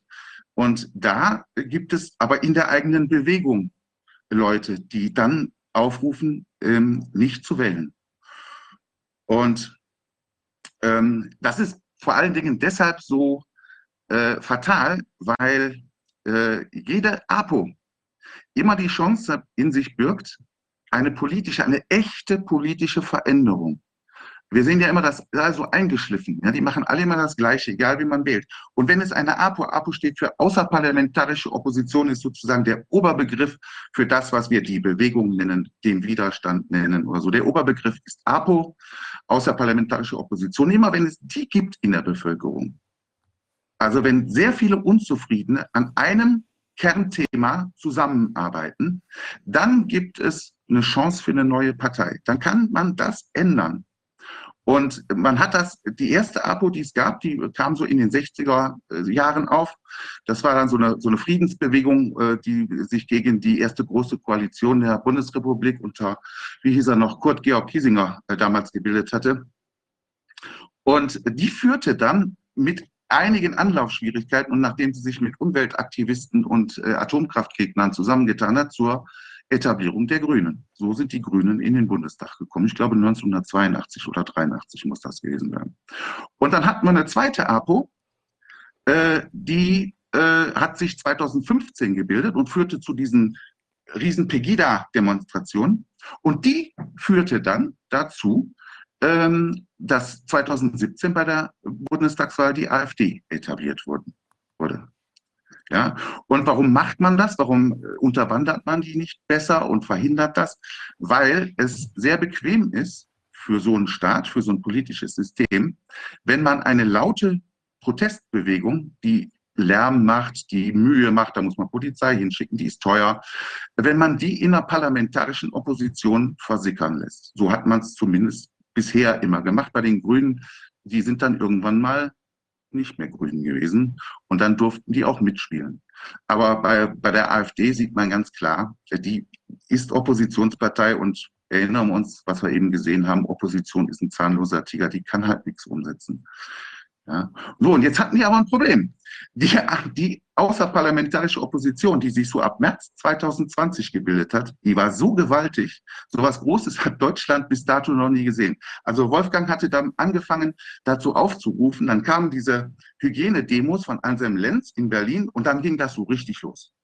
Und ähm, hätte man der jetzt eine Partei gegeben, wäre die nicht in der Opposition geblieben, möglicherweise. Und deswegen deshalb denke ich mal, hat man wirklich alles versucht, um so eine Partei ähm, zu verhindern. Ja, und das war dann also, ähm, ist dann folgendermaßen vonstatten gegangen. Ähm, da wurde zuerst eine Partei gegründet und äh, dann, das war so Mitte April. Und die Werte, die bestand aber nur elf Tage. Nach elf Tagen waren da etwa 70.000 Mitglieder eingetreten und dann wurden sie alle wieder ausgetreten. Und äh, die Partei äh, wurde mehr oder weniger tja, von ihren eigenen Initiatoren gestoppt. Äh, einer davon hat dann noch eine zweite Partei gegründet, dann wurde eine dritte Partei gegründet. Und dann musste man sich, äh, spätestens da musste man sich entscheiden, äh, zu welcher Partei gehe ich denn jetzt?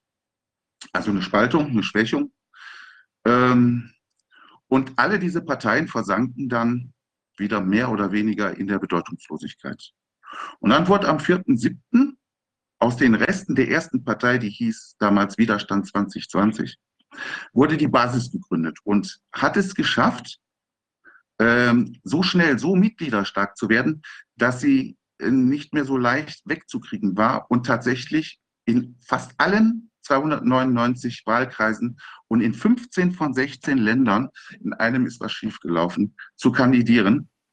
Und wäre die jetzt von der gesamten außerparlamentarischen Opposition gewählt worden, dann hätten die aktuellen Parteien ein Riesenproblem bekommen. Und wie hat man reagiert? Man hat am 31.07., ich habe das hier verlinkt, ähm, am 31.07.2020 hat man eine Anfrage beim Wissenschaftlichen Dienst des Bundestages äh, gestartet mit dem Inhalt, kann man die Wahl vielleicht verschieben oder absagen?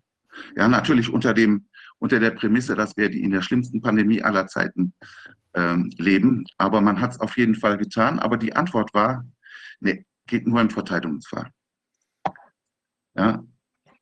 Und dann passierte so ab August etwas wirklich, wirklich Beachtliches. Ähm, jeder sieht doch noch, hat doch noch die Demonstranten vor Augen, die mit den Grundgesetzen zur Demo gingen und dann von der Polizei gesagt bekamen, äh, das sei eine politische äh, Meinungsäußerung, das müssten sie verschwinden lassen, die für das Grundgesetz eingetreten sind. Das war aber nur bis etwa Mitte August so. Und dann war das Grundgesetz plötzlich überhaupt nicht mehr relevant.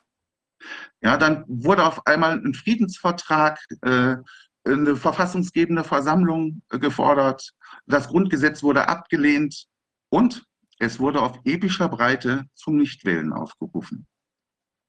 Ja, und das führte dann dazu, dass diese riesige APO, die ja eigentlich die Wähler ihrer eigenen Partei sein sollten, äh, nicht zur Wahl gegangen sind.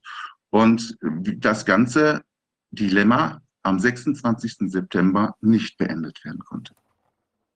Ja, aber wenn wir uns alles, was vorher gesagt wurde, an, nochmal anschauen, es kann ja nur auf diese Möglichkeit, wir haben ja keine andere Möglichkeit.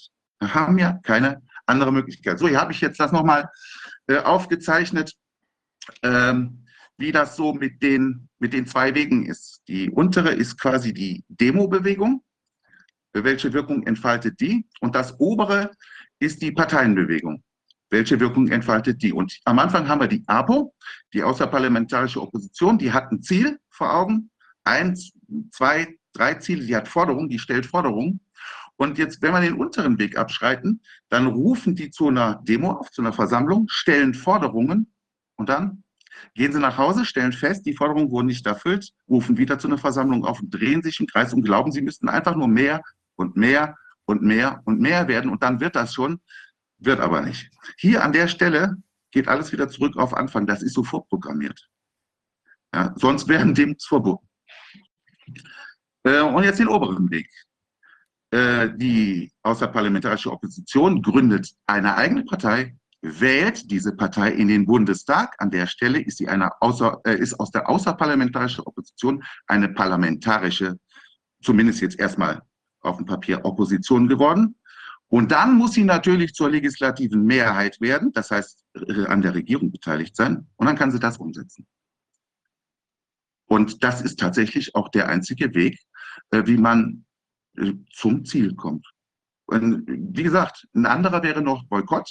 Dann müsste man tatsächlich aber die ganzen Leute äh, dazu bringen, äh, wirklich mutig mitzumachen. Also wenn man jetzt zum Beispiel gesagt hätte, in dieser Maskenzeit geht alle nicht mehr bei dem und dem Laden einkaufen, bei der und der Ladenkette so lange, bis die einschwenken, hätten wir wahrscheinlich die dazu gebracht, einzuknicken. Ja, aber äh, ist, haben wir nicht gemacht, haben wir, hätten wir auch die Leute wahrscheinlich nicht zusammengekriegt, denn jeder Satz, der anfängt, wie wenn nur genug Leute mitmachen, ähm, jeder Plan, der damit anfängt, ist meiner Ansicht nach ähm, zum Scheitern verurteilt. Ja, jetzt gibt es aber noch, kommen langsam zum Ende, äh, auch noch einen anderen ganz wichtigen Grund, warum man, auch wenn es keine große APO gibt, trotzdem wählen gehen sollte. Und zwar, was auch viele nicht wissen, ist, eine Wahl hat zwei Effekte. Sie schafft eine Mehrheit, sie stellt ein Parlament zusammen, also sie ist dafür zuständig, die Mehrheiten im Parlament zu finden und die Parteien zu finanzieren. Und wie funktioniert das? Es gibt einen Topf, der war bis vor kurzem äh, noch zwei Millionen Euro groß, weil Merkel den 2018 mal vergrößert hat. Das Bundesverfassungsgericht hat ihn wieder zurückgeschrumpft. Wie groß er jetzt ist, ich muss gestehen, ich glaube, es fehlen jetzt 25 Millionen da drin. Ähm, ist aber immer noch sehr groß. Dieser Topf, äh, ich gehe jetzt hier von den zwei Millionen aus, weil 2021. Holger, 200, 200 Millionen, oder? Weil du sagst zwei Millionen. 200 Millionen, Entschuldigung, ja. Ähm, der wird nach der Wahl komplett geleert. Das muss man wissen. Also das ist eine feste Summe. Der wird nach der Wahl komplett geleert. Und jede Partei, die mindestens ein halbes Prozent an Zweitstimmenanteilen, hier zählen nur die Zweitstimmenanteilen, erreicht bei der Bundestagswahl, bei der Landtagswahl wäre es ein Prozent, wird an diesem Topf beteiligt. Und sie erhält 1,06 Euro für jede Stimme, die sie äh, an Zweitstimmen, für jede Zweitstimme, die sie erhalten hat. Und 45 Cent für jede Zuwendung aus Spenden äh, oder Mitgliedsbeiträgen oder anderen ähm, persönlichen Zuwendungen. Ja, also man kann schon alleine dadurch, dass man eine Kleinpartei über diese 0,5 Prozent Hürde bei einer Bundestagswahl bringt, den großen Parteien echt Kohle wegnehmen. Und das ist richtig viel. Denn 2021 entfielen von diesen 200 Millionen Euro fast der gesamte Topf 192,7 Millionen Euro auf die etablierten Bundestagsparteien. Davon, na, wo haben wir? Jetzt kann ich das da oben nicht lesen. Ähm, wenn du das da mal vorlesen würdest, da oben habe ich Prozente allein, geschrieben. Genau, allein die SPD erhielt 56,1 Millionen Euro, die CDU 50 Millionen Euro, die Grünen 30,1 Millionen Euro. Ja, und jetzt muss man wissen, dass das zum Großteil der gesamten Einnahmen einer Partei beiträgt. Davon machen die Wahlkampf zum Beispiel. Davon bezahlen die äh, ihre Leute, die für sie arbeiten. Ja, und, wenn, und jeder Euro, den man denen wegnehmen kann, ist es wert. Wenn ich zu einer Wahl gehe und ich habe jetzt keine große Abo im Rücken und ich weiß, ich kann das System nicht ändern.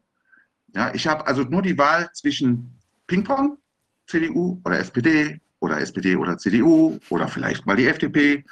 Ähm, oder ich gebe meine Stimme einer Kleinpartei, von der ich zwar ausgehe, dass sie niemals in den Bundestag einzieht, aber wenn ich die über diese 0,5 Prozent hiefe, dann kriegt die nur durch meine Stimme schon mal einen Euro.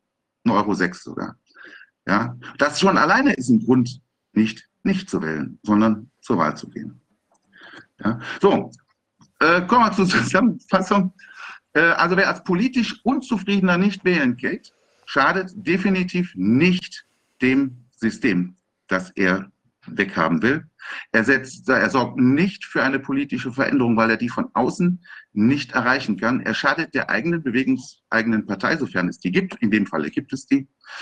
Ähm, er überlässt den Regimetreuen den kompletten Wahlausgang. Haben wir viele grüne Regimetreue? Erstarken die Grünen, das sehen wir gerade oder haben es gesehen. Schadet der eigenen Bewegung, sollte dann hinterher bitte auch nicht darüber meckern und sagen, wir haben doch die, die Grünen wurden doch nur von einem kleinen Teil äh, der Wahlberechtigten gewählt. Ja, der größte Teil, wenn der gar nicht wählt, trägt da halt nicht zu den, zu den Entscheidungsfindungen bei. Dann habe ich noch eins aufgenommen, äh, wo ich lange überlegt habe, ähm, ob ich das mit reinnehmen soll. Ähm, das, sind, das ist auch eine Gruppe, die glaubt, dass die Wahlergebnisse oder viele glauben, dass die Wahlergebnisse ähm, vor einer Wahl schon feststehen würden. Und äh, dass diese äh, Wahlprognosen, diese Sonntagsumfragen und so auch immer so ziemlich genau sind, das sehen viele als Zeichen dafür, dass in Deutschland die Wahl komplett gefälscht würde. Ähm, also das wäre sehr schwierig. Äh, man das wird dann mit den USA und vielen anderen Ländern verglichen, aber man muss mal eine Sache schon mal vorwegnehmen. In Deutschland ist die exakte Zahl der Wahlberechtigten vor jeder Wahl bekannt, in den USA zum Beispiel nicht. Deswegen wäre es hier überhaupt nicht möglich, mehr Stimmzettel zu produzieren, als es überhaupt Wahlberechtigte gibt. Was allerdings geht, ist, dass wenn man weiß, wie viele Nichtwähler es gibt, dass man für die einfach Wahlzettel ausfüllt. Und die Schwachstellen sind hier oft freiwillige Wahlhelfer. Das sind die netten Damen und Herren, die im Wahllokal sitzen, äh, euch den, den Stimmzettel ähm, überreichen und die hinterher auch äh, die Stimmzettel auswählen. Und wir haben zum Beispiel bei der Bürgerschaftswahl in Hamburg 2020 gesehen, dass da in, ich glaube, einem oder zwei Wahllokalen äh, was passiert ist, was eigentlich nicht passieren sollte. Man hat nämlich eine ganze Reihe der Stimmen, die eigentlich für die Grünen vergeben waren, der FDP zugeschlagen. Das führte dazu, dass die FDP so gerade eben in, die, äh, in den Hamburger Senat gewählt wurde, aber direkt wieder rausgeflogen ist, als man das dann festgestellt hat. Und man stellt es schon fest. Und jetzt bei der Wahlwiederholung in Berlin gab es auch so eine, so eine sehr seltsame Situation, dass in einem Wahllokal mehr äh, Stimmzettel äh, abgegeben worden sind, als überhaupt Wähler dort eingetragen waren. Ähm, das kann natürlich eigentlich nur, dazu, nur dadurch zustande kommen, dass jemand äh, eine falsche Vorstellung hatte, wie viele Nichtwähler in diesem Wahllokal nicht auftauchen würden und für die die Wahlzettel in die Urne geschmissen hat. Dazu haben Wahlhelfer eigentlich auch eine gute Chance, nämlich um 7.59 Uhr, eine Minute bevor das Wahllokal öffnet, dann sind sie im Prinzip die einzigen, die noch einen Zugriff auf die Wahlurne haben, ohne dass die quasi ständig unter Bewachung steht. Und äh, ich will denen das nicht unterstellen. Es gibt da auch nur eine, eine Korrelation. Ich kann da keinen, ich weiß, also ich will nicht sagen, dass es so ist. Ich will aber definitiv sagen, dass wenn es Wahlmanipulationen in Deutschland gibt, auf diese Art und Weise, sich die immer nur auf einzelne Wahllokale erstreckt.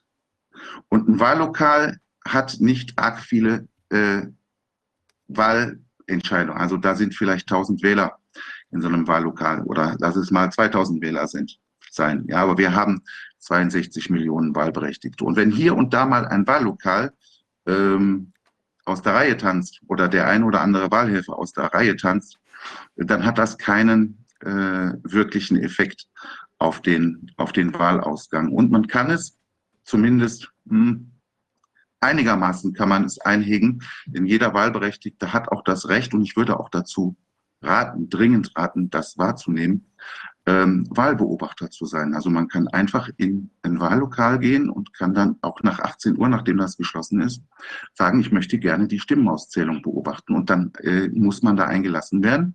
Man muss natürlich den Mund halten ähm, und kann da alles sehen. Also man kann sehen, äh, welche Stimmzettel, welche äh, wo das Kreuz ist und wo dann entsprechend der Strich auf der Liste gemacht wird. Ja, ähm, ja das ist im Prinzip alles, was ich dazu sagen wollte. Wie komme ich denn jetzt wieder zurück zum Freigabe stoppen? Da sind wir wieder. Okay. Ja, Holger, vielen Dank. Ich finde, das ist sehr anschaulich und äh, diverse Aspekte, die du jetzt äh, da berichtet hast, ähm, habe ich tatsächlich auch selbst noch gar nicht so durchdacht. Wir haben ja schon ein paar Mal darüber gesprochen auch und auch insbesondere diese, wie will man sagen, diese, diese finanzielle Kerbe, die man da in das Holz schlagen kann, die ist natürlich ganz klar nicht unbeachtlich. Ähm, schon mal das als Ausgangslage, aber tatsächlich die Gefahr der, des Nichtwählens, dass du natürlich das System zementierst, aber sogar auch diese, diesen Aspekt, dass du damit im Prinzip die Wahlmanipulation äh, erst möglich machst, weil du eben äh, nicht in dieser Menge auftauchst. Ja, das ist, das ist wirklich faszinierend. Ich weiß nicht, wie, was willst du dazu sagen? Du warst ja, bist du, bist du jetzt überzeugt? Ich, ich naja, wie man sich vielleicht vorstellen kann, nicht. Mhm. aber ich, also finde es trotzdem also gelungene äh, Darbietung und finde es auch gut, dass wir uns darüber unterhalten weil es sonst natürlich auch ein bisschen auf einer polemischen Ebene vielleicht eingeordnet wird, wenn man einfach nur sagt, wählen ist gut oder wählen ist blöd. Deswegen ist das ja vielleicht auch ein schöner Ausgangspunkt, um ein bisschen tiefer in die Diskussion einzusteigen. Ich bin jetzt nicht so besonders gut vorbereitet, weil ich nicht wusste, dass es heute Thema ist, aber hm, könnt, mir, könnt ihr dann auch mal das als Anlass nehmen, eine Ausarbeitung vielleicht vorzunehmen, als äh, Opposition dann sozusagen äh, zu der Sichtweise. Ähm, also im Ergebnis sind wir uns sogar einig begrifflich. Ich bin ja auch für einen Boykott als Änderungsinstrument, nämlich den Wahlboykott. Aber das ist natürlich ein anderer Boykott, als du ihn dir vorstellst.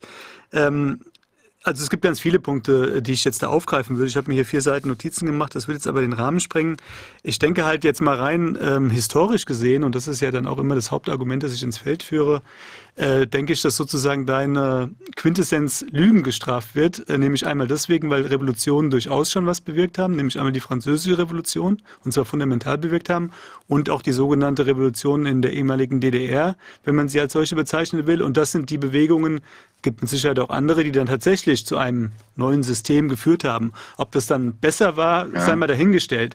Aber es ist natürlich nicht so, dass das von vornherein zum Scheitern verurteilt ist, auch wenn die Machtverhältnisse heute vielleicht anders sind, wobei ich jetzt mal behaupte, im Absolutismus, der nicht umsonst so hieß, schien es auch relativ zementiert. Und das Hauptproblem war, denke ich, auch, dass die Leute keine Vorstellung davon hatten, dass es ein System jenseits dieses monarchistischen Systems gibt. Das hatten die gar nicht auf dem Schirm. Und das ist meiner Meinung nach auch das, nach das Problem, woran es heute krankt. Und das ist ja auch einer der Punkte, warum ich sage, wenn wir uns immer in diesem parteipolitischen System oder Wahlsystem bewegen, dass einem die Fantasie sozusagen dann flöten geht, weil man sich halt immer nur gedanklich, was du jetzt ja auch in weiten Teilen gemacht hast, was ja auch zutreffend ist, mit dem Wahlgesetz beispielsweise auseinandersetzt etc., das spielt halt in meiner Gedankenwelt überhaupt keine Rolle, ja, letzten Endes.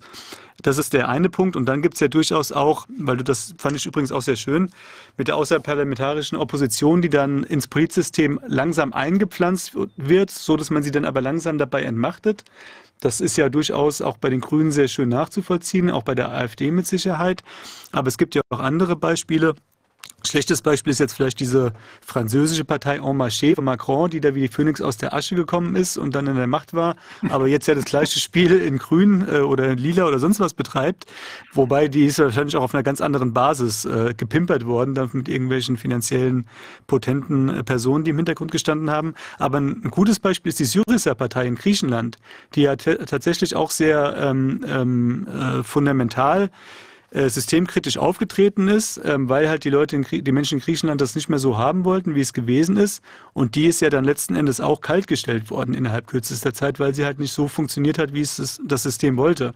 Da kann man natürlich sagen, Griechenland sind nochmal andere Strukturen, aber letzten Endes auch nicht weil der Hebel, der damals angesetzt wurde, war ja über die Europäische Zentralbank. Es gab ja das Verfassungsreferendum über den Krexit, den sogenannten.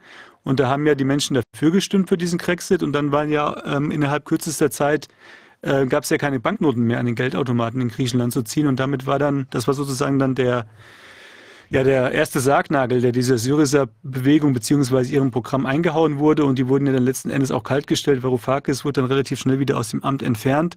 Und ich kann nicht erkennen, warum das jetzt einer Partei die Basis anders ergehen sollte, mal abgesehen davon, dass ähm, äh, ja vielleicht auch viele Menschen, also dieser außerparlamentarische Kreis wurde jetzt etwas monolithisch sozusagen angesehen. Ich denke halt, dass das gerade nicht der Fall ist. Also ich kenne aus der eigenen ähm, äh, aus dem eigenen auch beruflichen Bekanntenkreis viele Leute, die früher CDU gewählt haben, die im akademischen Bereich beispielsweise beheimatet sind oder dann auch teilweise vielleicht mal SPD gewählt haben, ähm, die aber auch schon vor 10 oder 15 Jahren gesagt haben, sie haben keinen Bock mehr auf diesen ganzen Kram, weil irgendwie immer das Gleiche rauskommt. Und das ist jetzt nicht das Klientel, das unbedingt ähm, jetzt in, im Corona-Protest wahrscheinlich zu finden war, sondern die haben nochmal eine ganz andere Sichtweise. Also deswegen denke ich nicht, dass sich das alles hinter der Basis oder einer anderen Partei versammeln würde, sondern es sagen viele Menschen auch einfach, sie wollen einfach keine dieses repräsentative System, von dem sie sich nicht repräsentiert fühlen, nicht mehr haben. Und ich persönlich ja, das würde. Ist das, das ist das Grundproblem. Also das, ja. ähm, dann entsteht ja erst die APO. Also wenn, wenn eine ein repräsentative Demokratie ähm, das äh, große Teile der Bevölkerung nicht eben nicht mehr repräsentiert. Ich möchte aber bevor, was jetzt mehrere äh, Töpfe aufgemacht. Der erste war, glaube ich, äh, doch Revolution würde funktionieren ähm, mit Beispiel ähm, französische Revolution. Ich sehe die französische Revolution sehr kritisch, weil sie hat zu diesem System erst geführt. Also ähm, das ist ja ein parlamentarisches System, also ein Berufspolitiker, ein Wahlpolitikersystem. Die, die Idee war ja, wir wählen aus unserer Mitte unsere Regenten und wollen keinen Wahlmonarchen mehr oder so. Ähm, die Idee finde ich auch klasse. Aber sie hat letztendlich dazu auch geführt, und das hatte damals, äh, wer war das? Der Fürst von Liechtenstein, glaube ich, hatte das damals auf den Punkt gebracht. Er sagte, schon Jahre her, ähm, wenn der Kanzler von Österreich Mist baut, dann kann er gehen. Und der Nächste kommt und übernimmt das und sagt, der hat Mist gebaut, nicht ich. Wenn ich Mist baue, hängt mir das ein Leben lang an. Also man hatte schon mit diesem französischen System, mit der französischen Revolution und dem neuen Demokratieverständnis eigentlich die Grundlage für das geschaffen, wogegen wir jetzt kämpfen, nämlich gegen Regentschaft, die zur, zur Zeit, nachdem sie dann Mist gebaut hat, wieder abgesetzt oder einfach gehen kann und die dann nicht mehr greifbar ist. Insofern sehe ich die französische Revolution jetzt nicht als echte Volksrevolution. Und die äh, Montagsdemos 1989 äh, in, der, ähm, in der ehemaligen DDR, ich war ja nun nicht dabei, ich bin ja nun Wessi, aber ähm, also wenn ich die Politik, ich bin jetzt 53, nee, 54 Jahre alt, wenn ich die ganze Politik Revue passieren lasse, dann ist da nie irgendwas zufällig passiert. Und ich stelle mir immer vor, wie Erich Honecker aus dem Zimmer geguckt hat, hat gesagt, meine Güte, sind das viele Demonstranten, die sind alle gegen mich, die wollen alle frei sein, das machen wir jetzt.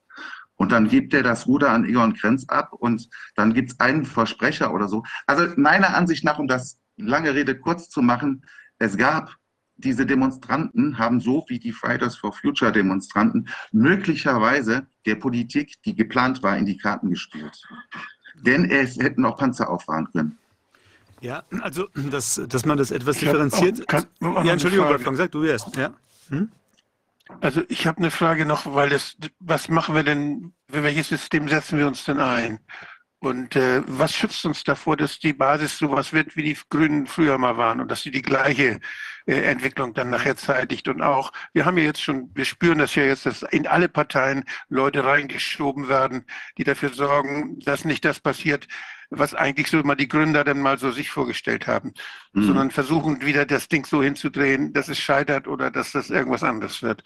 Und ähm, meine meine Vorstellung ist eigentlich die, dass man äh, einen Weg findet mit Erst- und Zweitstimme, dass man das, dass man das mercht, dass man das zusammentut. Wenn die, wenn die Partei jetzt ein, ein Direktkandidatenfindungsverein wird, ich nenne das mal so, als Partei, eine Partei, die sagt, bei uns, wir stellen unsere Kandidaten auf und da gibt es nur Direktkandidaten. Wir haben also unsere Liste, das ist gleichzeitig, der Direktkandidat ist eben Nummer eins und dann kommen die anderen alle. Und die werden alle von euch selbst gewählt, nicht von der Partei, sondern ihr wählt die Direktkandidaten. Jeder, der bei uns, ihr seid alle eingeladen, zu uns zu kommen. Und bei uns werden Direktkandidaten gewählt, und zwar die ganze Liste runter. Dann ist diese, diese, dieses Nebeneinander zwischen Erststimme und Zweitstimme, kann man das dadurch nicht, nicht neutralisieren und einem, einem mehr in Richtung direkte Demokratie gehen. Das zweite Versprechen, was dazu gehört, muss noch sein, derjenige, der, der, das, der das nicht mitmacht, der kann im Wahlkreis, also die, die Kandidaten im Wahlkreis, nicht? Die können, die können dann auch dafür sorgen, dass die, dass die ausgetauscht werden. Das ist natürlich bei den, bei den Kandidaten jetzt, die jetzt als Parteikandidaten äh, loslaufen, ist es schwieriger. Da weiß ich, habe ich keine Lösung dafür. Aber ich möchte auch erreichen, dass man Leute wieder ab, abwählt. Und das Allerschönste, was ich mir vorstelle, ist, dass es keine Bundestagswahl mehr gibt, keine Synchrone, sondern dass dauernd Kandidaten erneuert werden können, jederzeit, wenn die Basis nicht mehr zufrieden ist mit ihnen. Mhm. Das heißt, wir haben einen kontinuierlich arbeitenden Bundestag, der nicht durch alle vier Jahre immer wieder sich erneuert, sondern der sich erneuert dadurch, dass in den Wahlkreisen nur die Leute dann bleiben, denen man auch vertraut. Und da frage ich mich, ist sowas nicht schon möglich aufgrund geltenden, des geltenden Rechts? Kann man da eine Form finden als, als Direktkandidatenwahlverein, die das jetzt schon anfängt und die das ermöglicht? Das wäre mein, das wäre mein Wunsch, dass wir da mal drüber ganz genau nachdenken, wie das rechtlich aussieht, parteirechtlich. Vielleicht kann man einen ersten Schritt machen und den zweiten gleich anschließend. Aber ich denke, dass ein, ein Direktkandidatenfindungsverein als Partei, dass der auch die Leute einfangen könnte, die jetzt sagen, sie scheißen auf Parteien. Parteien sind Mist. Und äh, das sind, gut, Parteien sind Mist. Wir organisieren nur, dass ihr bestimmen dürft, wer nicht Mist ist, wer, wer, wer, wen ihr vertraut. Und dazu machen wir jetzt meinetwegen in jedem Wahlkreis machen wir 20 Veranstaltungen das, das organisieren wir. Und dann haben wir ein System, wie diese Liste, wer die meisten Stimmen hat und so weiter und alle, die dann kommen, dann ausgewählt wird. Also so eine, ich habe da so einen, so einen Traum davon, dass wie man das so versuchen könnte und würde das gerne mal so diskutieren, auch mit Leuten, die jetzt die rechtliche Situation gut kennen und dass wir mal das rauskristallisieren, was jetzt schon möglich ist und was man möglich machen könnte. Also das wäre mein Wunsch. Also vielleicht auch ja, ganz kurz. Äh, Entschuldigung, Holger, erstmal her. Mhm. Das, das waren ja eigentlich zwei Fragen. Äh, die zweite Frage ist für mich die wichtigere. Ähm, dass man das mit Direktkandidaten leider nicht handeln kann, steht nicht im Parteiengesetz. Das lässt einem da relativ freie Hand. Ähm, das steht leider im Bundeswahlgesetz, und zwar in Artikel 6. Äh, wenn man das so handhaben würde, ohne das Wahlgesetz vorher zu ändern, was ja, wie gesagt, so ein Teufelskreis ist, ja, äh, ohne das vorher zu ändern, es ist ja sogar noch verschärft worden, dann hätte man ganz viele Direktkandidaten, die aber alle nichts zu sagen hätten, weil sie sich nicht zu einer Mehrheit zusammenschließen könnten, weil ja eben diese Mehrheiten leider, leider, mir gefällt das auch nicht, Wolfgang, aber die Mehrheiten leider nur aus Zweitstimmen zustande kommen dürfen. Das war übrigens auch das, was der, äh, es gibt ja ganz viele Leute, die sagen, das Bundesverfassungsgericht hätte äh, das Wahlrecht als verfassungsfeindlich oder als äh, verfassungs nicht verfassungskonform. Das war übrigens das, dass eben durch diese sogenannten Überhangmandate Mehrheitsverschiebungen äh, durch Erststimmen zustande kamen, die man erst nicht ausgeglichen hat. Und dann hat man das, ich glaube 2013 äh, bis 2017 hatte man das ja, ja ähm, durch diese unsäglichen Ausgleichsmandate korrigiert. Und jetzt ist man noch einen Schritt weiter gegangen. Man hat nämlich gesagt, und jetzt begrenzen wir die Direktkandidaten. Also der Bundestag ist ja viel zu groß, how dare you. Wie machen wir das? Wie lösen wir das Problem? Wir nehmen die Direktkandidaten raus. Also jetzt kann es dir sogar passieren, dass wenn du zu viele Direktkandidaten hast, du gar nicht in den Bundestag kommst. Und um das zu ändern, müssen wir das Bundeswahlgesetz ändern und die Landeswahlgesetze. Wie gesagt, es gibt übrigens einen Landtag, in dem es so ungefähr funktionierte bisher. Das ist Baden-Württemberg. Also da gibt es nur Erststimmen. Ähm, wird aber leider Gottes jetzt geändert.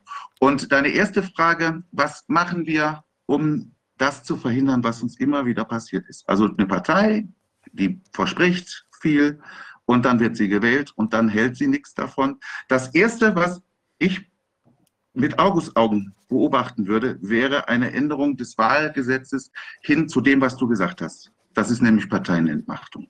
Ja, also das steht ja nicht im, im Grundgesetz oder so, ähm, sondern das sind ja nur Bundesgesetze. Die kann man mit parlamentarischer Bundestagsmehrheit auch einfach in die andere Richtung ja. ändern. Also das, was ja. jetzt in der Wahlrechtsreform äh, schiefgelaufen ist, das hätte auch genau umgekehrt.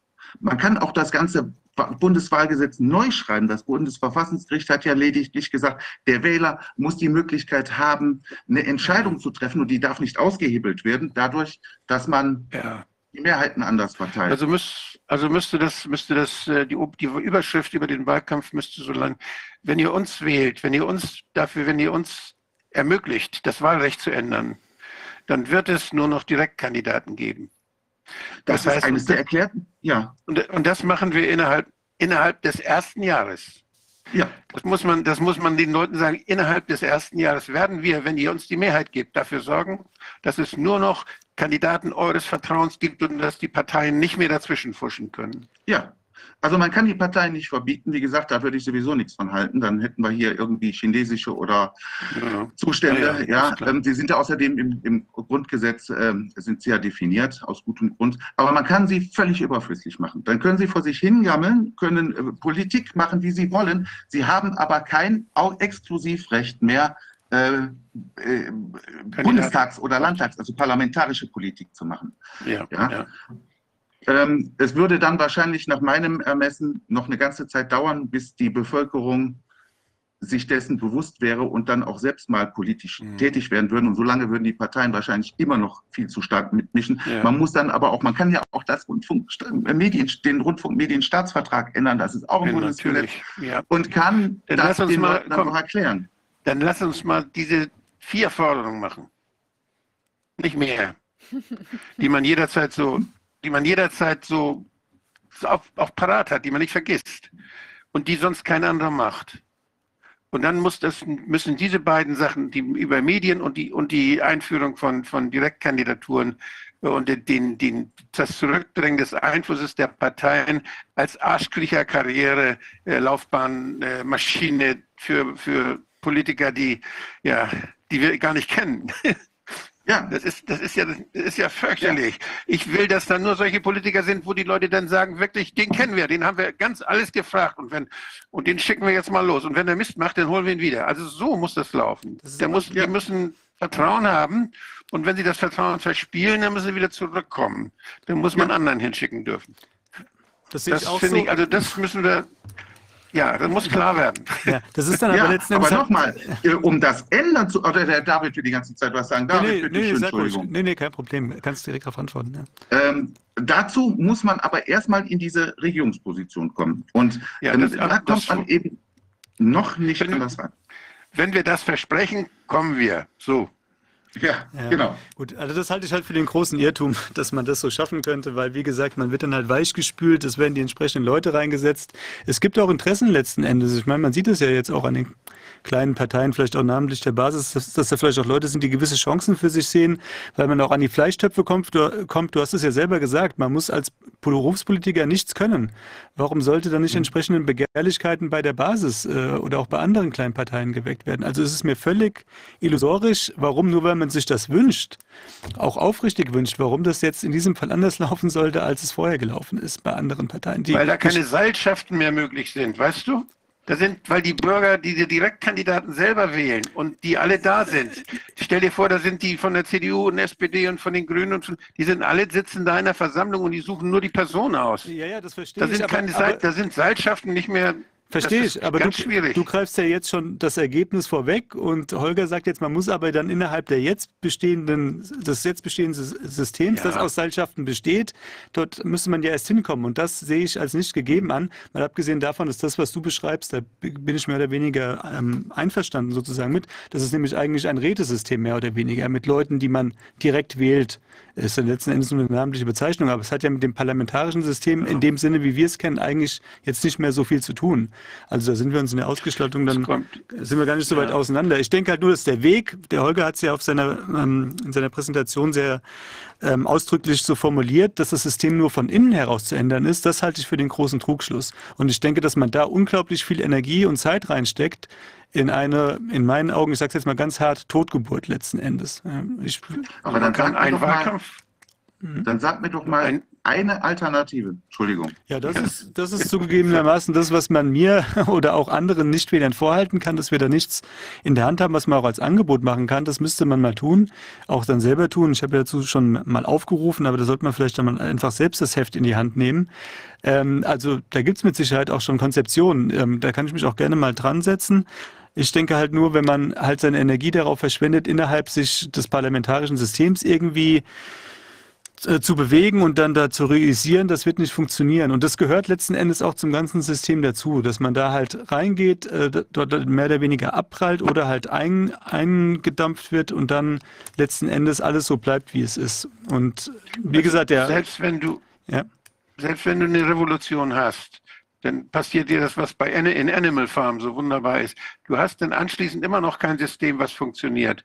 Dann fällst du immer wieder auf die alten, dann sind da andere, aber das, dann kommt Napoleon nach der Französischen Revolution oder dann kommt irgendwie, hast du einen Diktator wieder und das, das nützt dir gar nichts. Du musst dir schon Gedanken machen, wie es denn auch nachhaltig weiter funktionieren kann. Und das, was ich, was ich da jetzt, was ich vorschlage als Wahlprogramm, dass in den Leuten die Sehnsucht zu, erweck, zu erwecken, dass es auch anders gehen könnte.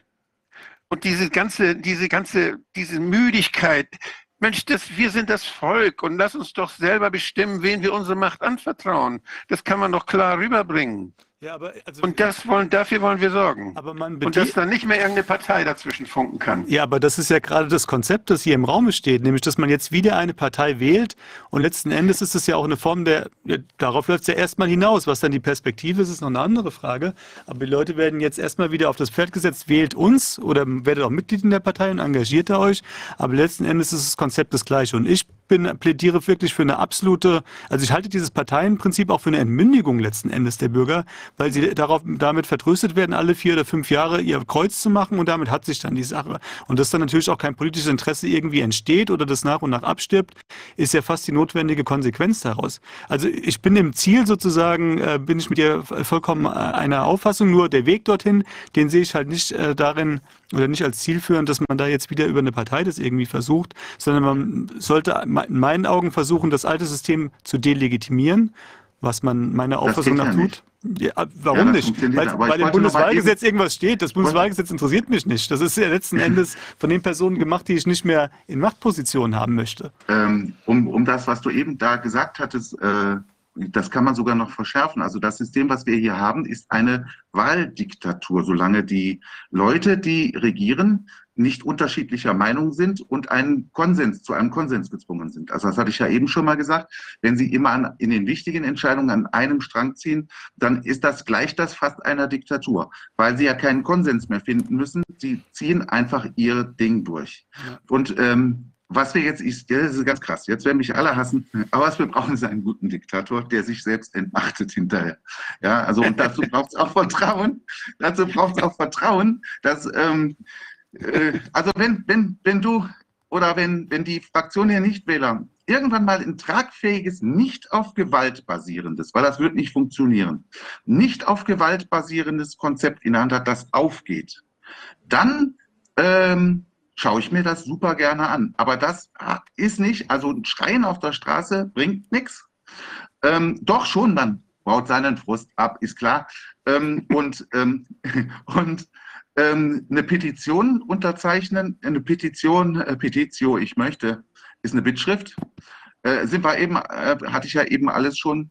Ähm, ja, ja. Also die, die, äh, die Mittel fehlen uns, die wirksam wären. Und das äh, Mittel Regent, also Diktator dieses Landes zu werden, um diese Regierung zu ändern. Jetzt sage ich das Wort aber nicht nochmal. Und dann hinterher selbst sich zu entmachten und zu sagen, jetzt trete ich halt wieder ab. Ja, ähm, das kann man auch machen, weil man muss man keinen Diktator haben, sondern wenn, wenn die, die große Masse der unzufriedenen Bürger wirklich sagt, so, wir wollen das jetzt ändern. Und einer Partei, die sich nicht als Partei dann hinterher verhalten will, diese Macht vorübergehend gibt und diese Partei beobachtet und wirklich das, was, dass sie das, was sie versprochen hat, dass sie den Einfluss der Parteien mindert, dass sie es auch erfüllt.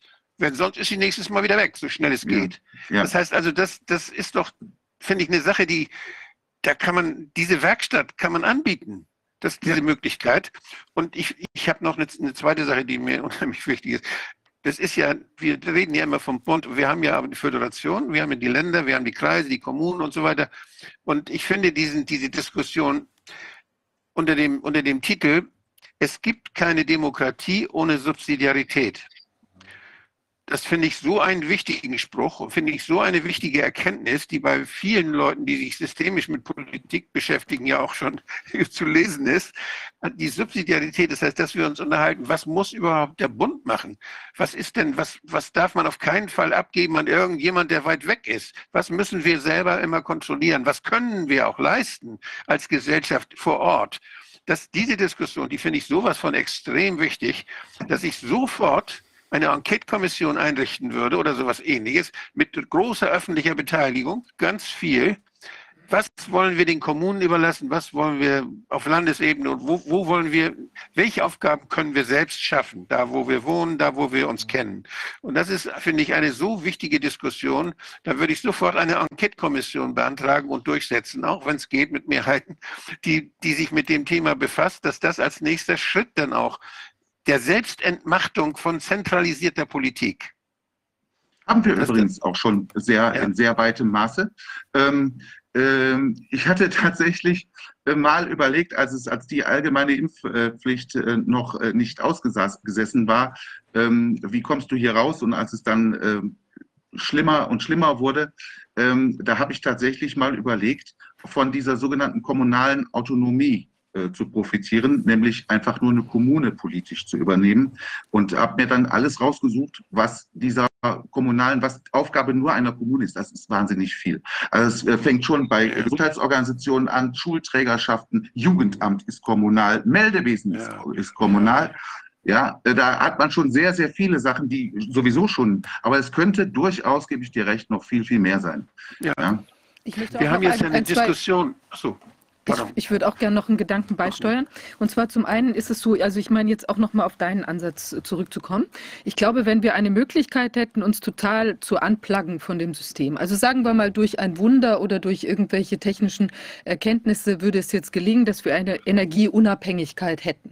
Ja, ähm, wir könnten jetzt selbst die Energie herstellen aus irgendwelchen Gründen, es gäbe tolle neue Möglichkeiten oder so, dann könnte, dann, dann würden sich ja viele Fragen gar nicht mehr stellen. Dann könnten wir, äh, ich weiß nicht, Wasser entsalzen, äh, die Sahara begrünen oder sonst irgendwas und wir hätten eben prima Möglichkeiten, uns alle äh, ähm, zu versorgen. Es würde wahrscheinlich auch das gesamte System würde sich umstellen, weil man gar nicht mehr diese ganze Konkurrenzgeschichte bräuchte und man könnte auch einfach sagen, ist doch egal, was ihr da drüben macht, berührt uns alles nicht, weil wir sind unabhängig.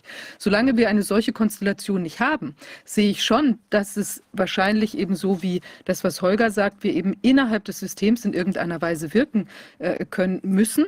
Also, aber wir müssen auf jeden Fall auch sicherstellen, dass wer auch immer jetzt zum Beispiel eine solche Aufgabe übernehmen würde, auch selbst nicht korrumpiert ist oder korrumpiert werden kann. Und also ja. wenn wir jetzt nochmal an die Basis denken oder kleine Partei XY, die da eben jetzt tätig werden wollen würde, dann kann es natürlich nicht sein, dass plötzlich irgendwie Vorstellungen entstehen, dass man jetzt anschlussfähig sein muss oder irgendwie eine, äh, also an, an das alte System und eben da reinkommen muss und dann eben sich genau so verhält, wie, ähm, wie das jetzt hier eben für diese ganzen Standardparteien da im Raum steht. Und ich glaube, was da uns wirklich nur schützen kann, ist der Schwarm. Also ich meine, die, das Volk, das Wahlvolk, die, die Mitglieder, genauso wie es auch, glaube ich, eben in Gesamt, auf der Gesamtebene nur die Perma, das permanente Mitquatschen von allen in einer wie auch immer geordneten Form. Ja, also es kann natürlich nicht, wenn jeder so und so und so, dann wird es auch nichts. Aber es muss halt eine Möglichkeit geben, dass die Informationsflüsse von oben nach unten und von unten nach oben eben wirklich gut ausgestaltet sind, sodass die Leute mitreden können und dass ihnen auch nicht das Wort abgeschnitten werden kann. Also wenn zum Beispiel ein sagen wir mal, ein, eine, ähm, ein Entscheidungsgremium in einer Partei hergeht und sagt, also es dürf, darf jetzt vom, vom Schwarm von unten, es dürfen keine Anträge mehr nach oben gestellt werden oder sowas. Ja, also man muss jetzt durch zum Beispiel Hierarchien gehen, um was entscheiden lassen zu können. Das ist der falsche Weg. Das ist genau dieses äh, Hierarchisierende, wo eben an einer bestimmten Stelle dann so eine Entscheidungskompetenz zusammenläuft, dass sie eben leicht am oben, oben, so wie wir es bei auf EU- oder Regierungsebene sehen, eben infiltriert werden kann und partikular Partikularinteressen zum, zum Wirken kommen. Also das kann nicht sein. Es ist aus meiner Sicht nur dann sinnhaft oder überhaupt eine gewisse Sicherheit gegeben, wenn eben möglichst viele immer wieder auf die Entscheidungsprozesse gucken können und auch sagen können, das gefällt uns jetzt nicht und dann eben auch eine Möglichkeit haben, eben einzugreifen, indem sie es nach außen transportieren oder indem sie eben auch Druck machen können. Das ist total wichtig und dazu müssen die ganzen Informationen nach draußen. Man muss alles sehen können, man muss kritische Stimmen hören können, man muss zum Beispiel, sagen wir mal, wenn es äh, ähm, Reden gibt, die irgendwo gehalten wurden, die zu, äh, zu, zu zum Gedanken, zum Denken anregen können, dann müssen die veröffentlicht werden, sodass Leute eben sich das auch anschauen können, was gesagt wurde. Es müssen eben vielleicht auch, sagen wir mal, Sitzungen aufgezeichnet werden. Es müssen vielleicht auch Gespr Gespräche mit Lobbyisten äh, transparent offengelegt werden, äh, vielleicht eben auch mit Aufzeichnungen, mit Protokollen, die jeder einsehen kann. Also maximale Transparenz, maximal ähm, klare Wege und maximale Beteiligung des, des Bürgers. Und wenn es eben zum Beispiel gelingen kann in einer Entität, also zum Beispiel der Basis, zum Beispiel kleine Partei XY, große Partei XY, vielleicht ist ja auch die SPD plötzlich an so einem Projekt interessiert, ähm, dann, wenn man das zeigen kann im Kleinen, dass das funktioniert, ich glaube, dann ist es auch ganz einfach, das als Blaupause nach draußen zu nehmen und einfach diesen Anspruch mitzunehmen. Das muss aber auch gewahrt sein. Also wenn wir es wirklich, äh, wenn das eben nicht gelebt wird, also diese dauernde Mitbestimmung von unten, dann kann auch gar nichts fliegen. Und dann wird auch ein solches Konzept jetzt, dass man sich im System, ja, der Gang durch die Institutionen, ja, wie mein, wie letztlich auch die, die äh, Studentenbewegung der, der, die 68er, ja, was die ja auch vorhatten, also zu denen auch meine Eltern oder mein Vater insbesondere da äh, gehört hat, man macht den, äh, man macht den Gang durch die Institutionen und dann ist man an einer anderen Stelle und kann dann wichtige Dinge äh, umsetzen. Ja, aber wenn die Leute eben auf dem Weg dann plötzlich durch verlockt werden, durch Geld, durch Macht und sonst was, dann fliegt es halt auch nicht. Und da kann, glaube ich, weil die Einzelnen wahrscheinlich immer in irgendeiner Weise in Gefahr sind, dass sie eben äh, unter Druck geraten, Geld wollen, Macht wollen, irgendwie sonst was wollen, äh, auch aus Gruppendruck dann in einer kleinen Gruppe, wenn man vielleicht ein eingespieltes Team ist, äh, da irgendwelche Dinge macht, wo keine, nicht mehr der Blick von außen drauf ist. Da muss dieser Blick von außen einfach immer wieder draufkommen. Da müssen die Leute sein, was auch zum Beispiel beim Bundesparteitag der Basis äh, Dr. Marz thematisiert hat, dass es eben sehr wichtig ist, dass man nicht, dass es nicht eine, eine kleine, kleine Gruppen gibt, die irgendwas entscheiden, sondern es müssen immer die Quälgeister von außen, die Fragen stellen, die immer wieder kritisch auf alles gucken, auf jede Entscheidung, weil jede Gruppe kann sich verrennen. Ähm, die, die müssen einfach da sein. Das muss gefördert werden in so einer Struktur. Und ich glaube, je mehr, also wenn ich dann ein, eine wenn wir auch sagen wir mal von Infiltration sprechen, ja, das kann ich machen, das mache ich vielleicht mit 100 Mann oder ich weiß nicht wie viel, aber ich mache das nicht mit 30.000 Mann. Ich kann nicht 30.000 Männer und Frauen da bereitstellen, die alle nur irgendeinen Trick da versuchen. Aber in dem Moment, wo ich eine kleine Gruppe habe, wird es gefährlich und da muss der ganze Schwarm, die müssen die Leute von außen reingucken können, immer wieder stören können bei Dingen, die sich vielleicht irgendwie in so einer äh, so selbst, also die sich, die sich verselbstständigen können. Und wenn wir das hinkriegen, ich glaube, dann hat man eine Chance, wirklich was zu drehen an dem System. Aber noch, noch größer ja. wäre der Schwarm, wenn er nicht durch einen Parteirahmen eingegrenzt wäre. Das ist ja, aber weißt du, da ist das ja. Problem aus meiner Sicht, dass du eben diese, diese ähm, Entscheidungsfindung, weißt du, auch die Informationsvermittlung, dass die dann nicht gut gelingen kann. Weil, weißt du, du hast ja auch eine Aufmerksamkeitsproblematik. Die einen gucken dahin, sind jetzt irgendwie vielleicht auf die Ukraine fokussiert. Die anderen sind nur mit, ich weiß nicht, den Lernschwächen ihrer Kinder beschäftigt. Die Dritten sind, äh, versuchen irgendwie Geld zu machen und die anderen sind gerade ganz verliebt und haben für nichts anderes einen Sinn. Aber wenn ich, also die kriegen Struktur habe, und das ist zum Beispiel jetzt auch, sagen wir mal, in der Basis, man hat irgendeine AG und die trifft plötzlich eine Entscheidung. Das kann nicht sein. Da muss natürlich vorher äh, klar sein, Achtung, wir treffen jetzt eine Entscheidung. Und wenn du so ein Organ Organ hast, ja, wie jetzt eine, so eine Struktur, wo dann auch eben eine Nachricht kommt und die muss vielleicht noch mit einem Klingelton aufs Handy kommen. Achtung, eine ganz wichtige Entscheidung steht an, ja, im Bundestag. Jetzt steht wirklich nicht aus einem Fundus von, ich weiß nicht, 100 Entscheidungen, die an dem Tag getroffen werden. Bumm, diese Entscheidung ist besonders wichtig. Da braucht man halt Mechanismen, die das herausstellen. Da ist jetzt eine ganz besondere, besonders wichtige Entscheidung. Leute, passt auf, hier müsst ihr mit abstimmen. Ich habe jetzt auch noch keine Lösung, wie das jetzt alles so sein kann. Aber es dürfen dürfen die wichtigen Sachen nicht untergehen und du musst eben genau die Leute dann eben auch in diesem Moment zusammenbringen, weißt du? Und wenn es einfach an so vielen Leuten äh, vorbeifließt, ja, dann hast du am Ende äh, irgendwie eine kleine Gruppe von irgendwie ein paar hundert Mann, die sich eben oder in irgendeiner äh, kleineren Sitzung 30 Mann, die sich zusammentun, die genau da reinkommen oder 300 Mann reisen an bei irgendeinem äh, Landesparteitag oder sonstigen Parteitag oder irgendwas und entscheiden plötzlich Dinge. Ich mein, und das kann halt nicht sein. Das System hast du aber letzten Endes ja auch automatisch auf die Bevölkerung bezogen, sobald du eine Partei gründest, weil die Personen, die in der Partei Mitglied werden und sich politisch mehr engagieren, dann auch involviert sind. Dann sind es halt 30.000 statt nur 30 Leuten, die in der Gruppe ja. für den Rest der Bevölkerung entscheiden. Das ist die Krux halt ähm, bei der Sache.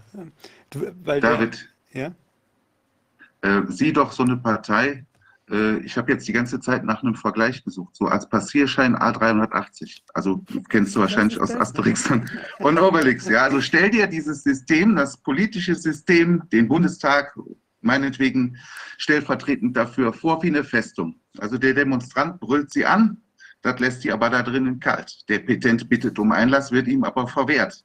Der Revolutionär will mit einem Hackebeilchen die Mauern einreißen, das kann aber nicht klappen. Und der Schlaue, der löst den Passierschein A830 und wartet, bis alle vier Jahre die Tür geöffnet wird. Dann geht er rein und öffnet die Türen für alle. So muss man sich das vorstellen. Ja, ja, das ist ein sehr schönes Wenn es so Bild, funktionieren Holger. würde, ja, aber die mhm. Geschichte hat uns was anderes gelernt in meinen Augen. Ich finde es halt schade, der Wolfgang hat den äh, Begriff des, des Werkzeugs genutzt. Ich finde es schade, dass wir halt nur den, den Werkzeugkasten Partei haben, ja, um, da, um darüber nachzudenken, wie wir uns als Gesellschaft organisieren. Ich finde, das ist letztendlich, aber da nehme ich mich gar nicht aus, weil ich ja jetzt auch kein anderes Konzept irgendwie ja. habe. Mal abgesehen davon, dass mir das vielleicht auch gar nicht zusteht, das jetzt irgendwie dann äh, alleine zu entwickeln.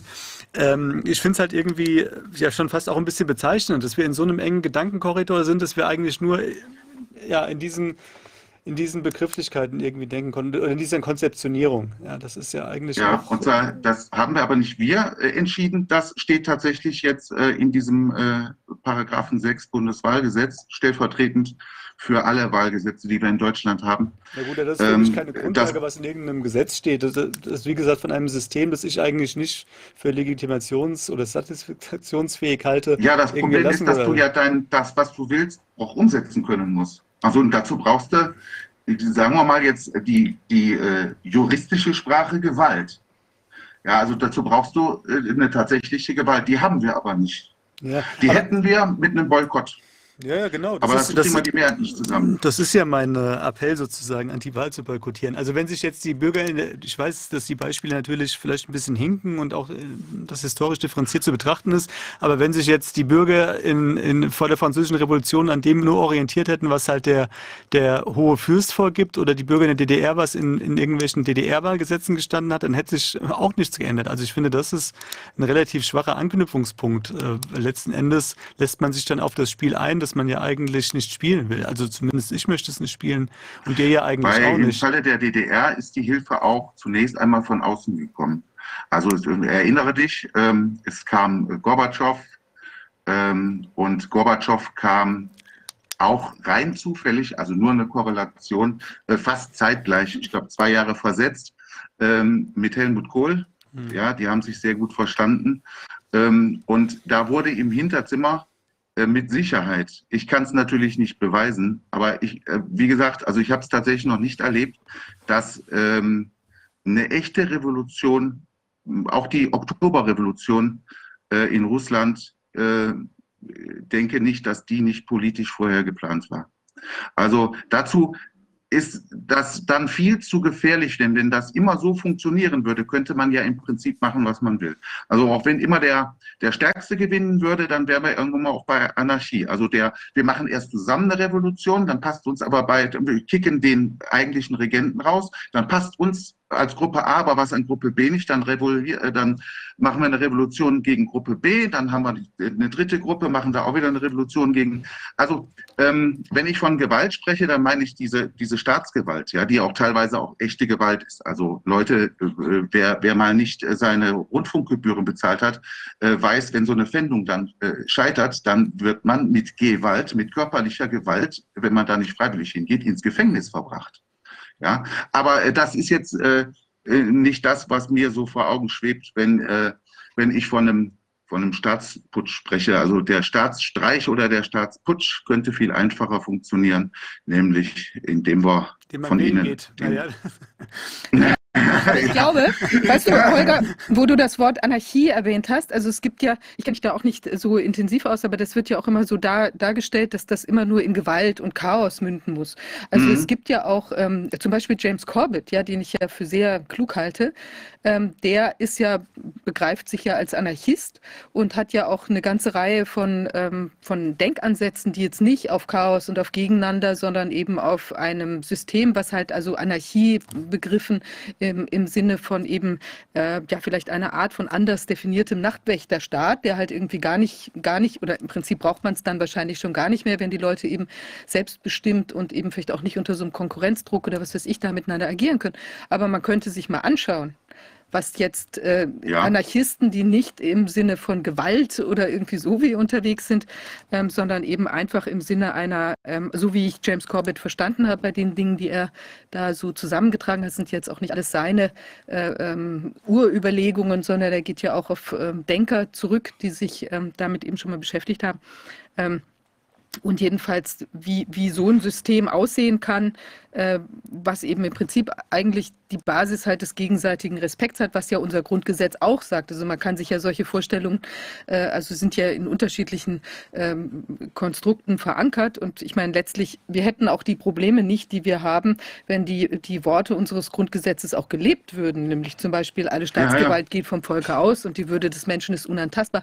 Wenn das wirklich äh, verinnerlicht wäre, dann könnte man das, dann hätten diese ganzen Dinge jetzt überhaupt gar nicht passieren können, wir die, die, die wir die letzten drei Jahre und natürlich auch davor und auch weiter, äh, was da alles gedacht ist, angedacht ist, das hätte gar nicht sich etablieren können. Aber ich, ich möchte gern mir das nochmal näher anschauen, was James Corbett gemacht hat. Und vielleicht können wir ihn ja auch mal einladen. Vielleicht ergeben sich dar daraus ja auch nochmal Denkansätze, die eben jetzt für was immer System, in dem wir uns befinden oder wie man es vielleicht umstellen kann, sodass menschenwürdigere Strukturen herbei rauskommen. Vielleicht gibt es da Anregungen, ja. Ja, ja, das denke ich auch. Also zur Anarchie, nee, das äh, war vielleicht auch falsch ausgedrückt. Die muss ja nicht automatisch zur Gewalt führen, heißt ja nur Abwesenheit von äh, irgendeiner Ordnung, ja, also irgendeiner, ähm, äh, irgendeiner Struktur, also strukturierenden Ordnung. Als Anarchist in einem strukturierten, geordneten System hat man es natürlich relativ leicht. Das muss man auch fairerweise dazu sagen, weil man sich ja darauf verlassen kann, dass äh, die Ordnung einen vor Bitte? Ja, nein, ich, da hast du auch recht wieder. Ja, das stimmt. Ja, dass die Ordnung einen ja auch vor äh, gewaltbereiten Anarchisten, die es ja dann auch geben kann, also wir haben ja nun mal nicht, sind ja nicht alle gleich, äh, auch beschützt. Und ähm, das ist natürlich ein Polster, äh, da kann man ganz gut dran. Also, letztendlich das, was, das, was die in Davos machen, das ist Anarchie, das sind Anarchisten. Ja, ja. Ja, die setzen ihr Geld ein, weil sie und halten sich an keine Regeln. Die machen einfach das, was sie wollen. Das sind Anarchisten, ja. Ja, da gibst du dir recht.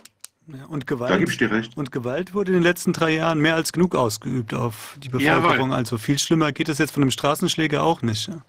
Aber weißt du, es sind Anarchisten, die sich einer Hierarchiestruktur bedienen. Und das ist ja nochmal was anderes. Die könnten ja gar nicht, wenn jetzt die Natürlich. einfach so rummachen würden und dann machen sie da halt ein bisschen Anarchie und sagen, wir wollen hier die Diktatur der WHO. Aber sie könnten ich eben nicht wie Krake von oben darauf zugreifen. Ja, weil zum Genau. Beispiel wenn du, die da, wenn du WHO. ein einzelner, einzelner, als einzelner Anarchist mit deiner Pistole rumfummelst, da ist es zum Lachen.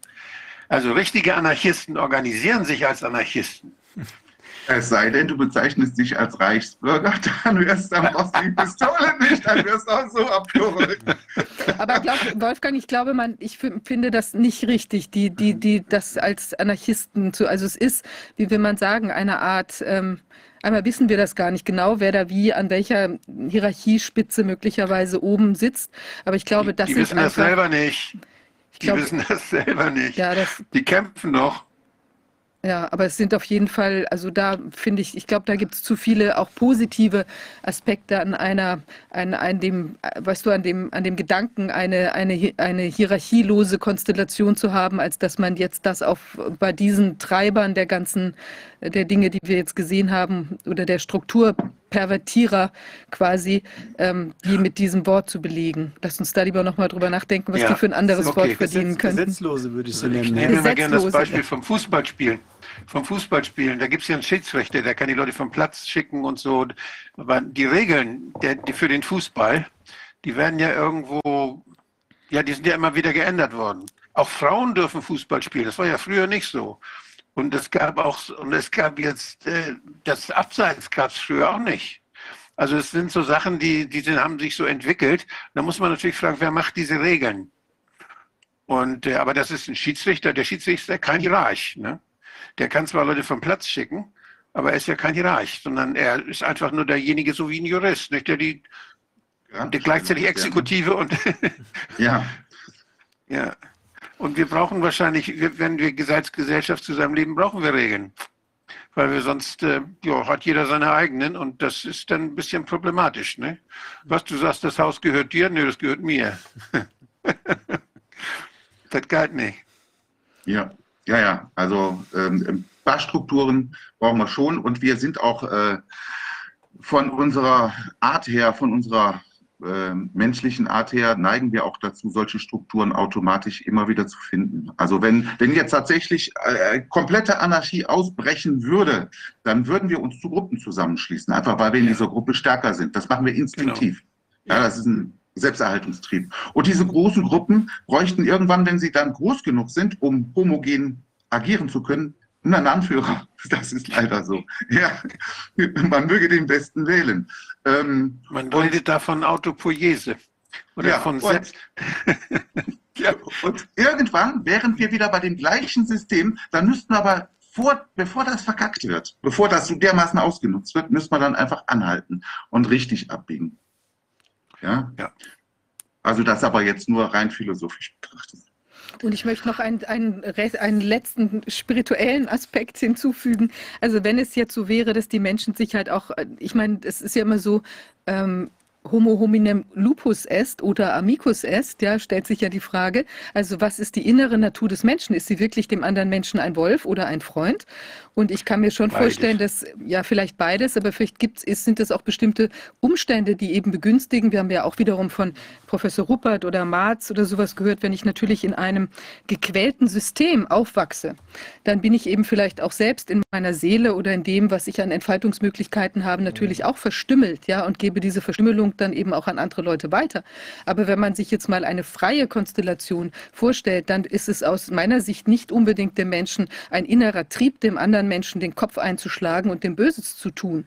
Das ist eigentlich, das ist nicht aus meiner Sicht das, der innerste Kern, die innerste Triebfeder des Menschen, sondern es ist eher das, dass ich mit dem anderen und mit den meinen und solange auch kein Mangel ist und ich nicht irgendwo kämpfen muss, lebe ich auch in, du machst das, du machst das, ist für mich okay, ja.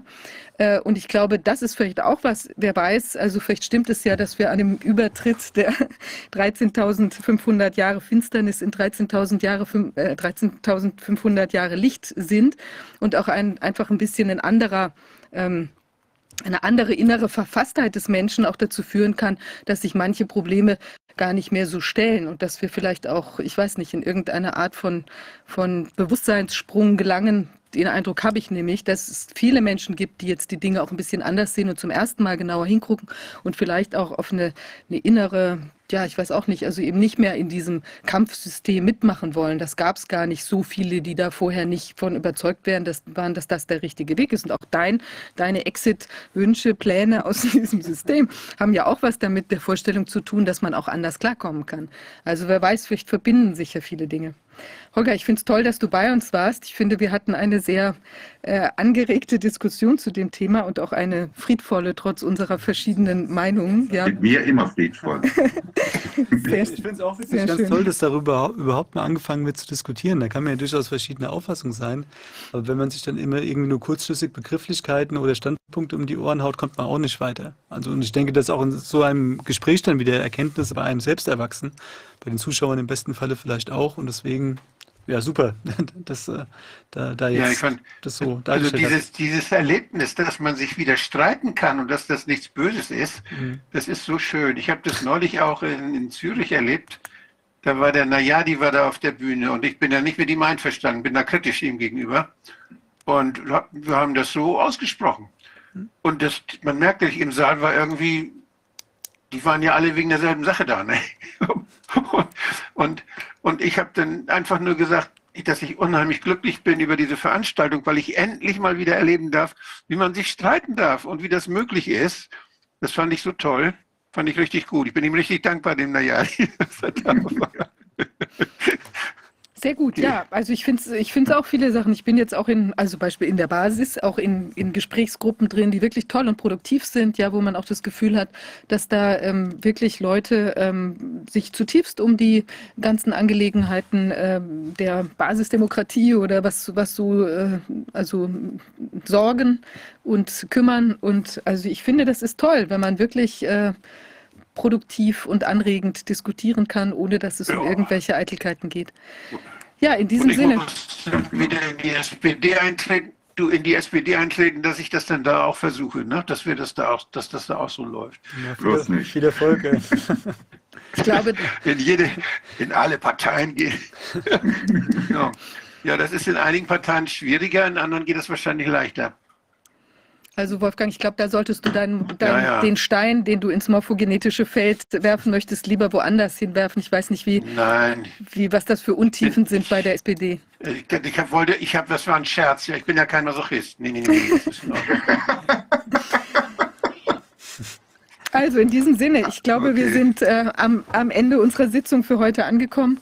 Ähm, ja, also ich fand es sehr anregend. Vielleicht setzt sich ja bei den Zuschauern auch einiges an Diskussion fort. Und ähm, also noch wie immer an dieser Stelle der Hinweis, wir können unsere Arbeit hier nur machen, wenn wir auch äh, unterstützt werden von den Menschen, die es sich leisten können und die ähm, hier etwas beitragen wollen. Ich möchte mich auch an der Stelle nochmal bedanken für die vielen Hinweise, die wir bekommen und auch für Gästehinweise. Also Sie wirken alle mit an diesem Werk, was entsteht und oder entstanden ist auch über die Jahre. Und ich glaube, es ist sehr wichtig, dass wir das Werk fortschreiben und natürlich auch ähm, für alle Menschen frei zugänglich unsere Erkenntnisse äh, sich im Netz befinden. Ich möchte auch noch mal um eins bitten, also wer immer auch unsere Sitzungen für sich auch noch mal äh, runterladen kann, also ich, das ähm, äh, ist auch sehr wichtig, dass wir wer weiß, was im Internet so alles noch passiert, dass eben diese ganzen Informationen auch wirklich vor, vorhanden sind an möglichst vielen Stellen. Also wer da auch eine, eine Sammlung für sich anlegt, ja, möglichst viel dezentral, ähm, was ja auch unser Ziel ist, äh, da an Sicherung äh, wirklich tun, tun Sie das, damit wir auch gefeit sind vor dem Verschwinden von wichtigen Informationen.